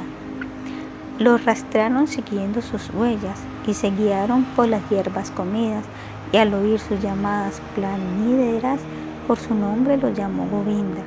Ellas con júbilo le respondieron, pero ya las rodeaban muy altas llamas, soplaban vientos avivando un fuego que a la móvil e inmóvil devoraba. Los niños temerosos alzaron su pedido, rogando a la intervención de Krishna y Balaram, oh amigo nuestro, denos auxilio, solo ustedes nos pueden salvar. Los niños temerosos alzaron su pedido, rogando la intervención de Krishna y Balarama. Oh amigos nuestros, denos su auxilio, solo ustedes nos pueden salvar. Con su sola mirada les dio sosiego, les dijo mirándoles, ya nada teman, y tras esto se tragó todo el fuego, dejándoles libre de la tragedia. Los pobres se habían desmayado de tanto temor que habían sentido mas al despertar se hallaron rodeados por Krishna, Balarama, vacas y amigos. Al instante se sintieron libres de la amenaza. Krishna Sundeva se dijeron a sí mismos y animados prepararon el regreso a casa. Para las gopis cada minuto había pasado como 12 años o más como siglos. El obstáculo opuesto a la religión y a los santos por causa del ateísmo, el Señor les da un alto. Sri Chaitanya Siksamrita de Thakura.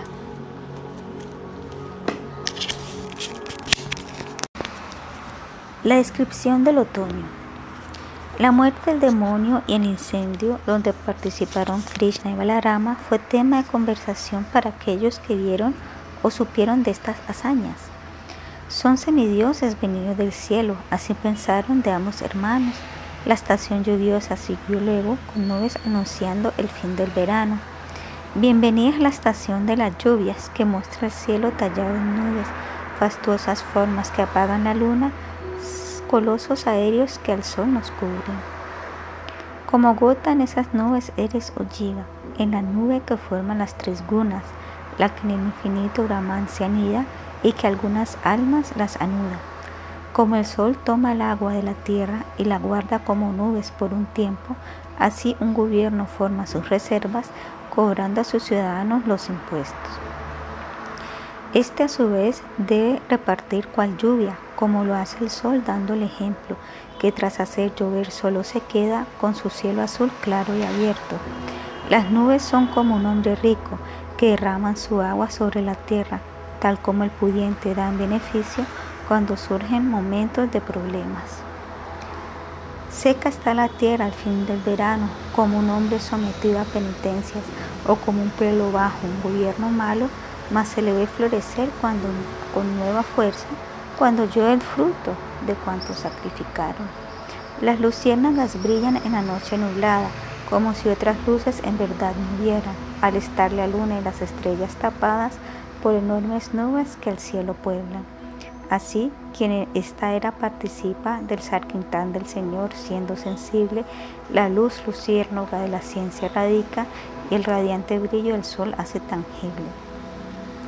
Los fuertes truenos de las primeras lluvias incitan al canto numerosas ranas, que son como alumnos que leen la escritura al despertar un poderoso acharya.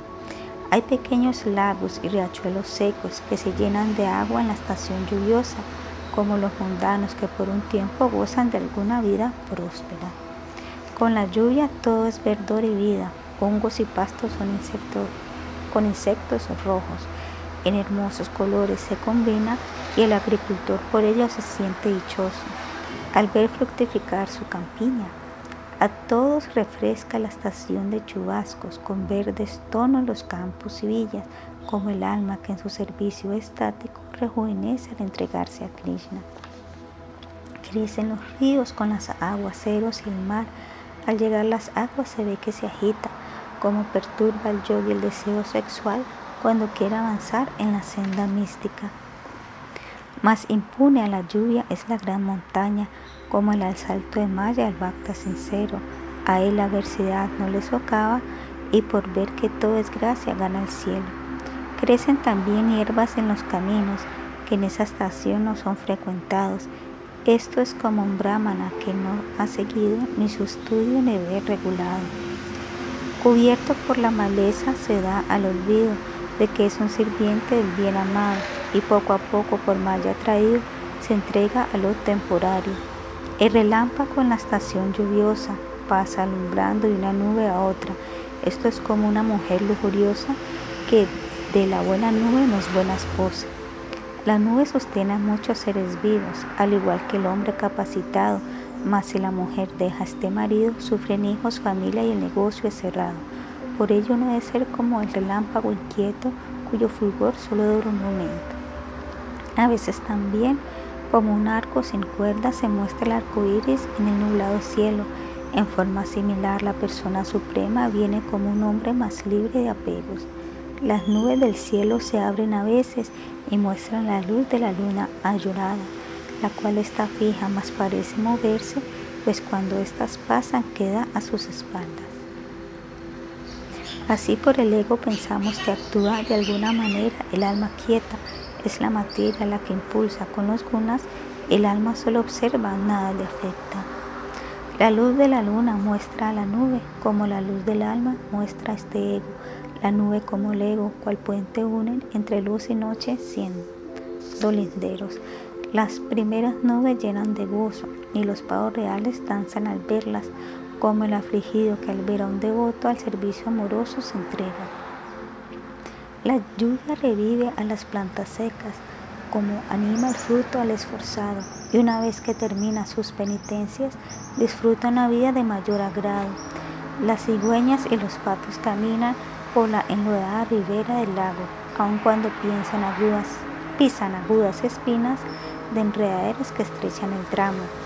Así en la vida familiar sin Krishna, el hombre con dolor sigue ocupado en actividades que le desaniman y sufre a causa de estar apegado. Las barreras alrededor de los campos a veces se rompen por la fuerte lluvia, como el ateo que quiebra los mandatos pregonando en contra de las escrituras. Las nubes, gracias al impulso del viento, distribuyen su lluvia como el néctar así como los ricos que siguen el consejo dado por los duyas de dar riqueza. Llegó el otoño con el cese de las lluvias y Krishna salió a gozar con sus amigos. Allí la casa de nuevas aventuras recorrieron Govardhana y las orillas del río. Se asomó a unas cuevas de la montaña, escuchó cascadas de dulces sonidos. Vio árboles cargados de ricos panales rodeados por abejas de hermosos zumbidos. Llamaba a veces a sus vacas amadas que se le acercaban con alegres mugidos. Los receptáculos de agua lucían cristalinos, sin ninguna nube, el cielo azulado, la flor de loto se abría en los lagos como un yogi que retoma su camino. Blancas son las nubes de otoño sin agua, como el hombre que renuncia y se retira. Blanco se debe estar libre de la carga de la sociedad, amigos y familia.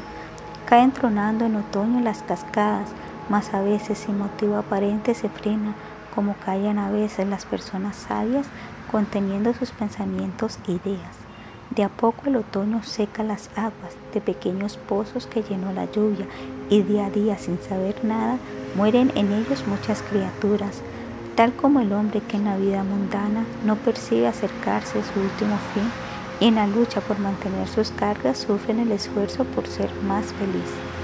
También el granjero guarda el agua en tanques que para eso ha construido, como cuida su energía con Sadana, quien avanza en controlar sus sentidos. En otoño el sol es fuerte, ya de amanecida, más es fresca la noche con su luna suave. Así esa oscuridad alivia la fatiga como aliviará a Mukunda quien le ame. Las gopis también sufrían de día, les fue intolerable el quedarse solas, mas la luna les trajo a Sri Govinda y así la anhelaron a toda hora. La luna de los Yadus era Krishna, brillando en medio del estrellado cielo, que eran los miembros de su dinastía cual noche de otoño lucieron de bellos. Las hembras en general quedan preñadas porque el otoño excita los deseos, así el sabio alcanza la meta esperada después de muchos años de empeño. El Navana se celebra con festejos, que es la ofrenda los primeros granos, se le presentan a la deidad del templo y se distribuye arroz dulce de regalo. La estación de lluvia retiene al Vaisya al igual que los brahmanas y reyes. Esperando el otoño, los tres se contienen como le ata el cuerpo a la persona santa y espera que la muerte le libere.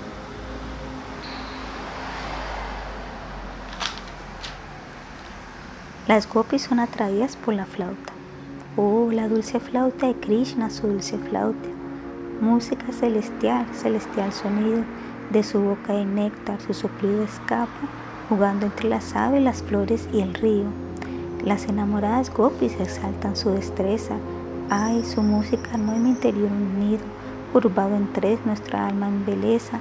Miradle con su ropa de brillante amarillo, su collar vallallante estaca en su pecho. Ay, las flores azules que en su pelo ha. Miren a Krishna y a Balaram, dijo dichosa una gopi con sus ojos encantados. ¿Puede existir una visión más hermosa que verles a ellos así acompañados por sus amigos y vacas que van presurosas a los bellos bosques de pastos colmados? Krishna entra al bosque tocando su flauta. Medita en esto, oh hermano, te baste. No hay mejor samadhi, mas no se alcanza. No existe en verdad un más alto trance. De amarillo uno, de azul el otro Actores se ven de belleza incomparable, con ramitas de mango, flores en manojos, plumas de pavo real y guirnaldas de loto. Preguntó una gopi con una sonrisa afable, ¿cómo es posible que se vean tan hermosos? Oh flauta de bambú que has hecho para ganar para siempre el beso de nuestro hermoso bien amado.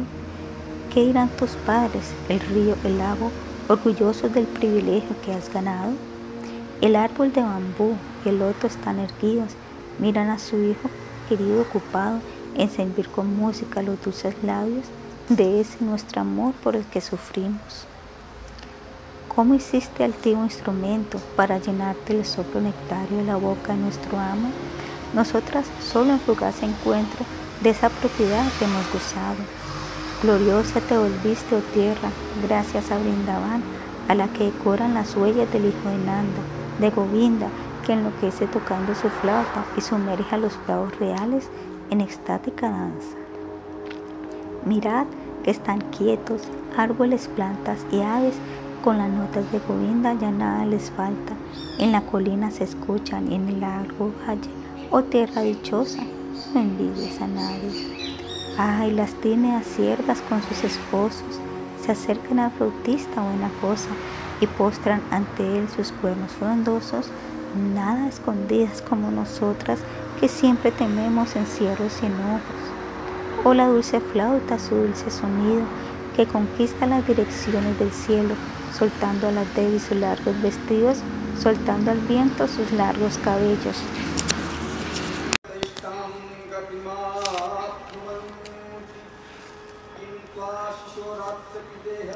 Oh la dulce flauta, su dulce sonido que conquista las direcciones del cielo, soltando a la Devi sus largos vestidos, soltando al viento sus largos cabellos.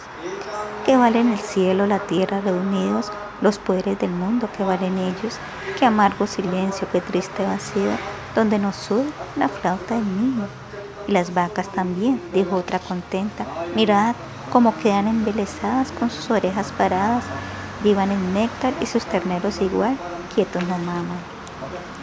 De sus ojos corren largas lágrimas, mordiendo el pezón, no tragan la leche, parece que el corazón le abrazasen con un hondo sentir que los estremece. Oh madre, dijo otra, observa los pájaros, como miran a Krishna tocando su flauta, posados en ramitas en árboles altos, ni una nota atento se les escapa. Serán sabios devotos que otros cantos ya no le dan ninguna importancia, ni al rik, ni al sama, ni a la tarba, ni al yayo. El solo brillar de este bambú les basta. Nubes vinieron sobre el cielo otoñal que a Krishna y Balaram servían de sombrilla. Reunidas en lo alto se tuvieron a escuchar la música de sus flautas llenas de alegría. Ah, y la tenía tierra de Brindavan con el rojo cuncún de los pies de Krishna, ese polvo que las mujeres tomaban en sus pechos y rostros se ponían para sentirse por fin liberadas de su ardiente lujuria, cual llama viva. Qué afortunada es la colina de Govardhan, dijo otra con sonrisa estática que es frecuentada por Krishna y Balaram, donde transitan con sus amigos y vacas. Regala sus hierbas, frutas, raíces, como su lago de agua cristalina. Con sus pastos vuelve a las vacas felices y provee con flores a sus gopis querida. Oh Krishna y Balaram tocan su flauta y todo lo inmóvil se paraliza, más tiemblan las piedras, bailan las plantas, erizadas en éxtasis o inmóvil se agita, lo inmóvil se agita. Los hermanos tocan su flauta y pasan dando a todos su amistad deseada, oh reino de amor, donde nos escapa ni la más pequeña su mirada. Krishna y Balaram llevan sus cuerdas para atar y ordeñar a las vacas, como si fuesen pastores cualesquiera, mas su sencillo actuar todo lo encanta. Ay, si las gopis por un momento pudieran dejar de pensar en quien las agracia, maldicen el día, la tarde, quisieran que tanto esperan y, tanta ansiedad les mata. Oh gopis, no soy de familias aristocráticas, solo simples vaicias, ni brahmanas ni chatrias. Mas Sri Chaitanya eloja vuestra devoción. Oh maestras de amor, bendecid mi esperanza. Inmóvil de prema brindaban quedó prendido de ese melodioso que cautiva la existencia. ¿Dónde está ese Señor? Las gopis se decían. Escuchadle llamar con su y traviesa. Ella distribuye la gracia a su servicio amoroso, dueño de sus vidas, agita en dulce trance a sus bhaktas, todo se vuelve éxtasis, dedicación a sus pies de loto.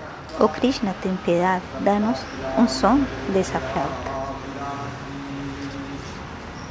Krishna roba las ropas de las gopis. En la fecha en que el invierno se avecina, en el primer periodo del Hemanta, las gopis se sirvieron a ansiando cumplir con su añorada esperanza.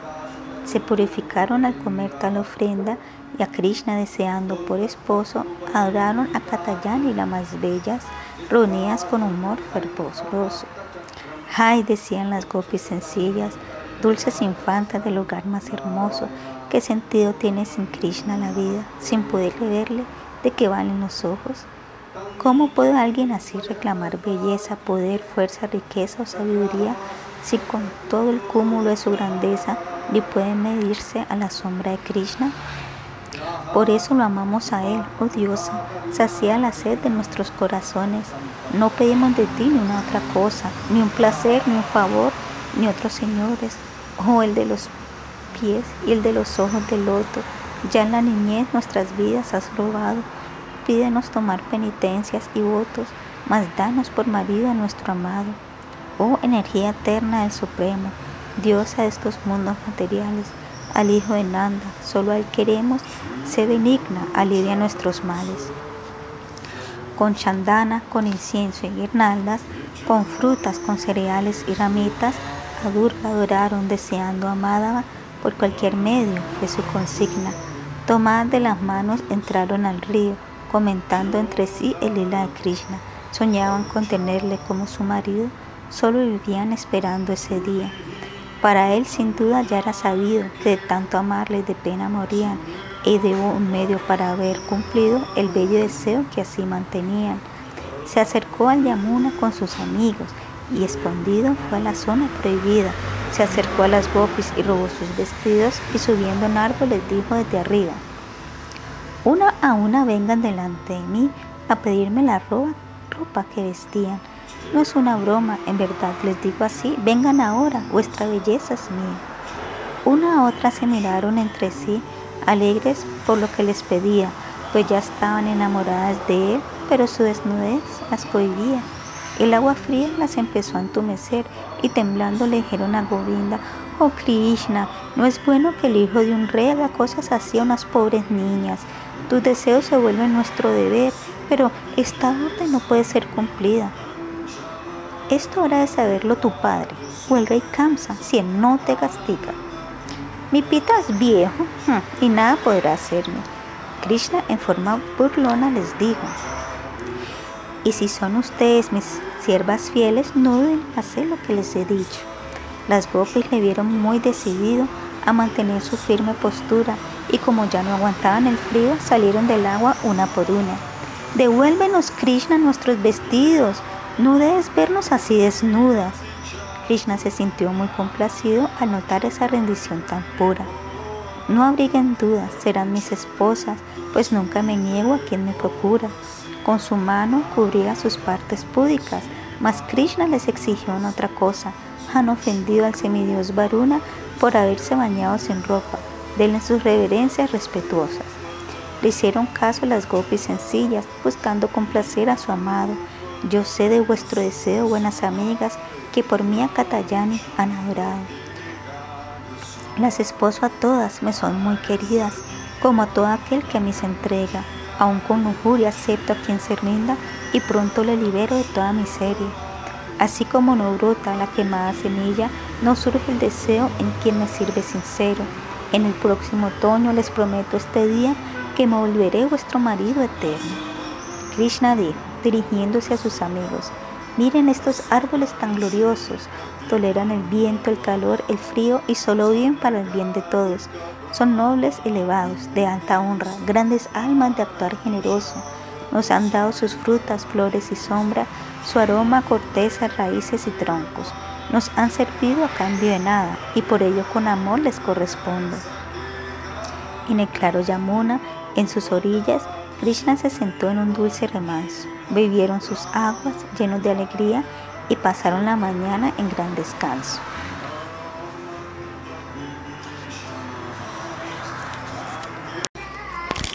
La liberación de las esposas de los brahmanas.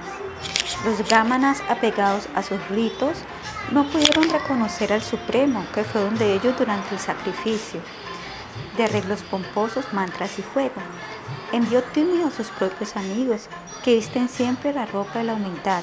Tomando la actitud de unos mendigos, se acercaron a ellos a pedir caridad. Krishna tiene hambre, dijeron los niños, al igual que su hermano Balarama. Por pedido de ellos hemos venido, perdonen si interrumpimos vuestro yarna. El fuego que adoráis es el mismo Vishnu, es Krishna mismo y reclama su ofrenda. No duden atender el pedido de quien da o quita, como dice el Veda. Denos ahora, dijeron los niños, que el yagna se encuentra en la etapa de diksha. Ya después no nos está permitido aceptar cosa alguna por tentadora o rica. Pero los brahmanas les ignoraron y volvieron donde Krishna frustrados. Así es, dijo Krishna al salir a mendigar, son pocas las veces que te dan. Mas no se desanimen, de nuevo vuelvan, pídanle esta vez a sus esposas. Ellas, son, ellas sí son mis rendidas devotas y les darán cuenta cosa tengan.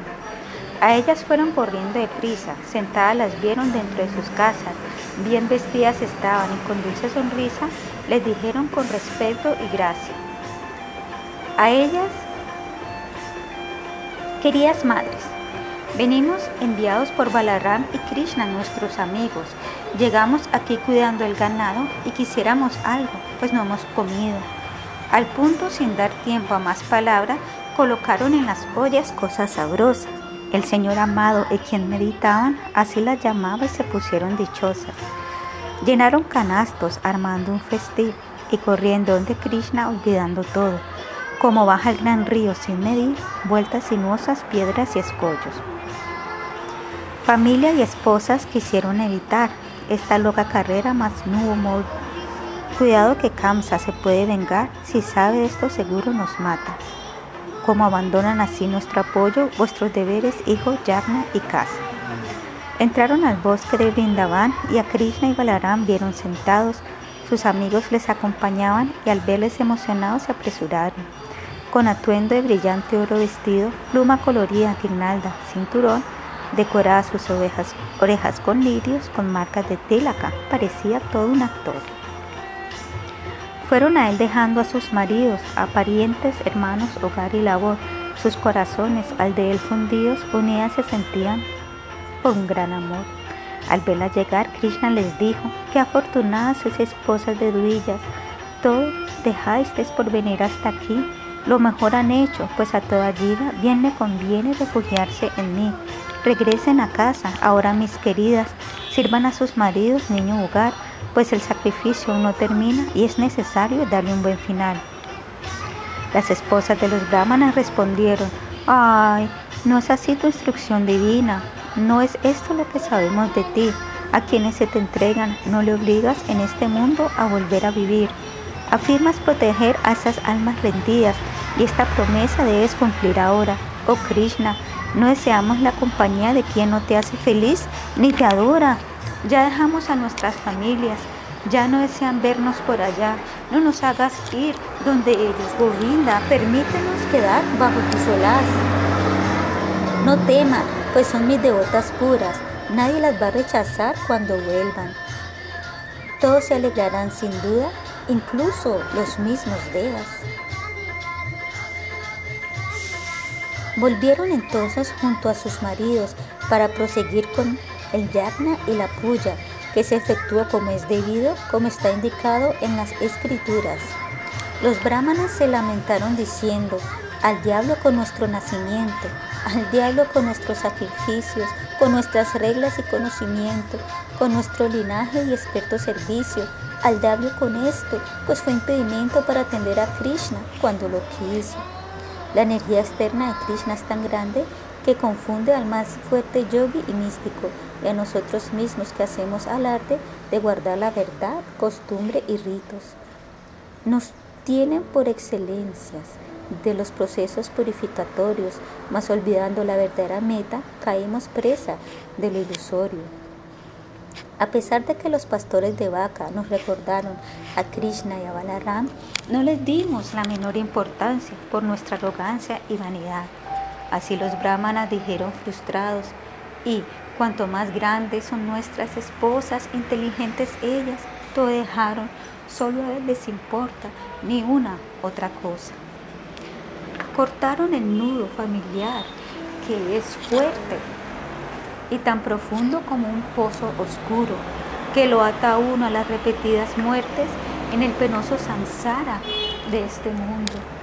Qué afortunadas son estas mujeres que con devoción dispusieron sus vidas, arriesgando comodidad y placeres, respondieron corriendo a cuanto les pedía, mejores que tantos sabios eruditos, sin saber a fondo de filosofía sin reparar en regímenes estrictos, nos enseñaron cómo rendirnos a Krishna. Creemos que por su misericordia hizo venir a sus mejores amigos para enseñarnos que no hay mayor gloria que dejar nuestros yagnas y servirles unidos. Ellas nos han superado en fe, nos superaron en su amor por Krishna.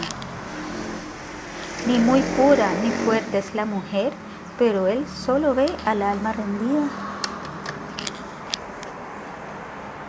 No pudimos reconocer al Señor, quien nació como un niño entre los yadus, mas nos engullece ver la devoción que nuestras esposas hoy nos han mostrado, sin compartir nuestra rígida postura se entregaron a su amoroso servicio, reverencias a Él que corta la atadura de los actos que cautivan al indeciso, Perdona, Señor, por no haberte servido. Tu malla ilusoria nos tuvo engañados y así no atendimos a tu simple pedido, pues honra y fruto buscamos a cambio.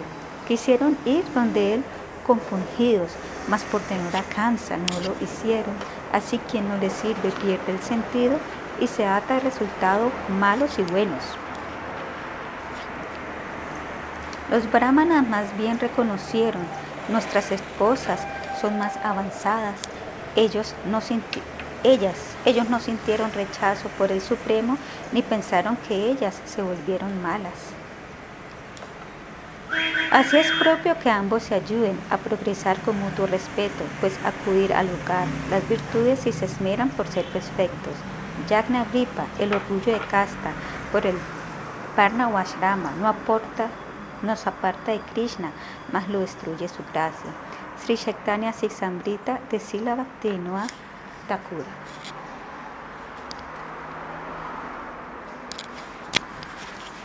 La oración a la colina de Govardhana. Cuando Krishna vio que su padre Nanda se afanaba por hacer un sacrificio, quiso enseñarle que solo precisaba ocupar del todo en su servicio pues ni los devas ni los rituales pueden darnos el amor por Krishna. Así el niño se acercó a su padre a preguntarle con una sonrisa, ¿qué sacrificio preparas, Padre mío? ¿Cómo se realiza y qué fin persigue? ¿Y a quién esta vez va dirigido? Explícame todo eso. Por favor, dime. Pero ésta guardó silencio, pensando que no comprendería. Oh Padre, dijo Krishna, no hay secretos para quienes tienen sabiduría. Ellos son de corazón abierto y a nadie miran como enemigo. Además, no deben haber misterios entre familiares y amigos. ¿Es este un rito védico o popular? Dime por favor, ¿y qué fin te anima? Dijo Nanda, es más bien tradicional y es para agradecer al rey Indra. Sin lluvia no hay pastos, cereal, ni progreso, ni en lo económico ni en lo espiritual. Es algo muy importante y por eso el no hacerlo nos puede perjudicar.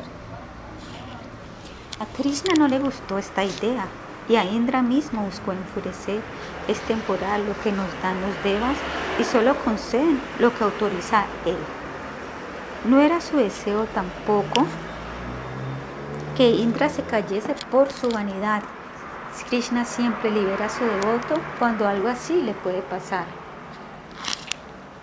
Habló de acuerdo al karma mimamsa que anula al supremo de todo al acontecer. Dice que solo el buen actuar nos basta y que si hay algún Dios bendicirá el bien. El karma allí reina por encima de todo, no importa a ellos si Krishna existe o no. Dicen que lo bueno se premia de igual modo y que el mal se castiga con o sin Dios.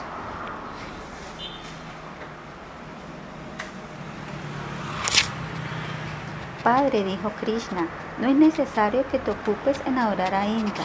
Tu presente lo hace tu actuar pasado. Por karma se goza o sufre en esta vida. No toda esa acción refutaron los mayores, también hay dependencia en lo más alto. Con mucha atención y cuidado velan los, padres por sus hijos, mas si el Señor retira su buena mano, puede acontecer un improviso. Dijo Krishna, solo cumple con tu deber prescrito y los devas por fuerza van a ayudarte. No es necesario ningún otro sacrificio, por hacerlo debido ellos se complacen. Pertenecemos a la casta de los Vaisyas y es nuestro deber atender el comercio, cuidar el campo, las cuentas y las vacas, nada es necesario aparte de eso. Las tres gunas controlan el mundo y por la pasión se nublan los cielos. Indra no juega papel ninguno o hace llover hasta el océano. No veo que le debamos bien alguno. En las ciudades hay grandes palacios, pero preferimos vivir aquí en Braya, con bosques de verdes pastos y con la colina de Govardhana. Te pido, Padre, que no atiendas a ni a una otra cosa fuera de este lugar. Así que está la colina con sus frescas hierbas, con sus frutas y flores, cascadas y demás. Bueno, dijo Nanda, después haremos un festival como el que tú quieras, pero por ahora cumplamos primero con ofrecer al celestial lo que se le dé. Ay, no demores, Padre, el sacrificio para los brahmanes y Govardhan Usa esto mismo que ya está listo. Por Indra no te debes preocupar. Bueno, hijo, dijo al fin el rey Nanda. Dinos entonces cómo quieres hacerlo. Preparen varios tipos de rico prashan con el cereal y ghee que ya tenemos. Que los brahmanas reciban caridad, decoren y alimenten a las vacas, que coman los chandalas o los fueras de casta, las cabras y perros y todo otro animal Celebran así un gran yagna, atiendan a todos sin ningún error. Vean que la colina de Govardhana nos provee con buena disposición. Así se hizo, tal como él lo pidiera. Todos incumbalaron la montaña, llevando a la vaca a la cabecera y a las gopis vestidas de gala. Iban ellas en caretas de bueyes, cantando gozosos el lila de Krishna. Como Anukuta se ha hecho célebre esta hermosa actividad festiva. Krishna asumió una figura trascendental y declaró que él mismo era ese cerro y en esa gran forma empezó a aceptar los diversos manjares que le ofrecieron. Él mismo oró su aparición en la colina y dijo, quien haga esto será siempre feliz, mas quien no lo haga que tema la mordida de las muchas serpientes andan por aquí. Indra Puya Varana, la adoración a los devas y el pensar que soy Brahman, Krishna no lo tolera y establece la verdad. Sri Chaitanya Shiksamrita de sílaba Tenoa Thakura. Lluvia devastadora en Brindavan. Samvartaka, clamó Indra enfurecido al ver cómo ignoraban su yagna. Poderosa nube, escucha lo que digo. Tú que ahogas al universo en el pralaya. Brindavana, escuchando a ese niño pueril, dejó el sacrificio que me destinaban y han dado a hacer lo que era para mí, insultándome así en plena cara. Ven, gran nube, con tus compañeras que causa terror en el último día. Vayan a Brindábana, lluevan sobre ella, cántalos de agua hasta quedar vacías. Inunden, devasten, eh, devasten esa tierra, déjenla toda sumida en el agua, que hombres, mujeres y bestias vean el castigo de Indra cuando se enfada. Siguiendo un niño charlatán e ignorante, han desafiado mi digna posición. Así pasa a los hombres arrogantes, niegan la mano que les dio protección. Olviden su progreso, pues en adelante cosechar el fruto de ese pecado. Cosecharán el fruto de ese pecado. Vayan mis nubes, castiguen, arrasen, no teman, pues yo las acompaño. En huestes de miles allí llegaron, con fulgores de relámpagos, con truenos, con tormentosos vientos se agitaron a los sencillos hombres, a vacas y terneros. A ellos echaron agua a caudales, como flechas, como pilares del cielo, altos y bajos de la tierra ya iguales por las cascadas de agua, granizo y hielo. Querido Krishna, oraron todos ellos, tú siempre proteges a tu devoto. Mira cómo Indra nos ataca severo. Sálvanos, oh Señor afectuoso. De ti dependemos, eres nuestro amparo. La ira de Indra nos importa poco. Cuida a los tuyos, hombres y ganado. Muéstranos tu lila maravilloso. Le enseñaré a Indra que soy el supremo, pensó Krishna deseando favorecerle. Su vanidad y poder le llevó a ese extremo y siendo mi devoto así me agrede. Debo quitarle el orgullo en que ha caído, corregirle, pues es un alma rendida, y debo también velar por los míos que a mis pies han dispuesto sus vidas. Pensó así Krishna y levantó la colina como alza un niño un hongo del suelo. Así mostró este sorprendente lila y se dirigió a sus bhaktas diciendo, Venga toda Braya, familias, hermanos, cobíjense aquí, no tengan temor. Yo pienso que aquí estarán a salvo. Vengan todos, no tarden, por favor. Una semana estuvieron a resguardo bajo el cuidado del grandioso niño, que con el meñique de una sola mano les tuvo a todos fuera de peligro. No sintieron hambre, ni sed, ni fatiga, e Indra quedó del todo sorprendido. Al ver este poder sin medida, ordenó a las nubes su pronto retiro. Cielo azul, brilló el sol, cesó el viento. Krishna dijo, ya todo ha pasado, vayan mis vaqueros sin contratiempos, lleven a sus mujeres, hijos y ganados. Krishna dejó donde ahí mismo la montaña y recibió el abrazo de su familia. Las gopis también muy agradecidas le sirvieron una rica cuajada. Los sidas, los gandharvas y charanas llovieron flores tocando tumburús y mientras Krishna regresaba con los suyos, las gopis con amor cantaron sus hazañas.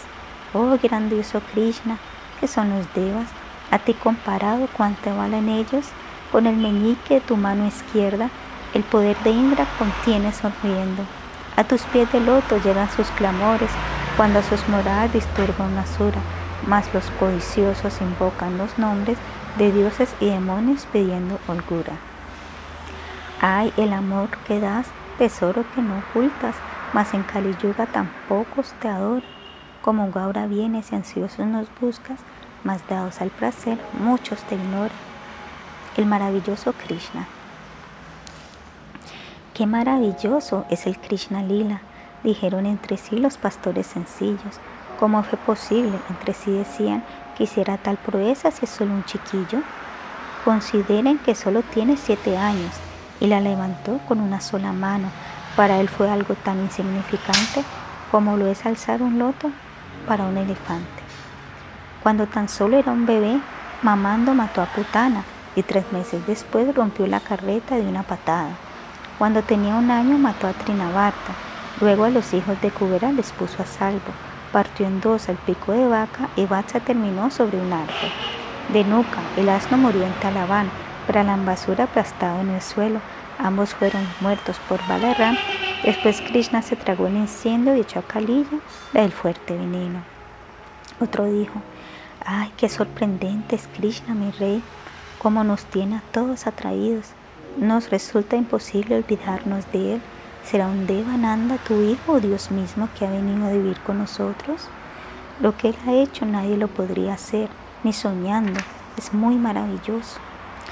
Solo les puedo decir, respondió Nanda, que cuando Gargamuni hizo su carta, cuando fue la ceremonia del nombre, dijo que ya antes vino con tez blanca, que lo hizo después de color rojo y amarillo, que fue también hijo de Vasudeva, y así por tal nombre ha sido conocido entre muchos otros con que se le celebra.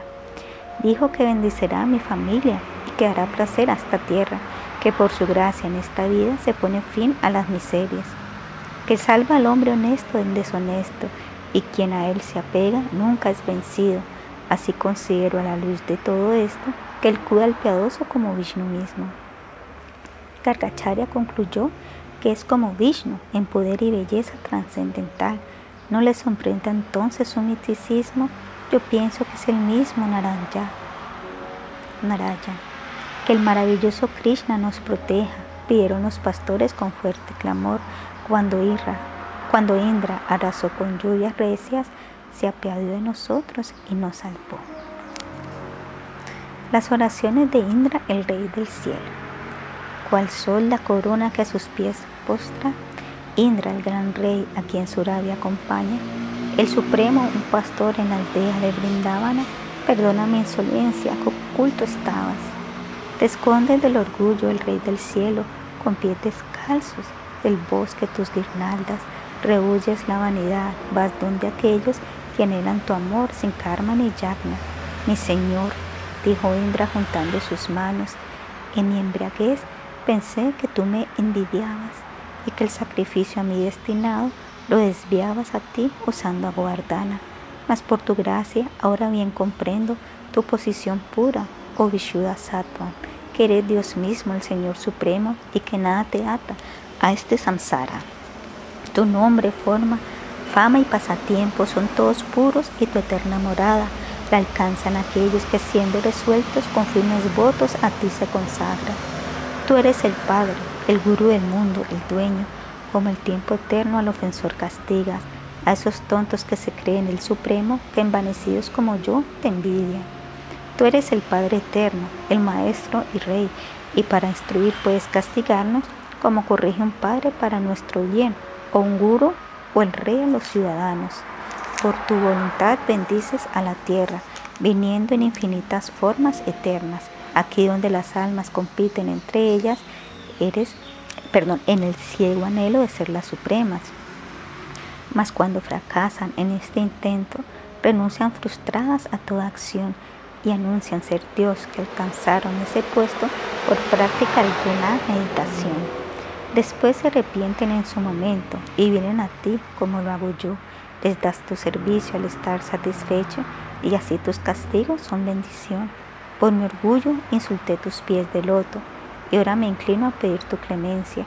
Apelo a ti como tu eterno devoto si piensas que es imperdonable mi ofensa. Vienes aquí a salvar a los asuras y a los demonios, privarles de esa fuerza con que el mundo mantiene en penumbras con su poder, armas, gobiernos y ciencia. Oh Krishna, oh Señor, alma suprema, todo lo sabes y sostienes mis reverencias. Yo ordené que en Brindavana cayeran lluvia y granizo por mi demencia. Al saber que cambiabas el Yagna, a ti te acusé, sacudido por la ira, ofuscado al ver que de algo me privabas no vi que era mi orgullo y desidia. Reverencio tu bondad infinita, oh controlador y maestro espiritual. Bendices cuando das y cuando quitas, mi sombra torera de vanidad. Oh sin mi devoto, al verte en el fango, ven ese orgullo que el alma disturba, hice tal para mostrarte que soy tu amo y de los otros que en tu gobierno ayudan.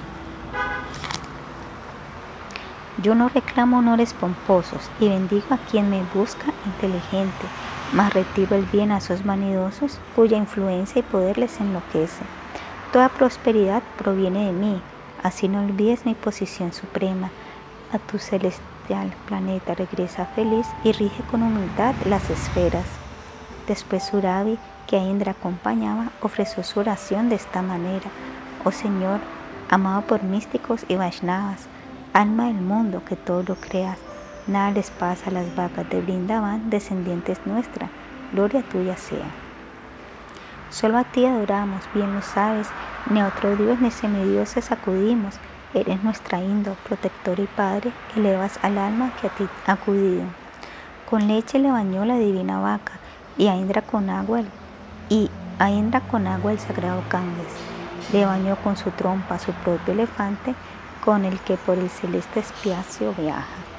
A Krishna después Indra y las Suravis le bañaron con agua del Gange y leche fresca. Los devas también, trayendo a sus madres, le oraron con profunda reverencia. Los Gandharvas, Pitris, Siddhas y Charanas cantaban sus glorias a la par con su nombre.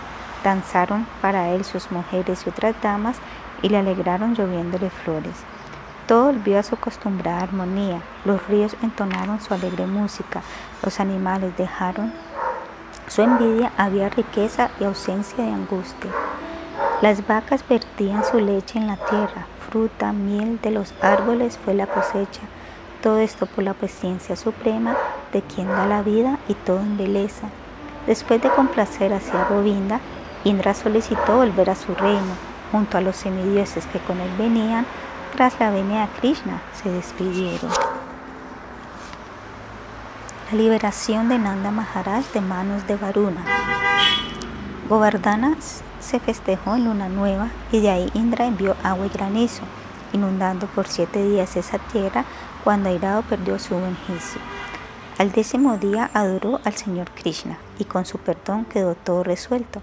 Y cada así era el siguiente día el que Nanda honró sin tomar alimento.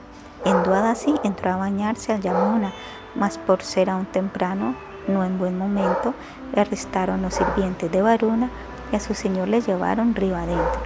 Krishna, Balarama, clamaron los niños en coro, vuestro padre fue llevado a lo profundo del río. Saltaron a sus aguas para brindarle socorro y así logró a Krishna, el semidios arrepentido. Varuna dijo, aunque poseo los tesoros del agua, inmenso reino de mares y océanos, yo sé muy bien que no sirven de nada, que por tu amor sí valen mis desvelos. Día tras día mi vida pasó, más que guardo para mi muerte, apegado al mundo así fracaso, poseyendo cuerpos sin tenerte. Mas ahora aquí vienes, oh bendito, perdona nuestra ofensa a tu Padre sin haberlo hecho, sin haber hecho yo sacrificio, sin merecerlo, vienes a visitar. Qué necio yo y estos serbios míos. Lamento este vergonzoso suceso. Oh mi Señor, te hemos ofendido, o fue tu clemencia la que hizo esto. Oh, la graciosa presencia tuya. Hoy mi vida se ha tenido suerte, pues por verte a ti sin duda alguna yo no sufriré nacimientos ni muertes. Mi querido Señor Krishna, Govinda, aquí está tu afortunado Padre. Al verte has consolado mi vida, porque gracioso has venido a buscarle. Krishna llevó a Nanda donde sus amigos y allí con júbilo le recibieron. Nanda Maharaj estaba sorprendido al ver cómo trataron a su pequeño. Varuna, el dios de las aguas, fue con Krishna tan respetuoso. Unos dicen que él es la gran alma, mas es solo mi hijo maravilloso. Qué grande es Krishna, pesaron los gopas. No será el Supremo el mismo Bhagavan que concede su gracia amorosa y que a su cielo nos quiere llevar. Sabiendo bien lo que ellos pensaban, Krishna les mostró el mundo espiritual para que no quedase duda en sus almas de que les llevaría a ese exaltado lugar.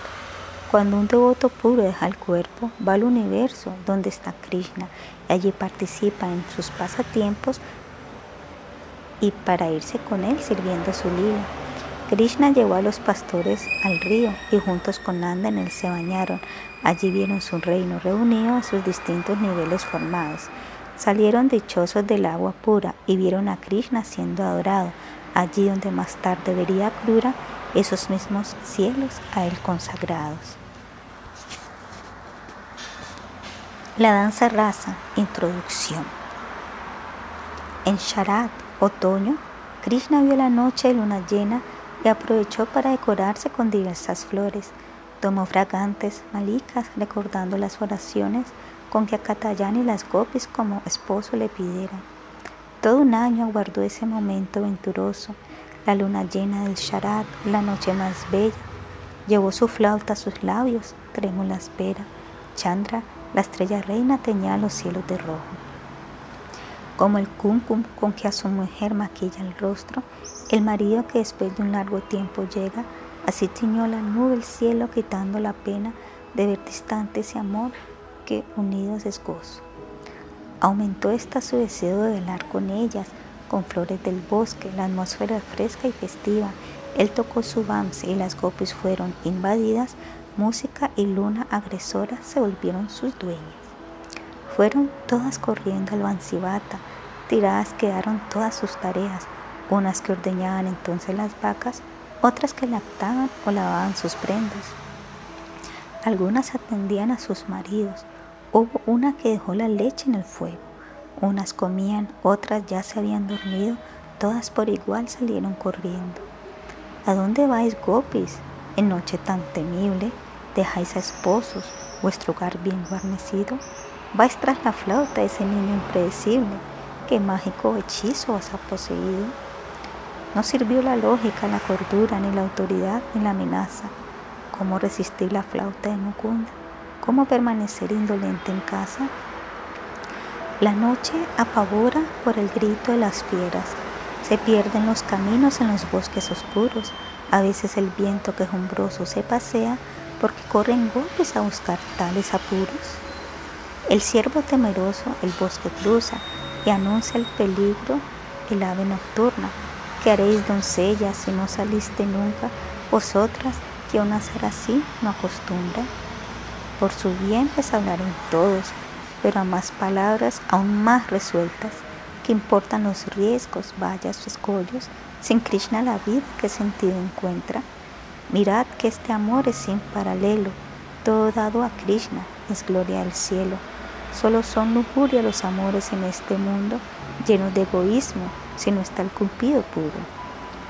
A unas gopis detuvieron a la fuerza, impedidas por maridos y familia, mas encerradas en casa allí presas, Igual meditando fueron donde Govinda. Santos sabios ellas en otras vidas que ahora formaban el cortejo de Krishna. Al llamado de su flauta acudían de ese modo, entrando para siempre en su eterno lila. Para ellas Krishna era su único amor, nunca le vieron como el supremo. Aún así alcanzaron la liberación Esto dijo Parikshit, no lo comprendo. Si alguien se atrae por Krishna, respondió Sukadeva, por su belleza, fuerza, opulencia, fama, por lujuria, afecto, ira, temor, o de otra manera, se libra de este mundo y nos engaña. Él no es diferente de su cuerpo y toda relación con él purifica, ya sea con o sin entendimiento, su encanto siempre nos beneficia. Oh gopis de Brindavan, me son muy queridas, ¿cómo llegaste aquí en tan lúgubre noche? ¿Con qué propósito buscáis mi compañía? Es que no teméis peligros, heridas ni reproches. Oh hermosas vaqueras que se acercan a verme, ¿les acosa algún problema en Brindavan? ¿Por qué en la oscura y tenebrosa noche vienen? Díganme qué ordenan sus dulces palabras. Aquí me ven de pie en el bello Bamsivata. La luz de la luna hizo cantar a mi flauta y la veo llegar aquí despeinadas, descalzas. ¿Tienen algo que avisarme? Contadme qué pasa. Algunas no tienen bien puestas sus ropas, otras se maquillaron apresuradas, me miran tímidas, sonríen nerviosas. Algo malo pasó y no dicen nada. Ellas fueron donde él por sus besos y abrazos mas las recibió con palabras formales. Entre sí se sonrieron sin hacerle caso, mas Krishna insistió queriendo asustarlas. Qué peligroso es ahora el bosque oscuro, donde tigres, osos, lobos y chacales, buscando su presa, rondan de seguro, cargando el silencio con riesgos fatales. Vuelvan pues a sus casas con igual apuro, solo así salvarán, se salvarán de estos males. Son muy bellas con sus cinturas delgadas, les dijo Krishna al ver que aún sonreían, mas no es bueno que aquí, en hora tan avanzada, con un joven como yo, estén reunidas. Han venido dejando a sus guardianes, alguna incluso a sus hijos pequeños, que deben llorar. Al ustedes faltarles, no pudieron solos conciliar el sueño. Y sus mayores, cuánta calamidad, pensarán que ahora están padeciendo. Por todas partes les deben buscar, por eso les digo, regresen ya, no les dejen así sufriendo. A las gopis les molestó este consejo y encontraron a Krishna un impertinente. Por él dejaban todo aquello lejos, seguridad, confort, maridos, parientes. Miraron el bosque, evitando escucharle, con sus rayos serenos, la luna clara, de aroma de flores cargado el aire, el viento meciendo las hojas plateadas. Creo que observar la selva han venido, les dijo Krishna insistiendo en lo suyo, pero ya es tarde y por su bien les digo que querían volver a un lugar seguro. Solo por amor han llegado hasta aquí, eso lo sé y mucho me alegra. Todos los seres emanan de mí, por ello es normal que me quieran. Mas vuelvan ahora a servir a sus esposos, como buenas esposas castas que son. Es vuestro principal deber religioso y cuidar a sus hijos con amor. Sirvan también con amable cuidado a los amigos de sus maridos, a sus mayores suegros y cuñados que siempre se sientan bienvenidos. Aún así, si el esposo es pobre, feo, anciano, enfermo, inválido de mal carácter, nunca debe la esposa dejar su cuidado si el cielo de Indra quiere elevarse. El Veda prohíbe que tenga un amante, pues de hacerlo sin duda alguna se degrada. Por eso es mejor váyanse al instante, no vengan aquí si ya están casadas. Mas si desean mucho mi compañía, hablen siempre de mí y mi nombre recuerden. Manténganse así viviendo en familia y será como si conmigo estuviese. Las gopis miraron en silencio el suelo y con los dedos de sus pies rayaron la tierra. Lágrimas mojaron sus pechos en desconsuelo, corriendo el cuncum que en ellos pusieron. Sus bocas cerradas callaban palabras, palabras todas de dolor transidas. Silencio aquel que muy hondo calaba y en pensamientos tristes las envolvía. Marcada dejaron toda la tierra, retando el dolor que allí sentían. Sus dedos, la pluma, su tinta, la pena, su historia de amor lloraron y escribían. No saben responderle a Krishna, el más amado. Sus corazones mil represiones guardaban, lágrimas mil sus voces apagaron, mas de a poco salieron entrecortadas. Qué cruel eres Krishna, juegas con nosotras, a pesar de vernos a ti rendido. No hay devoto a quien Narayana no acoja, sé tú como él y nuestro mal alivio. ¿Cómo puedes dejar así a tus devotas? Aunque siendo el Supremo nada te obliga, vinimos a ti, quieta nuestra congoja, muestra tu gloria de alma compasiva. Oh instructor supremo, cuanto has dicho es sastra. La mujer debe ser fiel a su marido, servir hijos, esposos mayores y casa. Mas sabemos que quien a ti se ha rendido por servir tus pies, tal deber sobrepasa. Nuestros maridos, hijos, parientes y amigos no son apreciados porque tú les realizas. Perdón, no son apreciados porque tú les realzas. Entrando en ellos cual eterno testigo, les haces atractivo por tu gracia. Mas si tú dejas esos cuerpos queridos, pierden todo interés de inmediato y son echados al fuego o al río, pues en tu ausencia no guardan encanto. Así, tú eres la persona preferida y por amarte siempre tendremos esposo, hijos, amigos, guardianes, familia y no sufriremos vidas ni divorcio. Oh esposo, amigo, hijo y amor eterno, quien te conoce no vuelve a padecer. Tus pies han de ser adorados primero si esperamos recibir algún bien. Como en el Bhagavad Gita se afirma, el disfrutador, dueño y amigo eres tú, y el sacrificio que a ti se destina es fuente de paz y de actitud. Por ello a ti venimos dejando a un lado supuestos amigos, sociedad y amor. Todas juntas te hemos aceptado como nuestro amo y disfrutador. Sé por favor nuestro propietario, ese es tu derecho natural. Sé nuestro supremo amigo y amo, y como al más amado déjate abrazar. ¿Qué hombre inteligente no querrá quererte? Si busca su bien, solo a ti irá su amar. Por ello nuestro sentir no lo desalientes, sabes que te ignoramos ya de tiempo atrás. Solo alguien engañado por tu malla busca la felicidad fuera de ti. Cónyuge, hijos, amigos, parientes fallan en el intento de hacerla a una feliz. Se espera que los padres cuiden a sus hijos y que el doctor no deje al paciente sufrir, mas vemos a tantos niños sin cobijo y a tantos enfermos agónicos morir. Las mal llamadas fuentes de protección son más bien de dolor, sino las propicias. Por ello buscamos tus pies, oh Señor, no mates a esa pasión que tú solicitas. ¿Cómo haremos además para irnos de aquí? Nuestras piernas están paralizadas, no se mueven para alejarse de ti, aún así con amenazas no los ordenara. Nosotras, nuestros corazones ya te pertenecen, Qué alegría encontramos en casa al apegarse, a ti se desvanecen placeres vanos que a otros, en que otros se hartan. Ni siquiera podemos actuar sin ti, nuestra lujuria solo en ti descansa. Si volvemos a casa, ¿qué haremos allí? Ordenes lo que el corazón rechaza. Extingue el fuego del deseo que encendiste. Nuestros corazones se consumen por tenerte.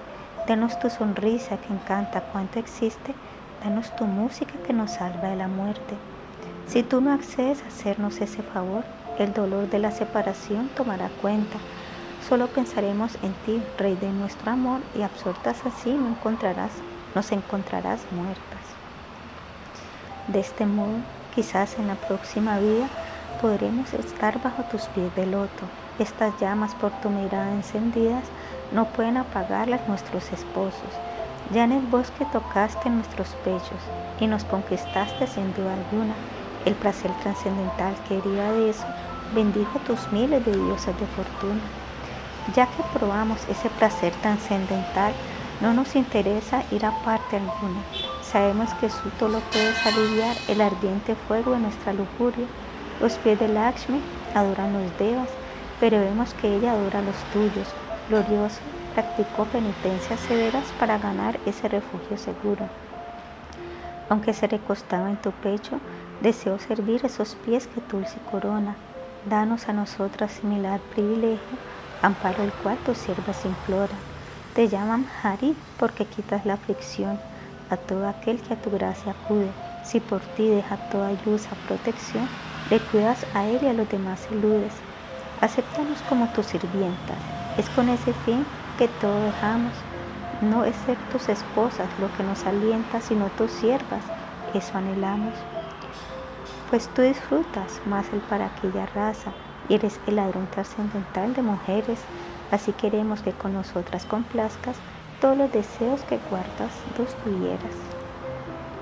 También nuestra satisfacción buscamos, pues nos conquista tu hermosa sonrisa, más, de nada valdrá habernos adornado si nos privas de tu abrazo y caricias.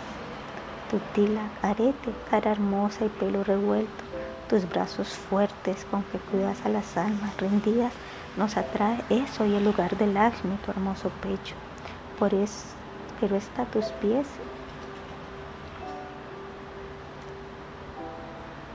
son tus pies el lugar de estas pastorcillas. El alentar la prostitución no reprochas, ¿existe alguna mujer a quien no cautive la música de tu flauta, tu sonrisa hermosa? ¿Habrá en los tres mundos una que tu magia esquive? A hombres y mujeres atraes por igual, porque tú eres el supremo atractivo. No hay ni una que mantenga la castidad después de haberte conocido. No solo nosotras, sino cada animal, ave, bestias, incluso árboles y ríos, las vacas, flores, frutas, todo braya, bajo tu embrujo amoroso ha caído. Y así como Vishnu protege a los devas de la vil embestida de los asuras, así es sabido que vienes a la tierra para aliviar a quienes imploran tu ayuda. Oh querido amigo de los afligidos, posa tu mano en nuestros pechos y cabeza, como siervas eternas nos hemos rendido y esperamos tu abrazo con impaciencia. Si temes que el loto de tu mano sea herido por el calor que nuestros pechos concentran, no temas esto, pues es por todos sabidos que el sol ardiente es el que el loto contenta. Krishna sonrió al escuchar estas palabras, el autosuficiente y bondadoso Señor, y se acercó a abrazarlas y a besarlas mientras crecían ellas su belleza y rubor. Es como la luna llena, avanzando hacia el Yamuna, rodeada de mil estrellas, la más hermosa cada una. Los bosques cruzan cantando, cantan con sus mil pastoras, unas veces cantan ambos, otras cantan su voz sola. Llegan a orillas del río y por su ribera caminan. Hay mil lotos, hay mil lirios que pareciera que miran. Ay, se abrazan y se besan, se pellizcan y bromean no hay caricia que no dejan, ni sonrisa regatean. Se hablan en bajos murmullos, todo endulzan sus miradas, su caminar es arrullo por el amado abrazadas. Vean este amor tan puro, sin sexualidad mundana. No hay nada así en este mundo donde quema ardiente la llama. Ay que las toca el orgullo de verse tan agraciadas. Piensan que le hicieron suyas cuando Krishna es Atmarama. Hay gopis maestras que han hecho. ¿Será que ahora morirán todas? ¿Dónde está Krishna el más travieso? Ahora se ha ido, quedaron solas. Así es tu misericordia y tu suprema renuncia. No das a la altiva gloria, ni te conquistamos nunca. Krishna se escondió en la noche, dejando a mil jóvenes bellas, tristes, solas en el bosque que tan solo al En su renuncia suprema, es su lección de pureza y las gopis nos enseñan a seguirle aun si nos deja. Mas Krishna, si tú te vas, ¿quién nos quitará este yugo que torpece nuestro amar si eres tú solo el más puro? ¿Qué esperanza si nos queda si el maldito orgullo muerde? ¿No nos atiende ni una cuerda? ¿No nos tiende ni una cuerda? Por fallar ya no nos quieres. Se ha escondido Govinda y la cruel noche la ayuda Lloraron las gopis desvalidas por su amor que ya es locura. Ay, luna, que no te enciendes, que no te enciendes como el sol. Hay noche oscura que tienes escondido en nuestro amor. Gimen las olas que ellas pisan, acompañándolas en el dolor. Grillos, aves que no avisan dónde está nuestro Señor. Krishna se esconde de las gopis. Krishna se esfumó en forma repentina y las gopis le buscaron por todas partes. Al no encontrarle estaban enloquecidas, temiendo su pérdida, empezaron a quejarse. Evocaron con pena sus momentos con él, sus conversaciones, abrazos, besos y juegos, su forma de hablar, de sonreír, de caminar y correr. Imitaron también absortas en su recuerdo. Tristes y enajenadas, su nombre cantaron. Una exclamó, yo soy él que tanto admira. Imitándole así, le andaban buscando el que en todo se encuentra de ella se escondía. Oh árboles, Maniano, Naga, Shoka y Champaca, han visto pasar al hijo de riendo gozoso y tocando su flauta, que por nuestro orgullo no nos acompaña. Queridas dulces, que siempre sus pies decoran, oh flores Malati, Malika, Mora y Jazmín, vieron a Málaga pasar por aquí ahora, oh árboles de Cadamba, tuvo él por aquí oh grandes, erguidos y mudos testigos, árboles de mango, ashana, pera y bael, piadosos que viven a orillas del río, pasó el que se adueña de toda mujer. Cuántas penitencias hiciste, Madre Tierra, para que hoy tengas siempre al Señor sobre ti, erizados de éxtasis tus árboles, entera al sentir a quien te abraza como un jabalí. Tu cuerpo cargó entre sus colmillos ¿Por qué camino le sientas pasar? Oh Madre Tierra, ayúdanos, dinos, que sin su cariño no damos más. Parece que por aquí, queridos venados, pasó Lashmi con su querido esposo. Sobre su frágil hombro posó su mano, mientras en su otra jugaba Blot. El aroma de sus guirnaldas les ha dejado las que Lashmi tiñe abrazar de su pecho. Parece que ese señor los ha acariciado por eso nos mira con tanto afecto. Él los quiere tanto como a nosotras y al dejarnos seguro vino por aquí. Díganos dónde se fue Krishna o nos toca en este mismo lugar dejar de existir. Queridas amigas, dijo una gopi a las otras, ¿por qué no le preguntan a las enredaderas que abrazan a los árboles como sus esposas si las uñas de Krishna tocaron sus hojas si han visto pasar al que todos anhelan? Al no encontrarle imitaron sus actos y forma, recordando a los demonios que matara.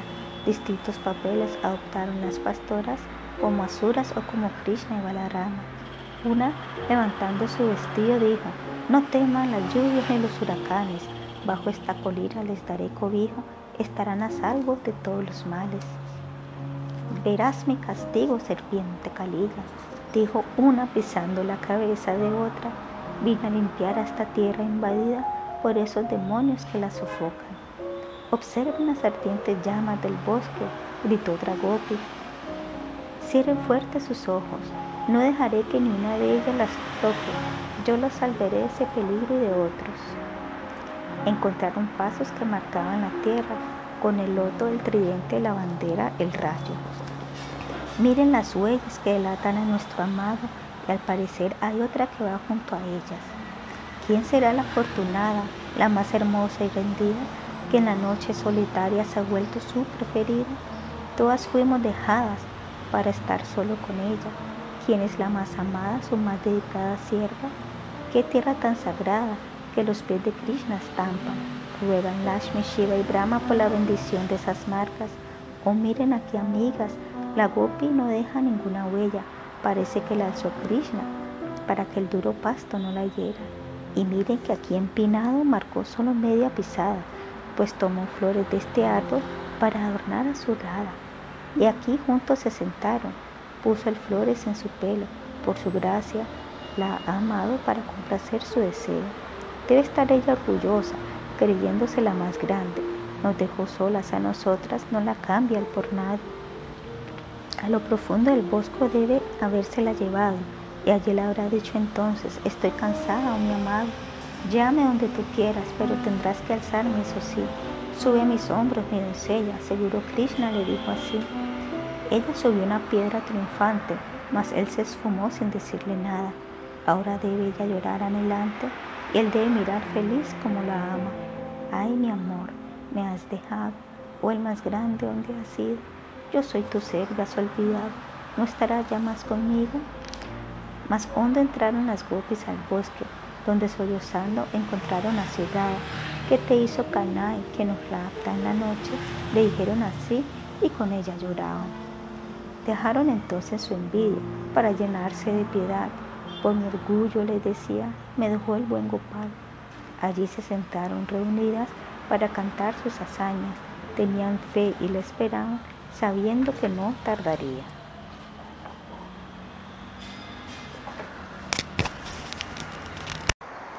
El canto de las gopis. Una gopi dijo, querido Krishna, por haber nacido aquí, has vuelto gloriosa la tierra de Brindavan. Por Lakshmi adornada se ve todo feliz, mas sentimos dolor porque no nos acompañas.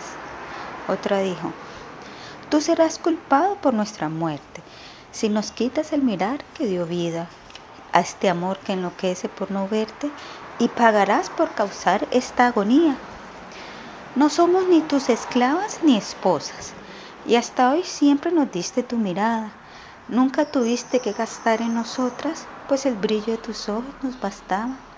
Por cierto, es un pecado matar mujeres, y si no nos miras serás acusado. No solo un arma la muerte nos infiere, sino también el no tenerte a nuestro lado. Por protegernos de Bacasura y del incendio, del veneno de Calilla y de la lluvia de Indra y de otros peligros que bien conocemos, estamos por siempre a ti agradecidas. Mas si antes nos cuidaste con tanto esmero, Hoy que te buscamos para darte la vida, te escondes de nosotras, evitas nuestro apego, esto sin duda nos tiene confundidas. Querido Krishna, nosotros sabemos que no eres hijo de Nanda y de Yashoda, sino que más bien eres el Señor Supremo y que vienes aquí por tu misericordia. Respondiendo a la solicitud de Brahma, naciste como la joya entre los yados. Y si alguien le teme a este mundo de Maya, es seguro que contará con tu amparo. Eres independiente y tus movimientos son dulces.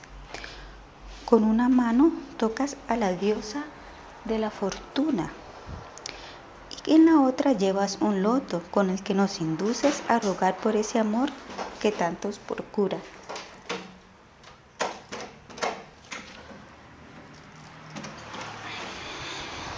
Tú quitas el temor de los prayavasis y con tu sonrisa el orgullo de tus bhaktas, mas a nosotras, tus esclavas audaces, ¿por qué nos niegas tu favor y nos apartas?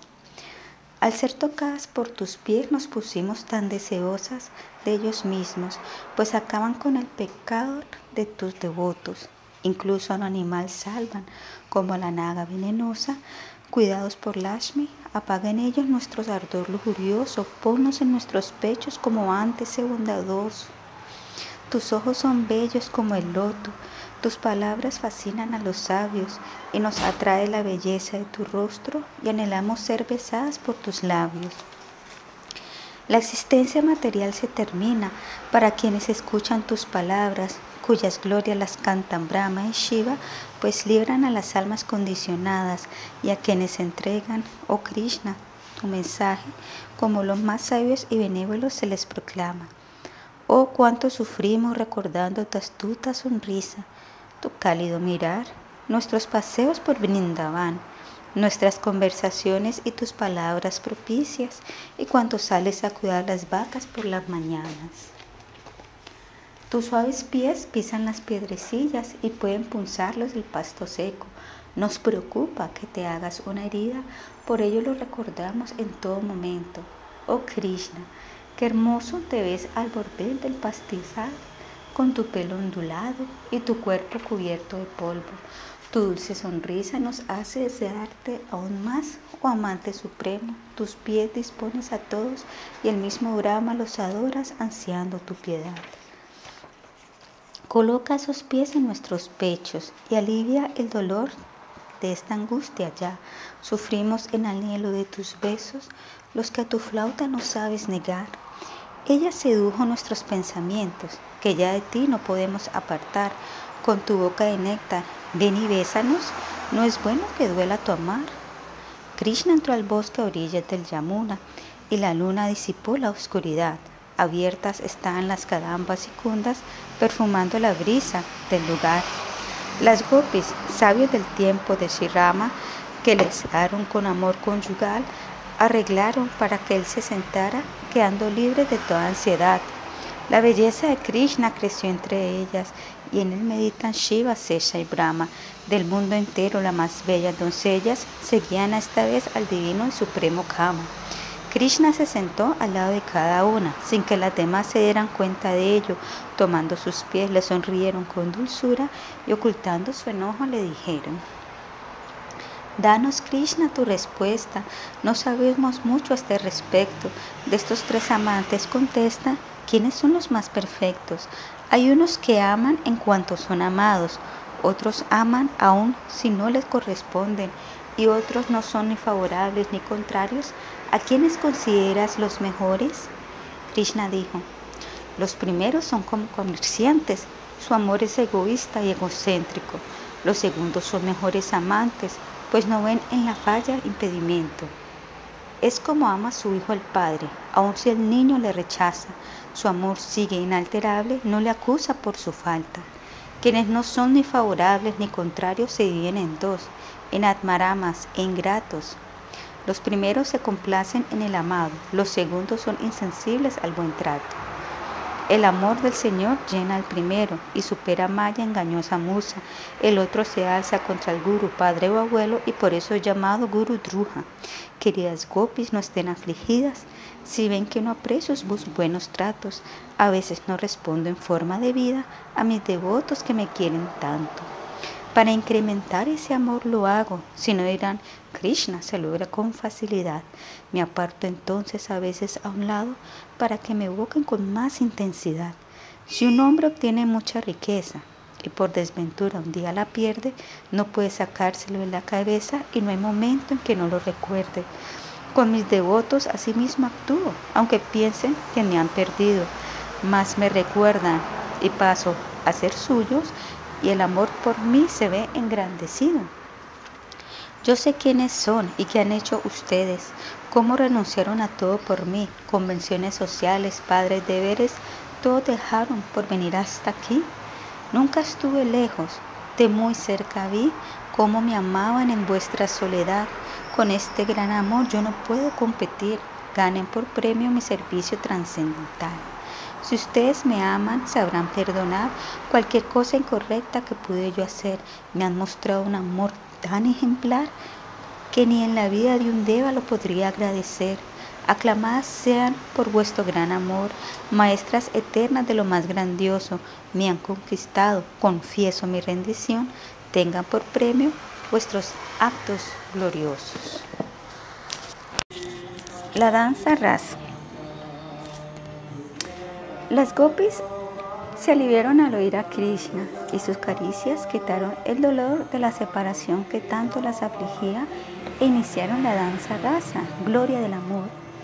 Mil Krishnas para mil gopis había, una Krishna para cada, un Krishna para cada corazón, un solo Krishna, cada uno veía para ella sola su amado Señor. Cantaban los Gandharvas y Kinaras, lloviendo flores en gozosa celebración las joyas de las gopis tintineaban con sus campanitas de dulce son. Krishna, un medallón de verduzco zafiro, en medio de un collar de oro enjollado. Bailaban los amantes, bailaban unidos, todo el universo relucía encantado. Nubes, truenos, nieve y relámpagos parecían. Krishna las nubes, las canciones truenos, la nieve, blancas perlas de emoción que de sus rostros caían cual relámpagos el brillo, la belleza que tienen. Todos los seres pueden bailar con Krishna, pero quien no lo quiere lo hace con Maya. Su canto y su danza conquistan al mundo. Esto lo sabe quien rinde su alma. Nunca vi algo así el universo. Bailan sus manos, sus cejas, sonrisas, bailan sus ojos, sus hombros, sus gestos, con flores, con palabras, con suaves caricias. Ellas aceptaron el betel mordido por Krishna, quedando invadidas por un éxtasis sublime. Se besaron y tocaron mejilla con mejilla. Su perfume en ellas delató su abrazo largo y firme. El cabello soltó las flores que lo adornaban. Sus brazos descansaron en sus hombros amplios. Puso sus manos en esos pechos que le ansiaban, enriqueciendo la dicha espiritual de ambos. Hermosas las gopis, mil campanillas, acompasaron los dulces pasitos que daban, con flores de loto embellecidas, con sándalo y tílaca bien maquilladas. Emoción espiritual cada toque del amado, que las saca de este mundo y las hace solo suyas. Los devas con sus esposas miraban asombrados. Un deseo por ese amor sintió la propia luna. El cansancio fue borrado por sus caricias, que les aumentaban más la belleza. Cantaron alegres sus glorias infinitas, celebrando su gracia con animada fiesta. Como un elefante entró Krishna al Yamuna para mitigar la fatiga del baile. Seguida por sus gopis con alegre bulla, se extendió esa fortuna por bosques y valles. Quedaron allí las guirnaldas de lirios, manchadas por el cuncum de sus pechos, rodeadas por abejorros de alegre zumbido, rotas por el abrazo del galán más diestro. Se tiraban agua unos a otros y alegres risas llenaron la velada. Los devas danzaban flores por manojos, admirando el juego desde sus moradas. Ya salen del Yamuna para caminar por su ribera. Krishna les canta y les acuna su bello amor con sus poemas. Si Krishna vino a la tierra a enseñar la religión, dejó el rey a su cadeva, ¿no causará con este actuar alguna confusión? Muchos, al querer seguir su ejemplo, dirán, esto mismo hizo el tiempo atrás, al imitar pecarán, temo por esto, nada bueno de allí se puede esperar. No hay tinte de lujuria mundana en la actividad del Señor, Él se complace en sí, es apta cama, es como su cadeva le respondió. Solo tenía ocho años este, el de los yadus, el mejor. ¿Cómo podría sentir lujuria siendo un niño tan menor? Su brata, así llamado su cadeva por sus votos, no habría él ni hablado de lo que no es virtuoso. No imiten lo que él hace. Las otras pobres criaturas, no les agite la envidia, pues se caerán sin duda. Él levantó la colina, ¿podrá el Mayadavi hacerlo? En todo cuanto hace Krishna nos muestra que es el Supremo. Quien imite el Rasalila será muerto, así aprendemos, como quien siguiendo a Shiva ingiere un fuerte veneno. Él es absoluto bien. Situado sobre bondad y maldad, nada le hace descender a este plano terrenal. La actividad no le amarra, ni a los santos que le siguen. Si ellos se libran del karma, que él se ate, ¿será posible? Aparece aquí por placer, por su energía interna. No le rige esa ley que a otros sí gobierna. Ella se encuentra situada en tu corazón. Si te abraza si te besa, ¿es malo en tu opinión? Nos da tu misericordia, del deseo sexual nos libra, al revelarnos las glorias de tu amor en este lila. Hombres y mujeres se atraen, esa es la base de este mundo. Quien este lila oiga o narre, cortará con ese nudo. Con cuerpos espirituales fueron las gopis al baile, en casa quedó el otro, el que amaban a sus esposos. Consigue la más alta meta, quien estudie este lila, donde con su danza Keshava purifica nuestras vidas. Cuando era Brahma Muhurta, dijo Krishna a sus amadas, vuelvan, pues ya despunta el sol de la mañana. Toda una noche de Brahma danzaron junto al amado, tan pronto ya vieron el alba, para así se preguntaron, Cuatro millones trescientos mil por mil fueron los años con fugaces pasaron. Vishwanath Chakravarti lo dice así, Krishna no está nunca limitado. La liberación de Vidadara y la muerte de Shankashura. Una vez los gopas de Brindavan quisieron ir a celebrar el Shivaratri. Para ello fueron a Ambikavan, en Gujarat, a orillas del Saraswati. Ellos adoraron a Shiva y a Durga después de bañarse en el río. Luego a los dillas almas puras sirvieron el alimento ofrecido.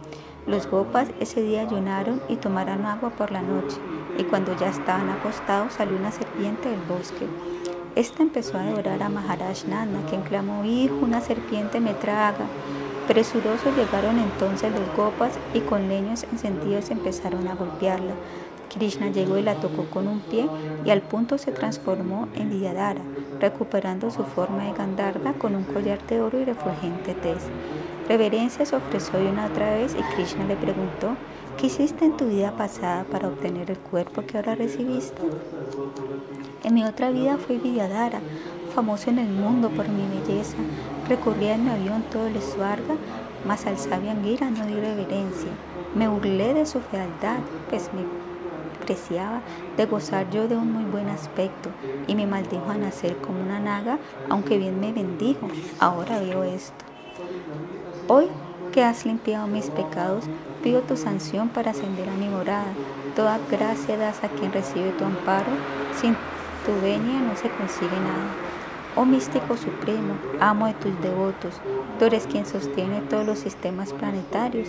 Me rindo a ti, tu nombre impide el actuar pecaminoso, y a quien tocan tus pies se salva del mal y es liberado.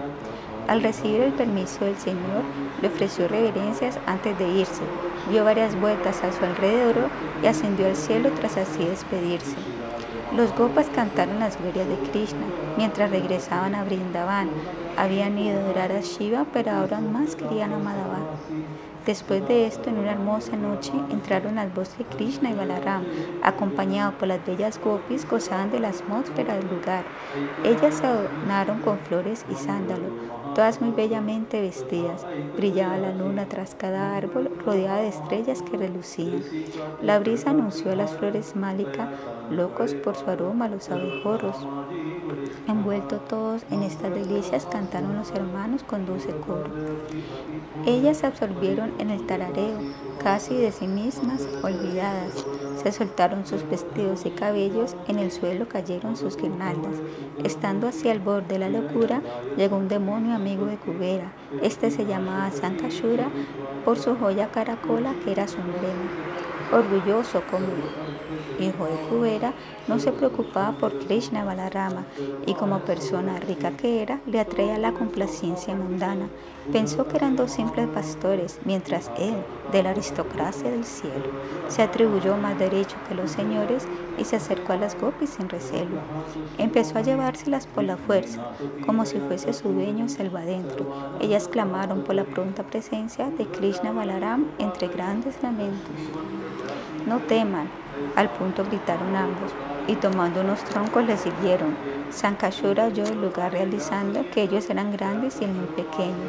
Krishna dejó con ellas a su hermano para que bien las protegiera y salió él a la siga del malvado sin darle descanso ni tregua.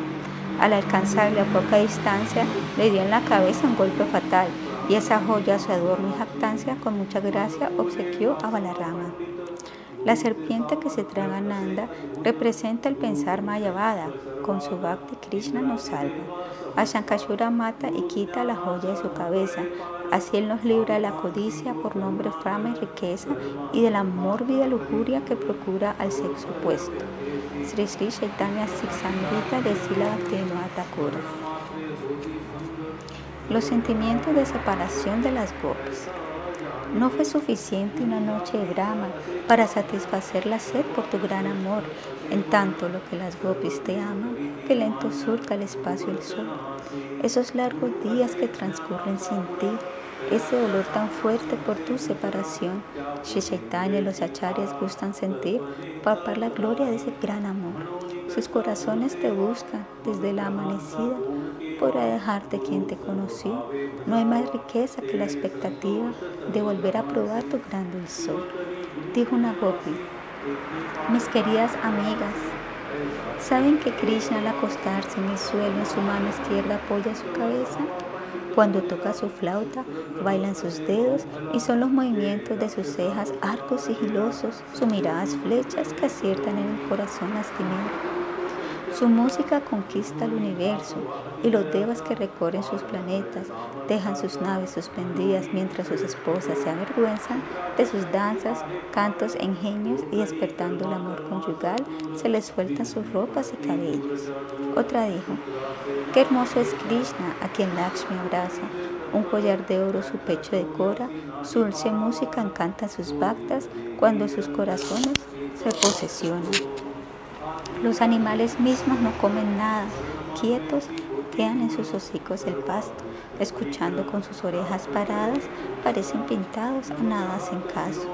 Otra dijo, también los lagos de Brindavan y los ríos se detienen cuando pasa decorado con sus plumas y minerales coloridos que sobre su bello cuerpo untado.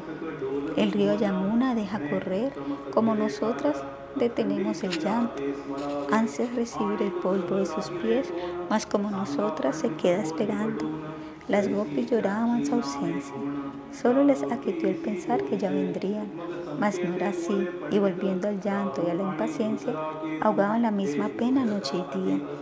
Su rostro con tílaca y con sándalo, su guirnalda acompañada por abejas, el rey del amor despierta el entusiasmo, es grande esta seducción que las aqueja.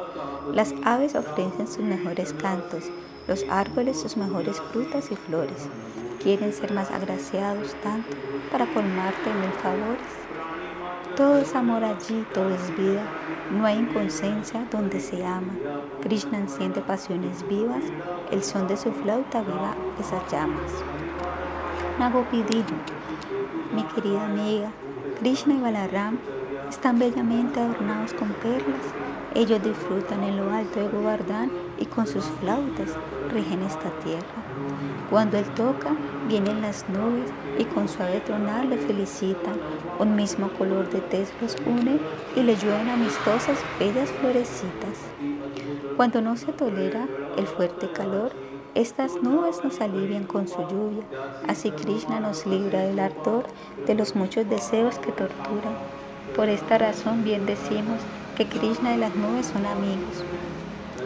Tu hijo es experto en cuidar a las vacas, le dijo una copia a Madre Yashoda. Compone melodías con su flauta y domina el arte en varias formas. Su arreglo musical sorprende a Brahma, a Shiva, a Indra y demás semidioses. Aunque son personas tan destacadas, admiran asombrados sus grandes dotes. Otra dijo, querida amiga, Krishna alivia la tierra del peso que le causa el ganado, con el rayo, el tridente, el loto y la bandera que en su húmedo cuerpo va marcando.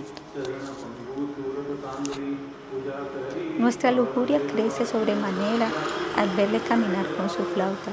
Hay entonces que nos mueva, ni a un aspecto le damos importancia, ni a nuestro aspecto le damos importancia. El ganado se agrupa según sus colores y de acuerdo a ello recibían sus nombres. Y así como uno canta 108 cuentas en su japa, él cantaba el nombre de 108 grupos de vacas. Una guirnalda de tulas y cuelga de su cuello y apoyado en un amigo tañe dulces melodías. Esto hechiza a las esposas de los venados negros que inmóviles se olvidan de sus casas y familia. Querida Madre Yashoda, tu hijo se arregla con los capullos de la flor conda. Él toca de su veno, causa tal aleluya que los propios devas descuidan sus tareas. Cuando sopla la fragante brisa del sur, le alaban unidos los gandharvas y sidaras, llenos en su cantico de gozosa beatitud, con clarines y tambores claman su viva. Hasta los devas les esperan, no solo nosotras, y le recuerdan como el que alzó la colina. Krishna nace como la bella luna del océano del vientre de Bhakti y al volver del campo nos deslumbran sus bellos sones y su actuar fascinante. Él entra a Brindavan como un elefante, con guirnalda de flores y adornos hermosos. Al verle llegar, olvidan sus bases los pesares debidos al sol caluroso. Así las copas le alocaron en su pena, volviéndole su único objeto de amor de este modo le mantuvieron con ellas, mostrando el camino de la perfección.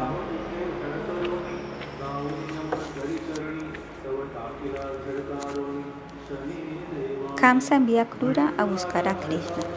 La tierra tembló bajo el poder de Aristasura, cuyo mojido hizo abortar a mujeres y vacas. Una nube coronada su temblada estatura vino del río dispuesto a sembrar la desgracia.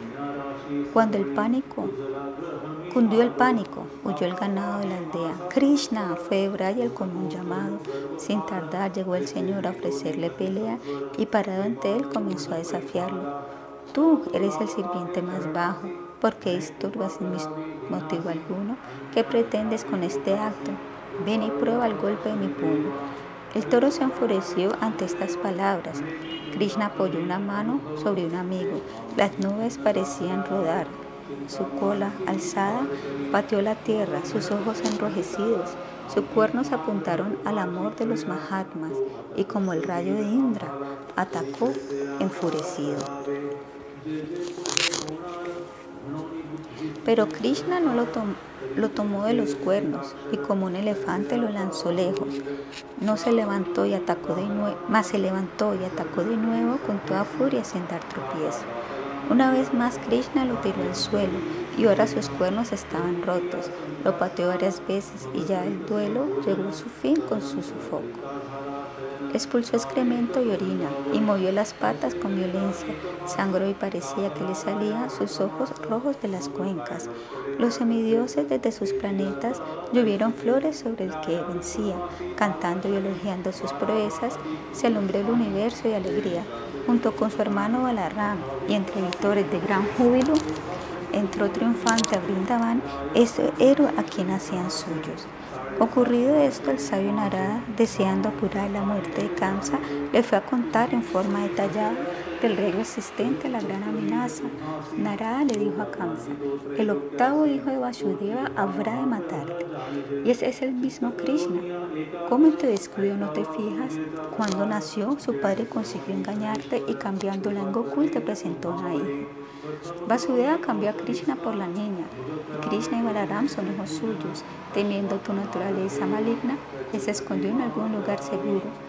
Han vencido a todos aquellos a quienes enviaste a atacarles en Braj. A todos mataron como en un juego burlándose así de tu plan.